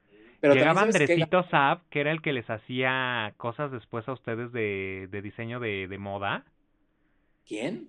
Andrés Saab, Ah, claro, claro, claro, claro, sí, que era parte del club de fans. E- Era Sí, el ya- de César. César daba clases de moda en una escuela por Tlane y uno de sus alumnos era Andrés. Que Andrés Saab es quien ¿Y hace César de los qué vergas, perdón, de qué fregados daba clases? De dibujo, es que él era modista, César. Ay, ya. Eh, te juro, estudió moda y, y confección. Y eh, Andrés es quien hace los uniformes de los chicos del cole y eh, todo lo de el ángel y el diablo en mi sapo azul. Y en esas fiestas me acuerdo que él iba mucho con otro personaje bien bizarro, que era la niño niña, que no sé, nunca me acuerdo cómo se llama, Bueno, pero me es- caía re bien, era muy chi- bueno, me caía bien cuando no se ponía tan peda, porque ya bueno, peda ya era no insoportable y no la podíamos sacar. ¿Te acuerdas que ella se sentía Mean Girls? Ujú. Mean Girls con eh, Betty Bowfight. ¿Cómo se llama el personaje de la Vogue? La de este chula, preciosa, divina, querida, yo te quiero, preciosa. Ah, Betty, la Vogue veo 5, esa madre. Ah, este, todo el tiempo. Entonces, sí, eh, que bueno, ahora es chica trans. Bueno, chico, híjole, no me acuerdo. Pero me escribió hace poquito. Y le dije, sí, sí, sí me acuerdo de ti, ¿cómo no? Le dije, ¿cómo estás? Que no sé qué. Y ya me contó que era, era trans. Eh, y, y ya. Ay, que un día me escribe, era muy divertida. Era cagadísima. Aparte se Era sentía, intensa. se sentía Sex and the City, pero Betty Bow Five, uh, no sé cómo se llama, este, pero con Mean Girls. Y llegaba con su bolso carísimo de Prada, que era de Bill Mercado, y era cagado, cagada, cagado, eh, Cagade, cagadx. ca- cagadé, ajá, porque al final ese era el punto, y no sabíamos, Por también eso había, era la niño niña. También había una chica que se llamaba, también me acaba de escribir hace poco, que era sí, machorrona, este, ay, Elisa, no me acuerdo, pero eran del, del club de fans fuerte. Y había otros eh, que siempre estuvieron como en las buenas y en las malas, y a cada cosa era como de, no, no, hasta para todo, y, hacían esto. Y pues muy padre, ¿no? O pero sí, las pedas eran... ¿Y de esas pedas qué te acuerdas? Porque tú eras más sobrio que yo. Yo llegué a hacer el ridículo. Yo me acuerdo cuando Citlali rodó de las escaleras. Es que esa fiesta Citlali se cayó 30 mil veces por todos lados. Ah, yo me acuerdo mucho de esa. Se gastaba mucho, creo que en la parafernalia, más que otra cosa, porque si te acuerdas, estaba tapizado todo con lonas de los de la cárcel, que es las que tú recuerdas. La casa de Juan era enorme, o sea, eran no sé cuántos metros cuadrados, pero era enorme. Entonces, imagínate tapizar con tanta lona, lo que costaba, eh, más lo que generabas, o sea, no era... Que aparte mi Juanito Sotelo era el niño bien de ahí, porque tenía propiedades por todos lados. Ahora imagínate el, pedo que nos hubiéramos metido si nos llegara la, la policía. Porque yo recuerdo, y eso por amigos me decían. Porque había menores, ¿no? Pues sí, yo creo. Este, pero el punto era que el día que estrenamos el capítulo eh, de la temporada 2, no, el primer capítulo y el final, creo que hicimos como eso, y amigos decían, es que no hay nadie en, en Kinky. O sea, no hay nadie, bueno, no en Lipstick se llamaba. No hay, no hay gente, o sea, y, nosotros teníamos, ay, me cansé, este, y nosotros teníamos lleno la casa de Juan, que era pues muy grande, pero sin ventilación, sin... Imagínate que nos hubiera llegado la policía y al bote. ¿Dónde está el señor Baena? Yo se hubiera corrido, eh, la verdad. Pero, o sea, tú estás con tu bolsa, seguramente. Y chiwi. Con, tu, este, no, es que, ¿cómo se, ¿cómo se le llama a las, no era bolsa, claquet se llama, ¿cómo se llaman las, como carteras? Eh, eh, siempre estabas así por la vida, ¿no? De Kipling, ¿cómo no? Claro que sí. Ajá, sí, sí, sí, cómo no. Y, y, pues nada, fue, fue bonito, o sea, no me acuerdo, no me acuerdo, Jacobo. Sí, sí me acuerdo que se ponían hasta hasta el DC. Me acuerdo a lo mejor, luego cuando íbamos a la escuelita, ¿se llamaba? ¿El, el cole? Como al lado de Blackout, que creo que todavía sigue existiendo. La botica. No, tenía otro nombre. Pero, pues nada, sí, sí, era, eran bonitas historias. Era la botica porque pedíamos los, las, los pollos o los mineros, que eran mezcales. No, ni me acuerdo. Iba Yajaira, Yajito. ¿Quién es Yajaira? Una amiga mía. Ah, no. Bueno, ex amiga, porque ya no me habla, pero. Oh.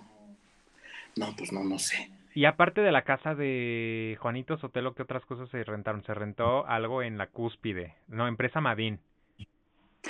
Ah, sí, me acuerdo, pero tendríamos que pausar esto ya, ¿no? ¿No se puede pausar? Sí, tendríamos. No, más bien ya terminarlo. O, no sé si hay algo adicional, digo, esos ya son necesito ir al baño. Ah, pues si quieres ve. y ahorita lo terminamos. bueno, regreso, ¿eh? Corre, corre, corre. Sí, sí lo recuerdo. Tenía un pánico porque íbamos con, no me acuerdo si tú llevabas tu coche, sí creo que sí. Sí. Que, que traías buen coche. Este, y, Ay, no, yo, yo, jamás he traído buen coche, hermano. No estoy dando Al rato me van a secuestrar. era el Passat, ¿no? No. O un Jetta, era un. Era no, traía un polo. Bueno, no me acuerdo, pero era. Y, y traíamos el Jetta de Chris, el rojo. Y, y el amarillo de Juanito. No, Juanito traía un matiz rojo. Naranja. Naranja con su bandera gay arriba de las. ¡Chocaste!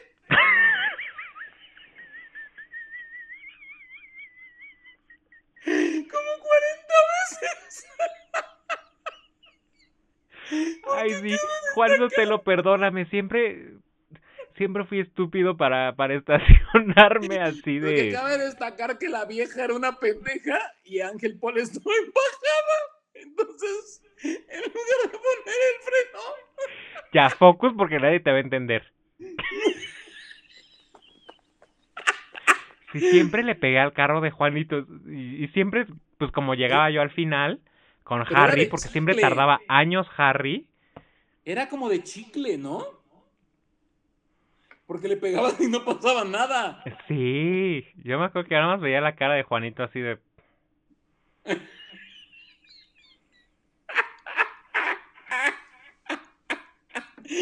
Ay, me acordé mucho de una vez que estábamos afuera y todos estábamos presenciando cuántas veces le pegabas. ¿Todos estaban qué? Armando, respira, te me vas a morir.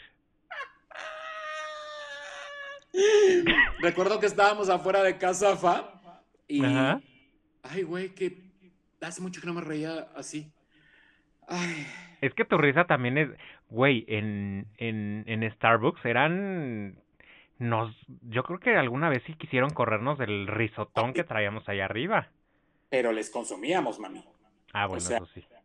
Les consumíamos todo. Desayuno, brunch, comida, cena y after. Eso sí, nunca me perdonó Christopher, las juntas. Eh, las odiaba.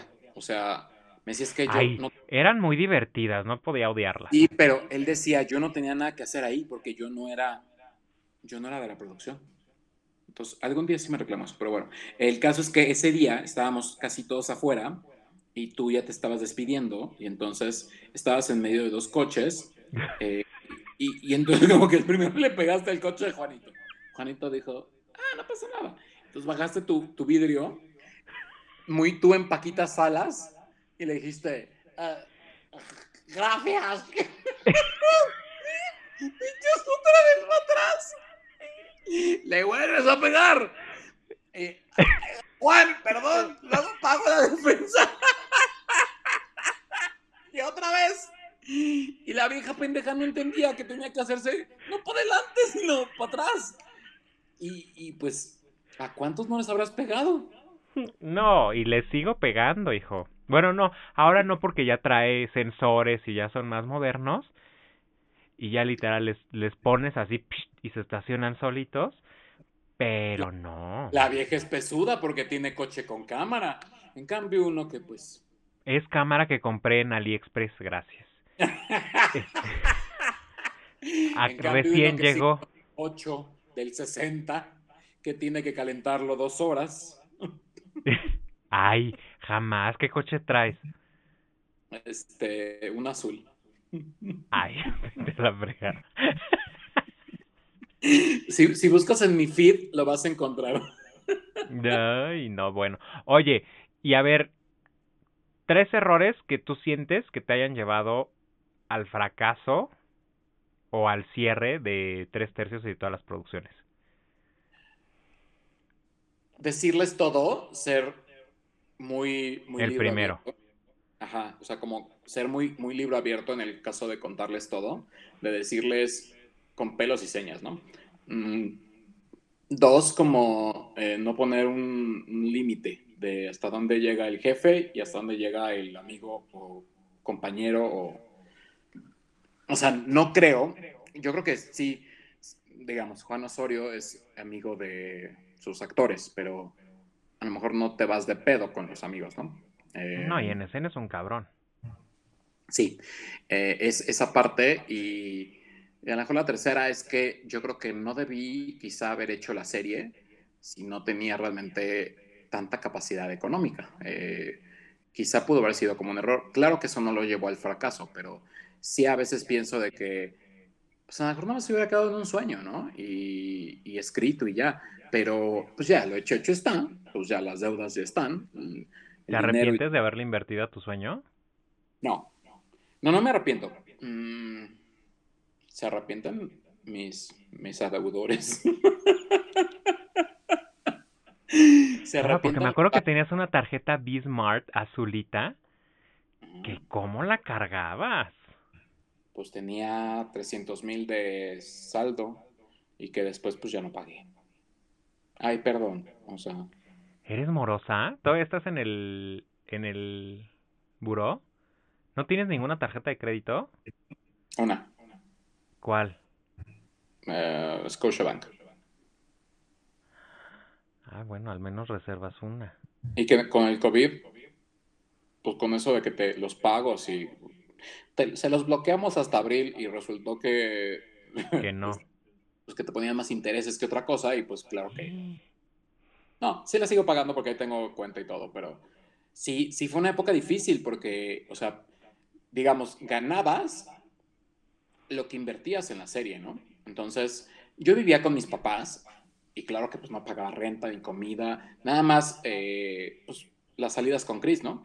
Pero literal, había veces que Chris pagaba los McDonald's, porque vivíamos de McDonald's, no vivíamos así como de, y bueno, y de Starbucks, ¿no? Que siempre ha sido caro. Eh, nunca ha sido realmente barato. Y, ya, los estacionamientos, la gasolina, mmm, nunca hemos, bueno, tú también no vives como cerca, yo tampoco vivía eh, cerca de todo. Todos, todo implicaba dinero. Entonces, pues... Todo en la vida implica dinero. Sí, nada más que a veces como que tus sueños pues, son más caros, ¿no? O sea, siempre he dicho que sueño y, y, gasto como presidente, pero pues mi sueldo es de obrero, ¿no? Ahorita, si tú me preguntas, ¿la harías hoy? No. O sea, ahorita, ahorita, no. Digo, yo tú déjate, olvídate del COVID, a lo mejor ya ni existe COVID, ¿no? Digamos. Pero ahorita no. Yo creo que Tendría que tener primero un buen equipo, eh, no equipo técnico, sino equipo, bueno, bien, sí, equipo de personas eh, y pagadas, eh, que, o sea, se hace esto porque se tiene que hacer, ¿no?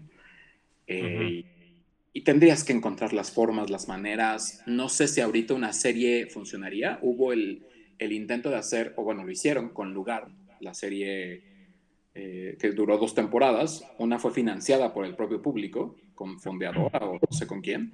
Eh, y al final yo creo que tampoco les fue como tan, tan, tan bien. Ahora la historia, puede ser que la historia no, no, haya gustado, los actores, o no sé. tenían buena producción. Eh, no me atrapó y creo que yo siempre me he sentido mal de ver esas series. Y algún día te lo dije, no deberías de darle una vista a La Bastarda, por ejemplo, ¿no? Porque tu casa productora o tu lugar es tres tercios. Y aquí en o sea, como que esa es, es un poco como mi casa Televisa, y hace poco que Anaí decía, pero es que mi casa Televisa, pero me odia, ¿no? O sea, porque no me dan papeles, porque me tachan de que vomito, de que hago esto, de que estoy gorda, de que... Y, y, al final como que todos, bueno, el que se fue, por ejemplo, y, de nada sin decir adiós y estaba en la bastarda. ¿Quién se fue? es que te trabaste. Eso sí. Ah, pues es que ya, creo que son, es la una de la mañana, o sea. una de la mañana, una treinta y tres, toda la boca llena de razón. Pues si tengo la boca seca. Una treinta y tres, señores, ustedes no están para saberlos, pero yo sí para decirles. Pero sí es una treinta y tres. ¿Pero qué estabas diciendo? ¿Que quién se fue como las chachas? El que se fue a la bastarda, o a la bolera, no me acuerdo. Ah, Daniel eh, o sea, no como las chachas, digo, pobrecito, pues buscaba su sueño y buscaba sus cinco minutos de fama. Yo creo que ahora todos lo buscan, ¿no? Eh, antes peor, pues no había nada. Entonces, si no, ella, ella tenía bastante edad y entonces si de repente no los encuentro, pues quién me los va a dar, ¿no? Eh, y hay otros, por ejemplo, que aunque tú no lo quieras, pero yo sí lo quiero, Cody, tú le dices a Cody algo ahorita y él dice, yo estaría contigo. yo nunca dije que yo no lo quiero. Me odia y no sé por qué. Yo tampoco, pero haz de cuenta que él me dijo todavía hace poco, si tú hicieras todo otro proyecto, eh, siempre, siempre ten en mente y siempre considérame, porque yo siempre he creído en tus sueños y, siempre seguiré creyendo. Para mí eres... ya de qué?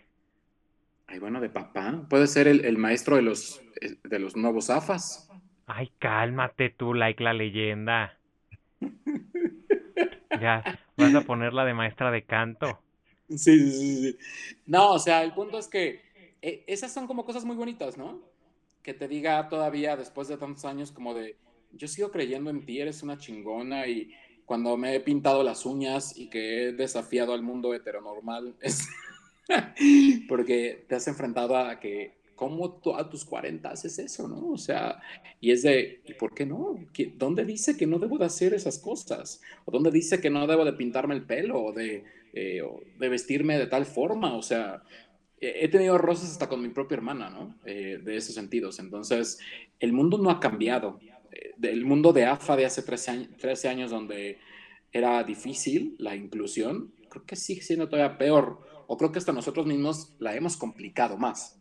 Al momento de meternos en unicornios este, y cosas por el estilo, ¿no?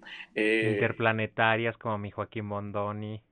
Ajá, bueno, esta parte tan que está muy de moda, el, el bonding, ¿no? El, el amo, el máster, la, mm, ¿cómo se llama? La, la, chica que es la, la que, ¿cómo se dice?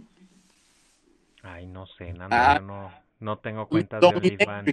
La, la Dominatrix, eh, ahora todos son OnlyFans, eh, todos eh, venden como su contenido a través de plataformas, pagas, bueno, antes solamente pagabas cable o Sky, ¿no? Y ahora pagas por cada servicio de streaming, que pagas más que lo que pagas por cable. Y si todavía le agregas el OnlyFans del no sé quién, del no sé cuánto, del no sé qué. ¿Tú pagas OnlyFans? No, fíjate que no. Si sacara, por ejemplo, Brent Everett, no, Brent Corrigan, que es como. Ay, pero Brent Corrigan ya no está como estaba antes. Ay, pero está divino. O sea, tú me dices, Brent Corrigan sacó OnlyFans, todo te lo pago, ¿eh? Me encanta. Es como... ¿Sigue dedicándose al porno? Pues sí, sigue sacando en Instagram sus fotos como de sus nalguitas y así. Pero, eh, o sea, tengo como ciertos gustitos en eso. Y la verdad es que pues lo encuentras a un clic, te metes a Twitter y pues ya, ¿no? O sea, eh, está todo ahí. O sea, es, un punto de lo que yo me he enfrentado con el show de Nando. ¿Qué, más digo? Claro que tengo una historia que contar, ¿no? Como dice el teaser. Tengo muchas cosas que contar, pero no puedo vivir toda mi vida contando estas bonitas anécdotas porque pues ya mucha gente no las recuerda. Ahora, te puedo asegurar que las nuevas generaciones ven... Hace, llegó un comentario la semana pasada y decía, güey, o sea, esperaron tanto tiempo y ni siquiera se murió y ni siquiera se pudieron dar un beso. Pepe y Armando. O sea, se murió sin darle un beso. Y es de, actualmente eso no pasa. Cambiaron mucho las cosas. Sí pasa. Pues sí, güey, pero... Eh, ah, ¿Cómo te explico? En la segunda temporada creo que eh, Armando no había tenido relaciones sexuales. O sea, armando el personaje, no yo. Yo sí tenía. No, tú ya llevas varias temporadas sin relaciones sexuales, amigo. que creo que eso, no me hagas mucho caso, pero creo que César me dijo, no quiero tener relaciones sexuales con, o sea, no quiero tener escenas de sexo con Alex, Luis Alexander. No, no quiero decirlo muy, muy seguro, pero me dijo que no le encantaba. O sea, como Em, no sé si le olía algo feo o demás, pero como, y, creo que nunca tienen, no, hay relaciones de ellos. no, pero este niño sí tiene una escena sexual en la temporada verde, ¿con quién? ¿Quién? ¿César? Sí. Ah, como intenta con Mike, pero dice que no está preparado todavía. No, pero si sale hasta su torso desnudo y alguien encima de él. No, ese es Mike. Eh. No. Sí, Corbay. ¿Sí? sí. Sí, sí, No, creo que nunca tuvo relaciones. Se nos fue virgen eh, Nando. Como ahorita. Como ahorita, sí, ya, eh, por, por, por, ya. Por cicatrización y cauterización. De todo, o sea, por todos lados pues, cómo te metes, ¿no? Con alguien. Pero bueno, eso es otro harina de otro costal. El punto es que... Sí. Y ya como para cerrar. Después de seis horas de, podcast. Cuatro horas hablando del cierre. Hemos llegado enfermos a color la búsqueda. No, pero es que esto es nada más de AFA. Ah, ok, ok, ok, ok. Si, si harías un o sea, si en si se llegase a hacer un reencuentro de al final del arco iris, ¿a qué sí y a qué no estás dispuesto? no estoy dispuesto a que me, a que me pongan como en, como Diana Salazar en la hoguera. O sea, no estoy dispuesto. Eh, no, no es la señorita Laura. Si, si vamos a hacer una unión, ay sí, yo en RBD, si vamos a hacer una unión virtual, eh, vamos a hacer una unión, ¿no? O sea, yo creo que eso últimamente lo he dicho y desde que tuve COVID lo reafirmo, el mundo lo que menos necesita es odio, lo que necesita es amor. Eh, el mundo está muy mal, lo vemos actualmente. Y que sé que suenan a palabras como que las dicen ahí, pero lo digo con toda eh, confianza y con toda eh, seguridad. Creo que creo que el mundo lo que menos necesita es que todavía nos atormentemos con odio y un rencor de hace 12, 13 años. Entonces, si, si ellos no quieren, por ejemplo, o si ellos no desean, pues no pasa absolutamente nada. La serie está ahí vigente, está en las plataformas, bueno, está en YouTube, eh, con sus ciertas censuras, porque pues obviamente cambiaron las, las cosas y los métodos, eh, pero está, algunos todavía se siguen vendiendo en Mixup, no recibo un peso de cada copia, nunca lo recibí y pues nunca lo recibiré.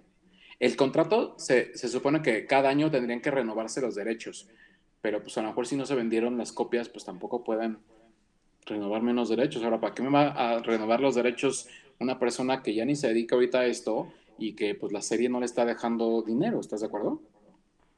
Ahora, ya no se venden las cosas en DVD, también cambió toda esa parte. Tendríamos que llegar a la parte de streaming. ¿Quién te va a comprar esto en streaming? Cuando está en todos lados. Es más, yo recuerdo cuando recién salió en Mix Up, estaba en los puestos pirata de la zona rosa. Ay, cállate. Te juro, nunca la compré porque me sentía ofendido. Pero, y sí, nunca he sido de piratería. A veces si tu ego es más grande que todos, ¿eh? Pues es que cuidas tu producto, ¿no? O sea, claro que a, veces sentía padre que dijeras. Bueno, tú siempre fuiste pro derechos de autor, me acuerdo. Sí, sí, sí, sí. Sí, sí comprabas tus DVDs, tus CDs. Y yo sí descargaba mi música de Ares. No, yo eh, en su momento a lo mejor intenté con LimeWire y había uno feliz de Brent Corrigan. No, no, no, nunca, ¿eh? Ni, ni ahora. O sea, no, no, no. Eh, pero creo que, bueno, eso, ¿y a qué no más aceptaría? o sea, obviamente, si no están los principales, no tiene caso que nos reunamos, ¿sabes? los que tú eh, mencionaste. Angie, Paco, Beto, Nando. Eh, Rodrigo, Juan, creo que es parte fundamental. También, por ejemplo, con quien eh, tuve una relación desafortunada en el aspecto laboral fue con Lalo, que es el productor de la primera temporada, bueno, el, que editó y demás. Eh, sucedieron como circunstancias que al final, pues ni él quedó a gusto ni él quedó bien, tenía como unos rollos ahí de que estaba encontrándose y estaba, no, no porque fuera gay o no, pero pues como que ver tanto gay a lo mejor su, lado heterosexual cambiaba, ¿no? O, estaba harto ya del mundo gay. Eh, Ver tanto Joto lo, lo, asqueó. Pues, o le gustó, no sé. Pero el punto es que también él podría estar presente, fue una parte fundamental. O sea, todos los demás. contacto con él? No. No, tampoco. No, no, no, yo no tengo contacto con mucho. Todavía te puedo decir que. Mm, no, o sea, Couty, yo creo que es con quien único que tengo contacto. Del, del elenco original, ¿no? Fuera de ahí no tengo nada. Y claro, si se suma Luis Alexander, si se suma Cody, eh, los, los más principales, fuera de ahí, yo creo que los demás, no es por excluirlos, pero o estamos todos o nada más están los, los principales. Creo que no tendría como sentido, ¿sabes? Si te aplican la de Pedro Damián de que se reúnen ellos por separado y no te invitan, ¿te ofenderías? No.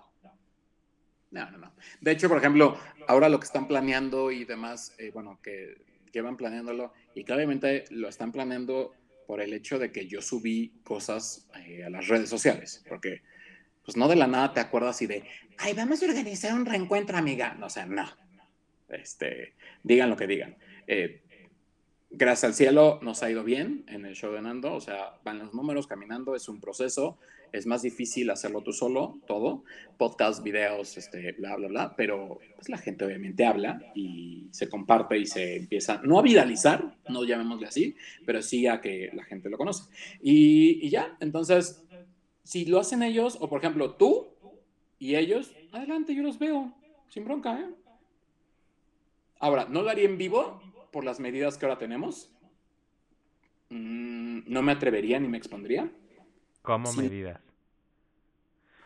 El COVID. Ah, O sea, no pero en estaría- vivo, o sea, no estarías de cuerpo presente. No estaría de cuerpo presente, como dice Laura allí. O sea, no. Pero, eh, bueno, que, que si se organizan, sí lo haría, ¿eh? A lo mejor. Y recordar ¿Con aquellos Susana? tiempos. Susana a distancia, sí, claro. Podría ser. Pero las partes principales, te digo. O sea, yo no me metería como con. O bueno, en todo caso, pues reunámonos todos, ¿no? Y el que no quiera, pues ya es su pedo. Pero sí siento que al final hay partes que tienen mucho que contar y que a lo mejor eh, sería bueno que también el público las escucharan. Aquel público que los recuerda y aquel público que los quiso. Ahora, si no van a estar todos los principales y nada más tengo a puro secundario, pues, pues mejor salgo yo, ¿no? Luego te va a matar Armando, un día te va a caer encima. Es que te juro que no es ego. Yo estoy, ¿sabes qué, te- qué tengo? ¿De Bueno, qué tu super seguro? yo, un día te va a matar, un día te va a caer No, encima. Tampoco, tampoco. Mi alter ego Bueno, tu super ello, un día te va a matar, te va a caer encima. Mi yo soy, yo soy, mi, mi nombre es Armando Silva Baena y mi alter ego es Nando. Si algún día me dijeran en el trabajo, oye, ¿qué estás? No soy yo, es Nando. O sea, Nando es una cosa y Armando Silva es otra cosa. Es otro pedo. ¿Y quién hizo AFA? ¿Nando o Armando Silva? Es que no sé. Creo que Armando Silva. Creo que fue Armando Silva, Nando no. Nando solamente está replicando lo que. Ay, yo ya, yo ya en pedos, así como Gloria Trevi, cuando era hombre y mujer. Sí. Mr. Trevi, Mrs. Armando. Trevi a Miss, Miss Trevi. Eh, yo creo que Nando estuvo siempre atrás, pero. Bueno, y si no me puedo poner una peluca y este. Y salgo Y de la los- J reportero, chingue su madre. Bueno, esa peluca güera, que no sé si has visto los, eh, eh, bueno, los Reels o los TikTok, eh, es de la J reportera. O sea, tal cual la encontré y estaba guardadita. Y entonces un día la encontré así en mi closet y dije, chingue su madre. Me la puse y grabé el de Fangoria, el de Travesti Radical. Tres minutos y grabé el de Paola con mi velo de novia. O sea, a veces tengo como estas locuras y, y también es la pandemia y también son esas cosas, pero yo, yo me guardé durante muchos años hacer muchas cosas, ¿no? Entonces, creo que no, ya actualmente no hay como un momento específico como para hacer las cosas, ¿sabes? Eh, se puede hacer en cualquier momento. Pero sí, eh, para el reencuentro, yo no es que ponga cláusulas, porque tampoco estoy como yo buscando el reencuentro. Eh, o sea, no estoy como yo sometiéndolo a... a- tú, tú lo quieres, porque quieres generar visitas en tu sitio, pero ¿Quieres que te levanten el evento? quieres que te... le- Pero hermana, yo te lo estoy levantando, llevamos cuántas horas aquí. Oye, yo me vine a robar el podcast del show de Nando. Así Y es el que... YouTube, las Y el redes. YouTube y todo y las redes. Eh, Oye. más, robó la contraseña. Y ahora sí, ya para finalizar, ¿qué le diría el Nando de hoy? Viendo todo a distancia, a perspectiva, con la madurez que hoy tienes, Amiga, date ¿O no? cuenta. ¿o no? Al Nando que inició ese proyecto y que terminó en un pleito. ¿Qué le diría? Nunca dejes de creer en tus sueños. Ay, así de cortito. Algún día se van a cumplir. ¿Ese sería tu mensaje? Le diría, Nando, sigue creyendo, sigue soñando. Existe un al final de arcoíris. Existe un tesoro que compartir. Existe un color por el cual debemos de amar. Tú no te preocupes, lo vas a encontrar. Y sigue soñando. ¿Y tú qué buscas al final de ese arco iris? Ya no sé. Ahorita, si me dices, eh, vivir. Eh, la pasé muy mal. Bueno, creo que hay gente que la pasó peor, ¿no? Eh, creo que dentro de todo a veces me quejo a lo pendejo, pero hay gente que la ha pasado mucho peor. Y, y mis respetos, que se estén riendo, ¿no? O sea, que, que tengan todas las ganas y el deseo de, de reírse y, y, y, demás, ¿no? O sea, pero creo que mi vida cambió. Ay, sí, me siento como, como Yuri. creo que mi Desde vida... que conocí a Cristo. Desde que conocí a Cristo. No, eh, no, tampoco sin ofender a nadie, pero creo que mi vida cambió a partir de eso muy cañón. Eh, hoy, por ejemplo, que fui a la Ciudad de México, dije, puta madre, ¿qué es esto? Ya ni, o sea, yo tengo años de no ir a la CDMX, ¿no? Y, y dije, ¿qué, qué, la zona rosa, con lo que yo amaba la zona rosa, se iba diario. Y, este, y no por jotita, sino porque pues, era el punto de encuentro, ¿no? O sea, y ahora es muy diferente, pero eh, simplemente pues, hay que seguir soñando, hay que seguir viviendo, hay que creer y sí necesito. Eh, ahí entra ya como en canción de Gloria Trevi la de Un día más de vida para ir a la iglesia, salir de rodillas, más no despedir, con toda la libertad para hacer bien o mal mi vida. ¿Qué sigue? Aplausos. Pinche despeinada con mi alopecia terrible que tengo. Este, no, la verdad, eh, Jacobo, sí creo que lo único que yo, yo necesito es mañana despertar. No sé si despierto, ¿sabes? Eh, después de, del COVID y que también algún día a mí me encantaría como también platicar de eso, porque pues lo vivimos de maneras muy diferentes y, y la verdad es que yo no sé dónde saca uno la valentía, pero... Eh, pero, güey, o sea, está bien cabrón. Lo único que quieres es. No sabes si, vas a despertar o te vas a contagiar, quién sabe dónde, si el perro lo traes, si no lo traes, si lo traes de la oficina, si lo traes de. Eh, yo no estoy yendo a la oficina, por ejemplo, ¿no? Pero engordé de una forma terrible que no entro a ningún lado, tanta cortisona. Este, claro que también, pues me fui como gorda en tobogán, así de, ay, estoy en mi casa, me pido un Uber y este, ya sabes, ¿no?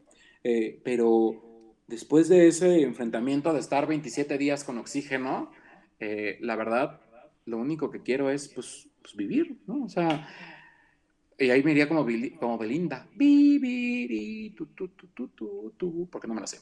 Eh, nada más quiero eso, quiero, quiero vivir. Eh, si se, se, hace eso, qué padre, si no, también.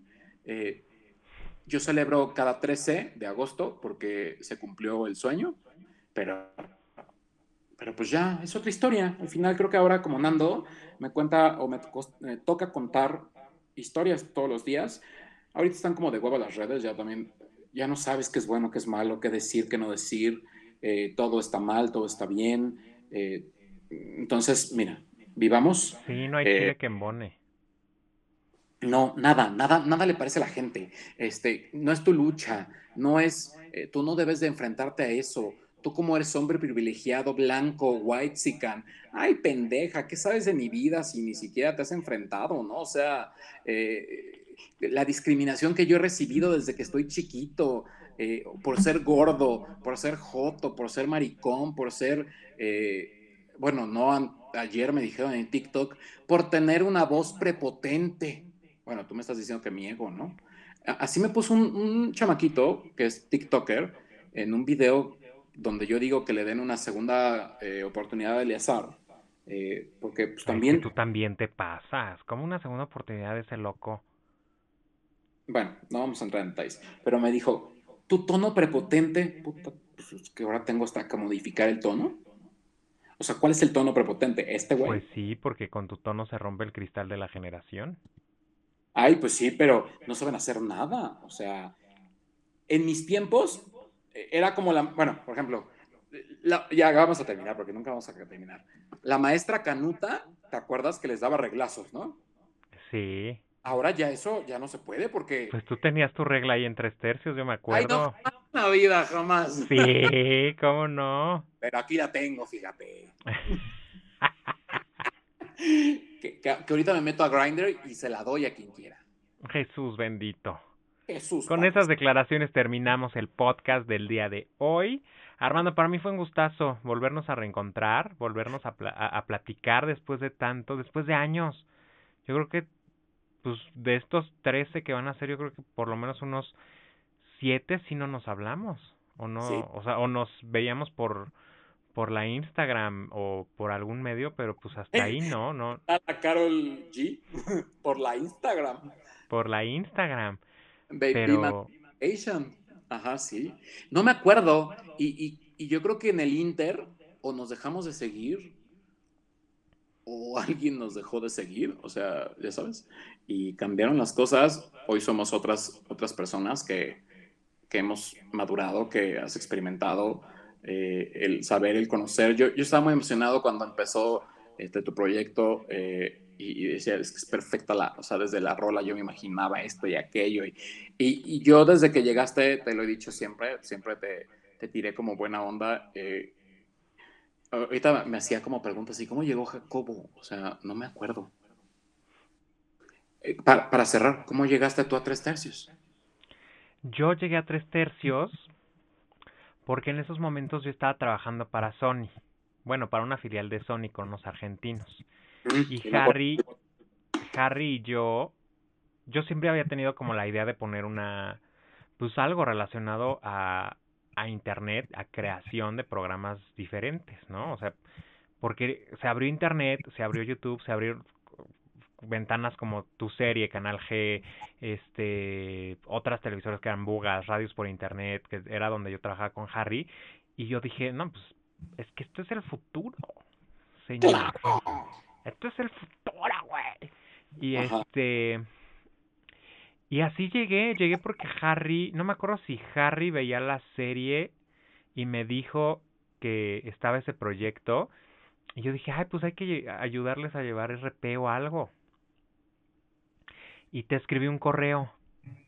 Mm, que, que todo era por correo. Sí. Y, y yo desde el, desde el lado, pues, desde el otro lado de la acera, yo siempre creí que eran una empresa, pues, grande. Porque para tener página web, gente, talento, este, bueno, gente, este... Y así quieres que nos reencontremos, o sea, Bueno, es que no todos tenían talento, perdón. no, no ayudas. O sea, Yo sí quiero que se reencuentren, pero pues las cosas como son. Ya ese día si quieren que me la mienten en vivo, pero pero bueno, una no puede cambiar su, su forma de ser. Para lo que iba es que yo, yo dije, no, pues han de ser una empresa grandísima. O sea, son, son, son, son monstruos del, del internet ahora. Y pues sí, era una idea monstruosa, muy adelantada a la época, muy adelantada a la época, que por eso hizo el ruido que hizo y generó lo que generó. Y yo así fue como llegué. Y después tú me comentaste que justo estaban em- empezando a verlo de un, un grupo musical y yo dije, no, pues de aquí soy. Yo de, de ahí soy el más feliz. sí, sueños pues guajiros. nada, de- después pues se hizo lo de Enfermos a Color, que ahí también me gané más enemigos de la comunidad LGBTTTIQ, más lo que se le agrega esta semana, Sí, porque sí fue intenso ese casting. sí, fueron. Sí salían muchos, salían muchos resentidos porque yo era la Lolita Cortés de ahí. Y me acuerdo también que un amigo de, de Chris se nos enojó ahí en pleno programa. Yo eso no me acuerdo. Este, Pregúntale yo- a Chris. ay no. Bueno, no le preguntes, pero pregúntale a Harney o a Kike, que Kike tomaba las fotos ahí de los de los concursantes. Ajá. Y me acuerdo Pero- que en plena en plena lo estaba haciendo pésimo y era niño bien, súper fresa y mamón y dijo, "Yo no estoy para que me vengan a hablar así en esos tonos, yo ya me voy" y se salió. Y yo hasta No. pensé que era el personaje y casi casi digo, "Síganme con la cámara. Vamos a enfrentarlo." Debe de estar por ahí en tus V8. Pues, pues hay que digitalizar todo. ¿Cómo tardamos Harry y yo esa vez para revisar cada uno de los castings? O sea, fue eterno. Editarlo. Yo los edité. O sea, ¿Y qué pasó con ellos?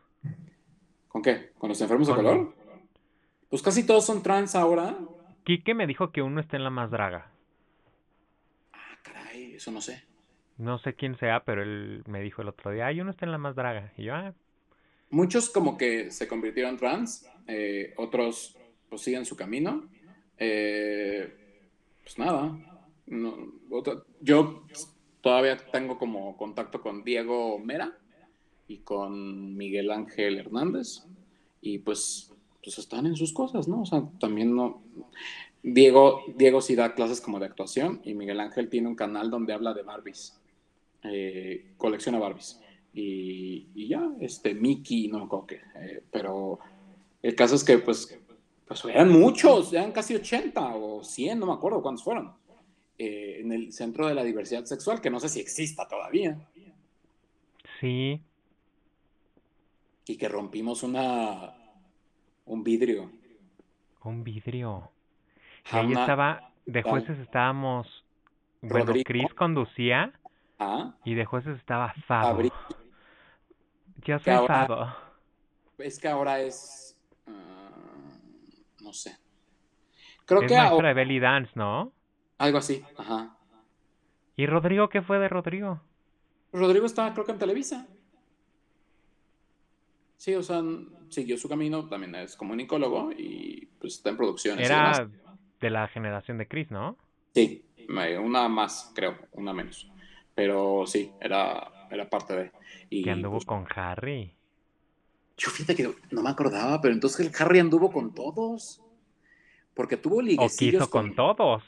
Y, y con los enfermos a color, todos querían con Harry. Ay, cállate, no.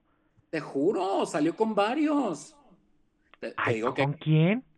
Ay, pues tampoco, o sea, no, no voy a- es demasiado quemar a Harry si ni siquiera está presente. Ay, no pero dijimos que íbamos a decir los chismes.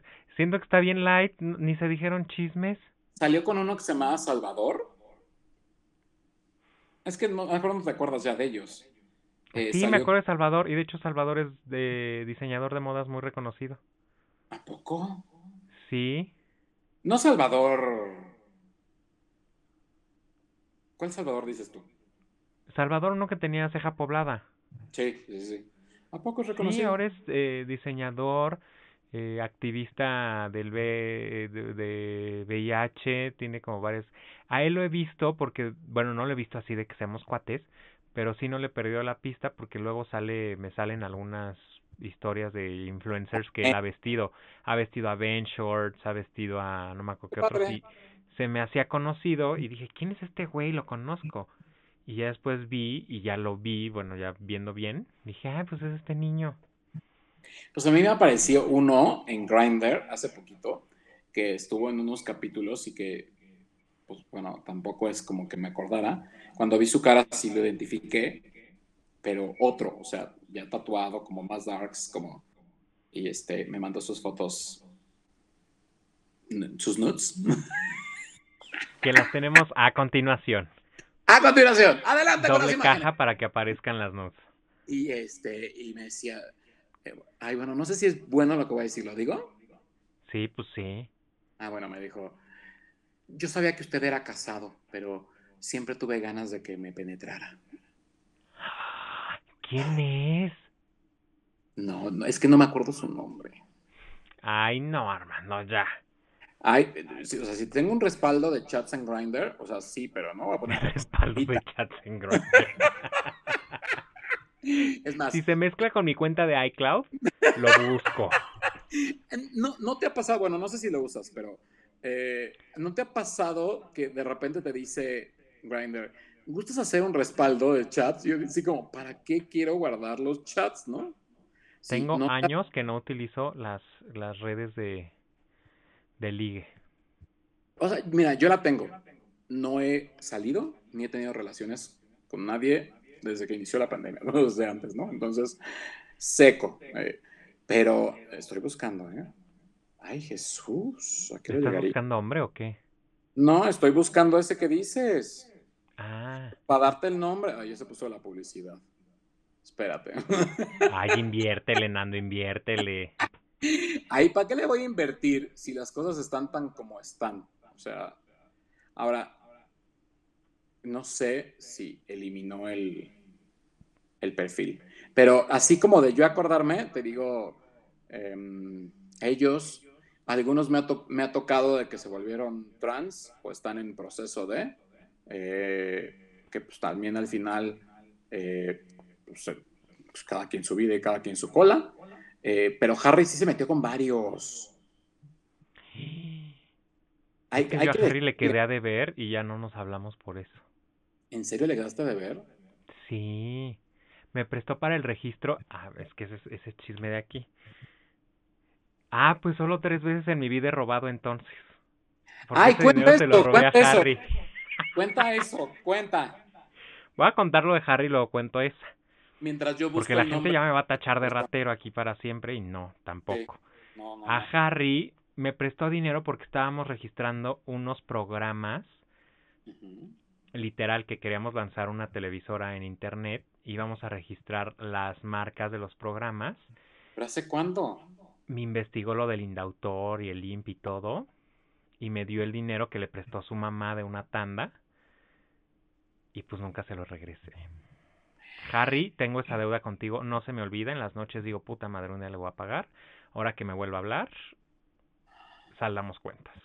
Ay, me va a odiar, yo estoy hablando contigo. Esa fue una. Y la que tú dices... Ay, cuenta esa, esa es... Ahí les va mi historia. El este Rodrigo González que dice Armando y yo una vez fuimos. ¿Qué había cerca de Ángel Polo? Un superama, ¿no? O un bodega. no, cállate, gente bien. Walmart. Ah, un Ay, perdón. Eso sí te llevan a la cárcel, qué bueno que no.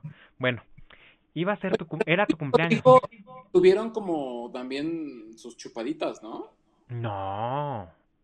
Rodrigo y yo nos caíamos muy gordos. Ah.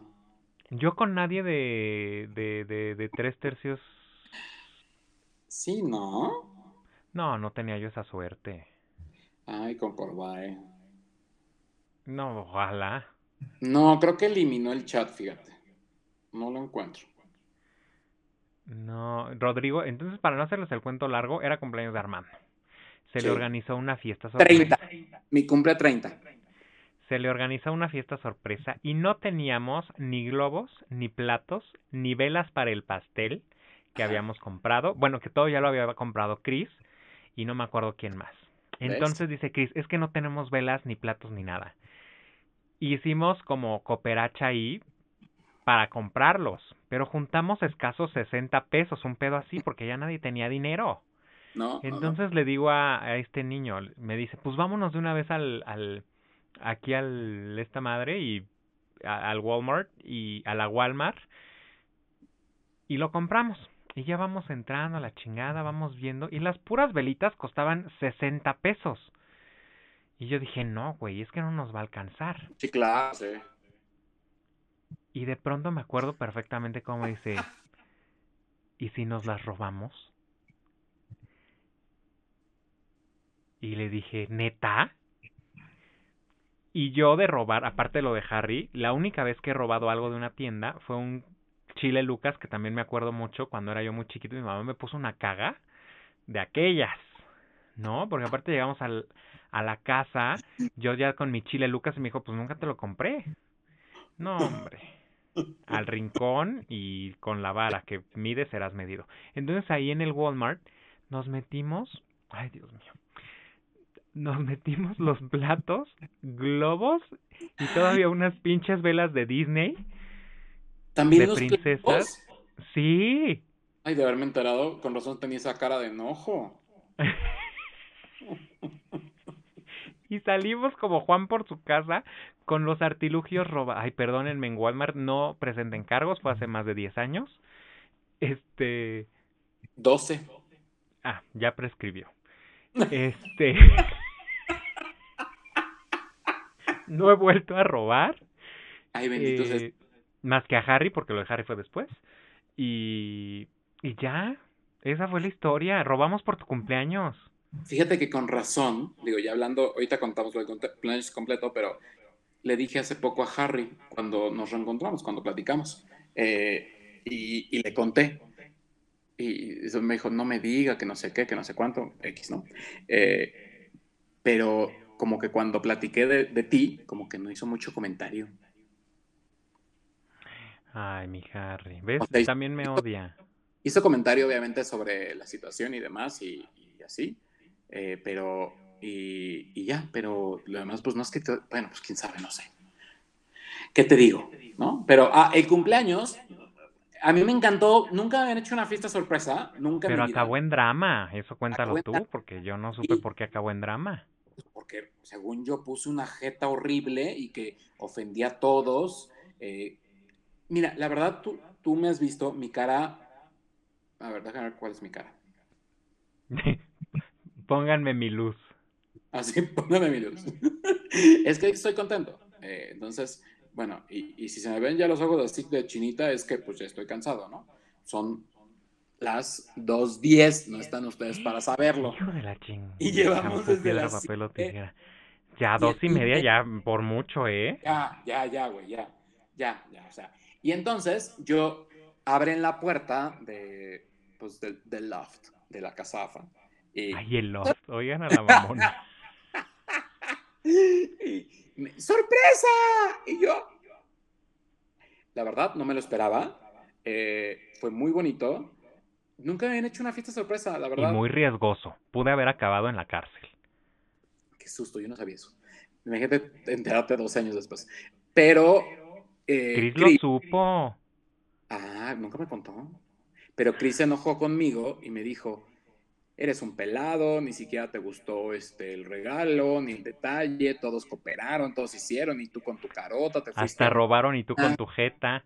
ajá, te fuiste a una esquina, muy pelado, debiste haber sido eh, no sé qué. Yo decía, güey, pero pues es que no sé qué cara puse, ¿no? O sea, yo estaba contento, les, agradec- les agradecía a todos porque pues, pues nada, es muy bonito recibir amor de, de gente pues, con la que compartes y con la que convives. eh, es co- era como el cumpleaños Godín, por llamarlo de alguna forma, ¿no?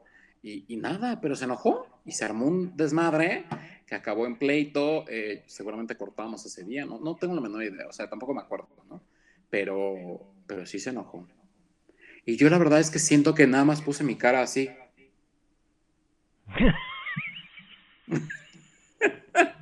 No sé, porque los que me conocen saben que tengo una cara seria, que, que aparte da como un poco de miedo a veces. O sea, yo no ando por la vida Aparte así. me encanta porque solo se te hacía una arruga aquí. No, yo tengo como 300. Nada más que ahorita un poco con la luz me ayuda, pero yo, yo ya no necesito eh, baby botox, o sea, yo necesito Y lo ruso. Pero de la nalga acá. Sí, como Fabiruchis, ¿no? Y luego cuando ande yo buscando a mi sugar daddy y me golpeen, este, a los 50, ¿no? Pero bueno, entonces, eh, yo no, ay, me quedé pasmado. Sí, ya volviste, ya volviste. Ya, ya, ya. Es que a estas horas yo creo que ya la gente no usa el internet y como que te desconectan. Eh, eh, bueno, a lo que voy es, yo agradecí mucho el gesto, eh, se me hizo muy bonito. La verdad es que no me acuerdo qué cara puse. Yo no voy por la vida así. Muy así. mal. No, yo voy por la vida. ah, vamos a hacerle como, ¿cómo se llama el que le, el, el que le hace así? Como Jorge Falcón. ¿no? Como Jorge Falcón. Joder, me quedó la cara como si me hubieran maltratado. Pero yo voy así por la vida.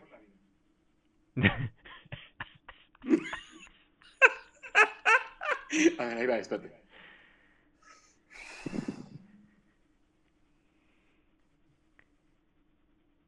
Hola, Jacobo, ¿cómo estás? Así no saludas, güey. No, güey. bu- Bueno, pero. O sea, mi cara es esta. Si me llega la sorpresa. No sé. Ajá. Pero que soy into, ¿no? Pues no, y la verdad es que. Pues fue bonito, pero. Fue bonito mientras duró. Pero sí comí pastel y estuve con ellos. ¿Qué querían? Que- Te me- engordé, vas a decir. Pues sí, ya estaba bien gordo. O sea, di que me movía. O sea, di que tenía sexo. Güey, ¿sabes cuánto? O sea, según yo estaba más gordo que ahorita, pero estaba gordísimo. Estaba muy gordo y... y ¿Cuánto pues, llegaste a pesar? 140. Y llegué cuando bajé, que fue cuando ya no estábamos, pesé 90. Fue lo más bajo que he llegado. 90, Bajo. 89, 90. Pero es feo, ¿no? Porque todo se te cuelga. No, no se me colgó. ¿No? No, yo creo que todavía estaba en edad de que no se me colgara tanto. Ay, pues yo cada que subo y bajo, yo creo que ya, ya perdí la elastina y... Bueno, yo ahorita ya no creo que tenga, o sea, pero estoy haciendo fuerza y este y así para ponerme como Chris Hemsworth. Ay, yo pensé que como Chris Evans. Bueno, también podría. ¿Me puedo poner un chuchuluco de estos modernos, así pegado?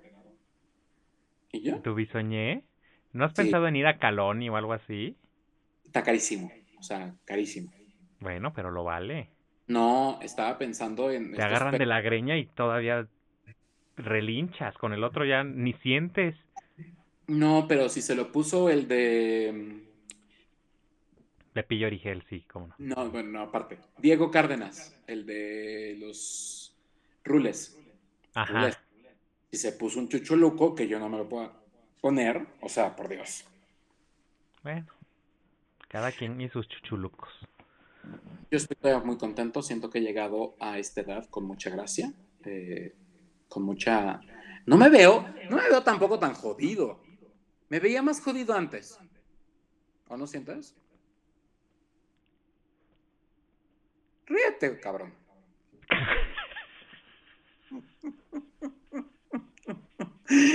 Ya a las 2 de la mañana no me pidas que analice el aspecto físico de las personas.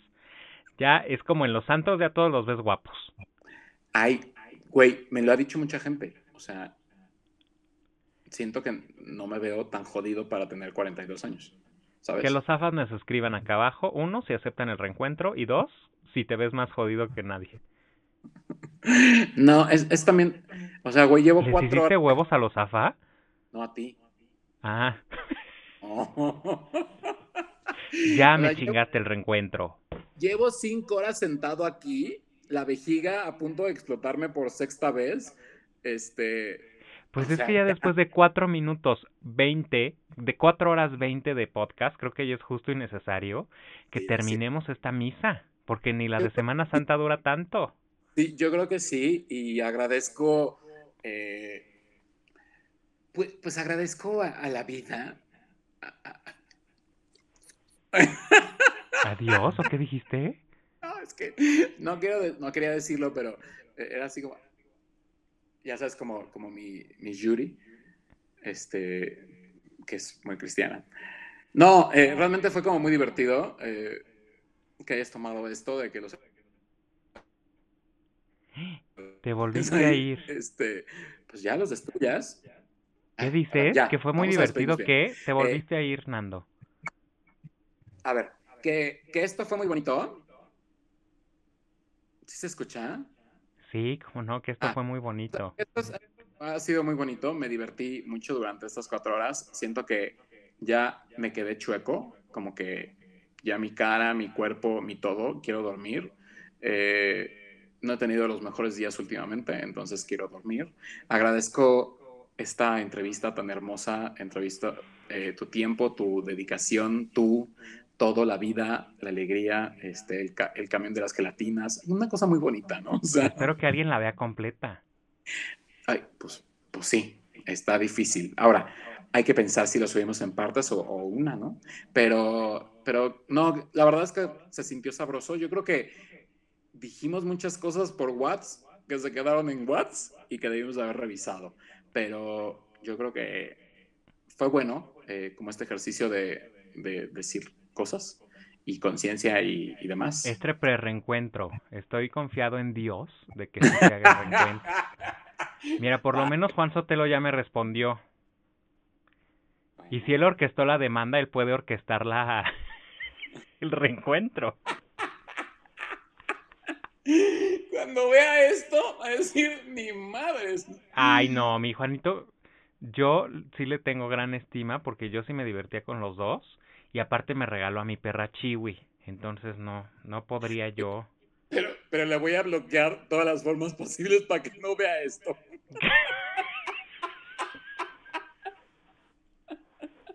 Armando, así no va a ser posible el reencuentro. No, yo no tengo nada en contra de Juan, te juro, o sea, de verdad. Yo ya, yo ya los, los LEDs del, del aro, ya, ya, ya los siento aquí como. Estoy como frito, me siento como que me doré. Eh, bueno, nada. Lo dirás de broma, pero sí las luces y el maquillaje a los artistas les carcome la piel. Bueno, no me puse maquillaje porque me dijiste algo leve. De cuatro horas y media. ¿Qué, qué pinche fijador maquillaje me hubiera tenido que poner? Bueno, ni el programa de Carlita Díaz duraba tanto. No, mira, yo ya soy más charola que nada. O sea, ningún Pinky Promise dura cuatro horas. Bueno, Cinco. pero es que esto no es Pinky Promise, es un podcast para que Oye. lo oigas en la México Río San Luis Río Colorado. México Cozumel. Y también video podcast, hay que decirlo. Y nada, y pues en sí, un vuelo a Vancouver de cinco horitas te lo echas sin pedo. Sí, claro, fácil. Pues nada, eh, gracias Jacobo. Eh, eh, en todas mis redes sociales me encuentran como arroba el show de Nando. Eh, el podcast está en todas las plataformas, está en Spotify, en Deezer, en Google Podcast, en Apple Podcast, Apple Podcast, Anchor, Apple Music, Anchor, Overcast, Himalaya. Himalaya. Himalaya y creo que nada más. Eh, bueno, si me falta una, siempre me falta una. Eh, pero pues, que me sigan en todas las redes sociales. Estoy como arroba el show de Nando. Eh, si no aparezco es que soy arroba el show de Nando 1 porque me han censurado pero por, por subir cosas que no. Pero ahí estoy. ¿no? O sea, búsquenme. Como el pene de Chumel. Ay, sí. Bueno, y tú quieres que suba otras cosas, pero bueno. Eh, Cállate, que ahora que ya es delito, todavía no prescribe, ¿eh? no, ya sé. Pero bueno, da tus redes también. Mis redes, pues en todas mis redes me encuentran como Jacobo, porque qué otra cosa. El, el que no te, haga Ah, bobo. bueno, que no te, pero es que que no te haga bobo, no sabemos si va a vivir, si va a morir, pero bueno, si no muere en todo mundo, en todos lados como arroba que no te haga bobo, y si no, pues búsquenme como jacobo.soy y ya, listo, ahí nos encontramos. Y Si hay es que usted quedó resentido de enfermos a color o algo, por favor no me llame, no me agregue. Y bueno, yo espero que se haga el reencuentro de los AFA. Yo No espero quitaré que- mi dedo del renglón. Bueno, ya hicimos un reencuentro, tú y yo. Nos falta el reencuentro con Harry cuando le pagues lo que le debes. Ahí, ahí haz un grupo que diga pago de la tanda. Ay, no, güey, no, yo no lo voy a hacer. O sea, y, y también juntar a, a David para que confiese que anduvo con Quique. Y a Quique. Ah, no, yo voy a traer a mi Quique para que él niegue categórica y rotundamente ese teje en el cual me lo quieren eh, embaucar a mi querido Kikín. Oye, y también que anduvo con Harry, pero que Harry anduvo con David. O, o sea, Yo creo que ellos lo, lo van a tener que aclarar, pero yo te puedo asegurar que co- creo en mi amigo y no, no hizo nada con David. yo creo en mi amigo y tú le quedaste a beber dinero. Bueno, eso ya es tema de un podcast que se llame Era mi amiga y me robó. Gracias. Fue. Nos vemos la próxima, que no sé cuándo sea la que próxima, la que yo creo que en otros tres meses, porque tienes contenido ahorita para cuatro años. Gracias a todos. Espero que no sea la próxima semana porque no voy a aguantar esto. Oye, Gracias y- a todos. Yo regreso las transmisiones al show de Nando. ¿Qué, qué vas a decir? que, que, que, bueno, que quede claro que este, estos conductores o estos entrevistado y entrevistador o entrevistador y entrevistado eh, no tomaron una sola gota de alcohol porque estaría peor la situación. Así Estaría- es. 6 de la mañana y las pedas aquí, este, ya en drag. Yo solo mi, mi homeopatía. ve- Vestidas y, y- y maquilladas. Pues una vez hecho las aclaraciones pertinentes, gracias Nando por el espacio, te devuelvo tus redes, te devuelvo tu, tu espacio tan bonito que es el show de Nando y espero que no sea ni la primera ni la última que nos encontremos en este bonito lugar. Exactamente. Eh, las puertas del show de Nando están abiertas, ahora son en Tierra Caliente. eh, así que aquí te esperamos. Y gracias. Welcome to my city life. Adiós. Y Camila se despide. Ah, Ah, eh, faltaba Dios. Ne. Ah,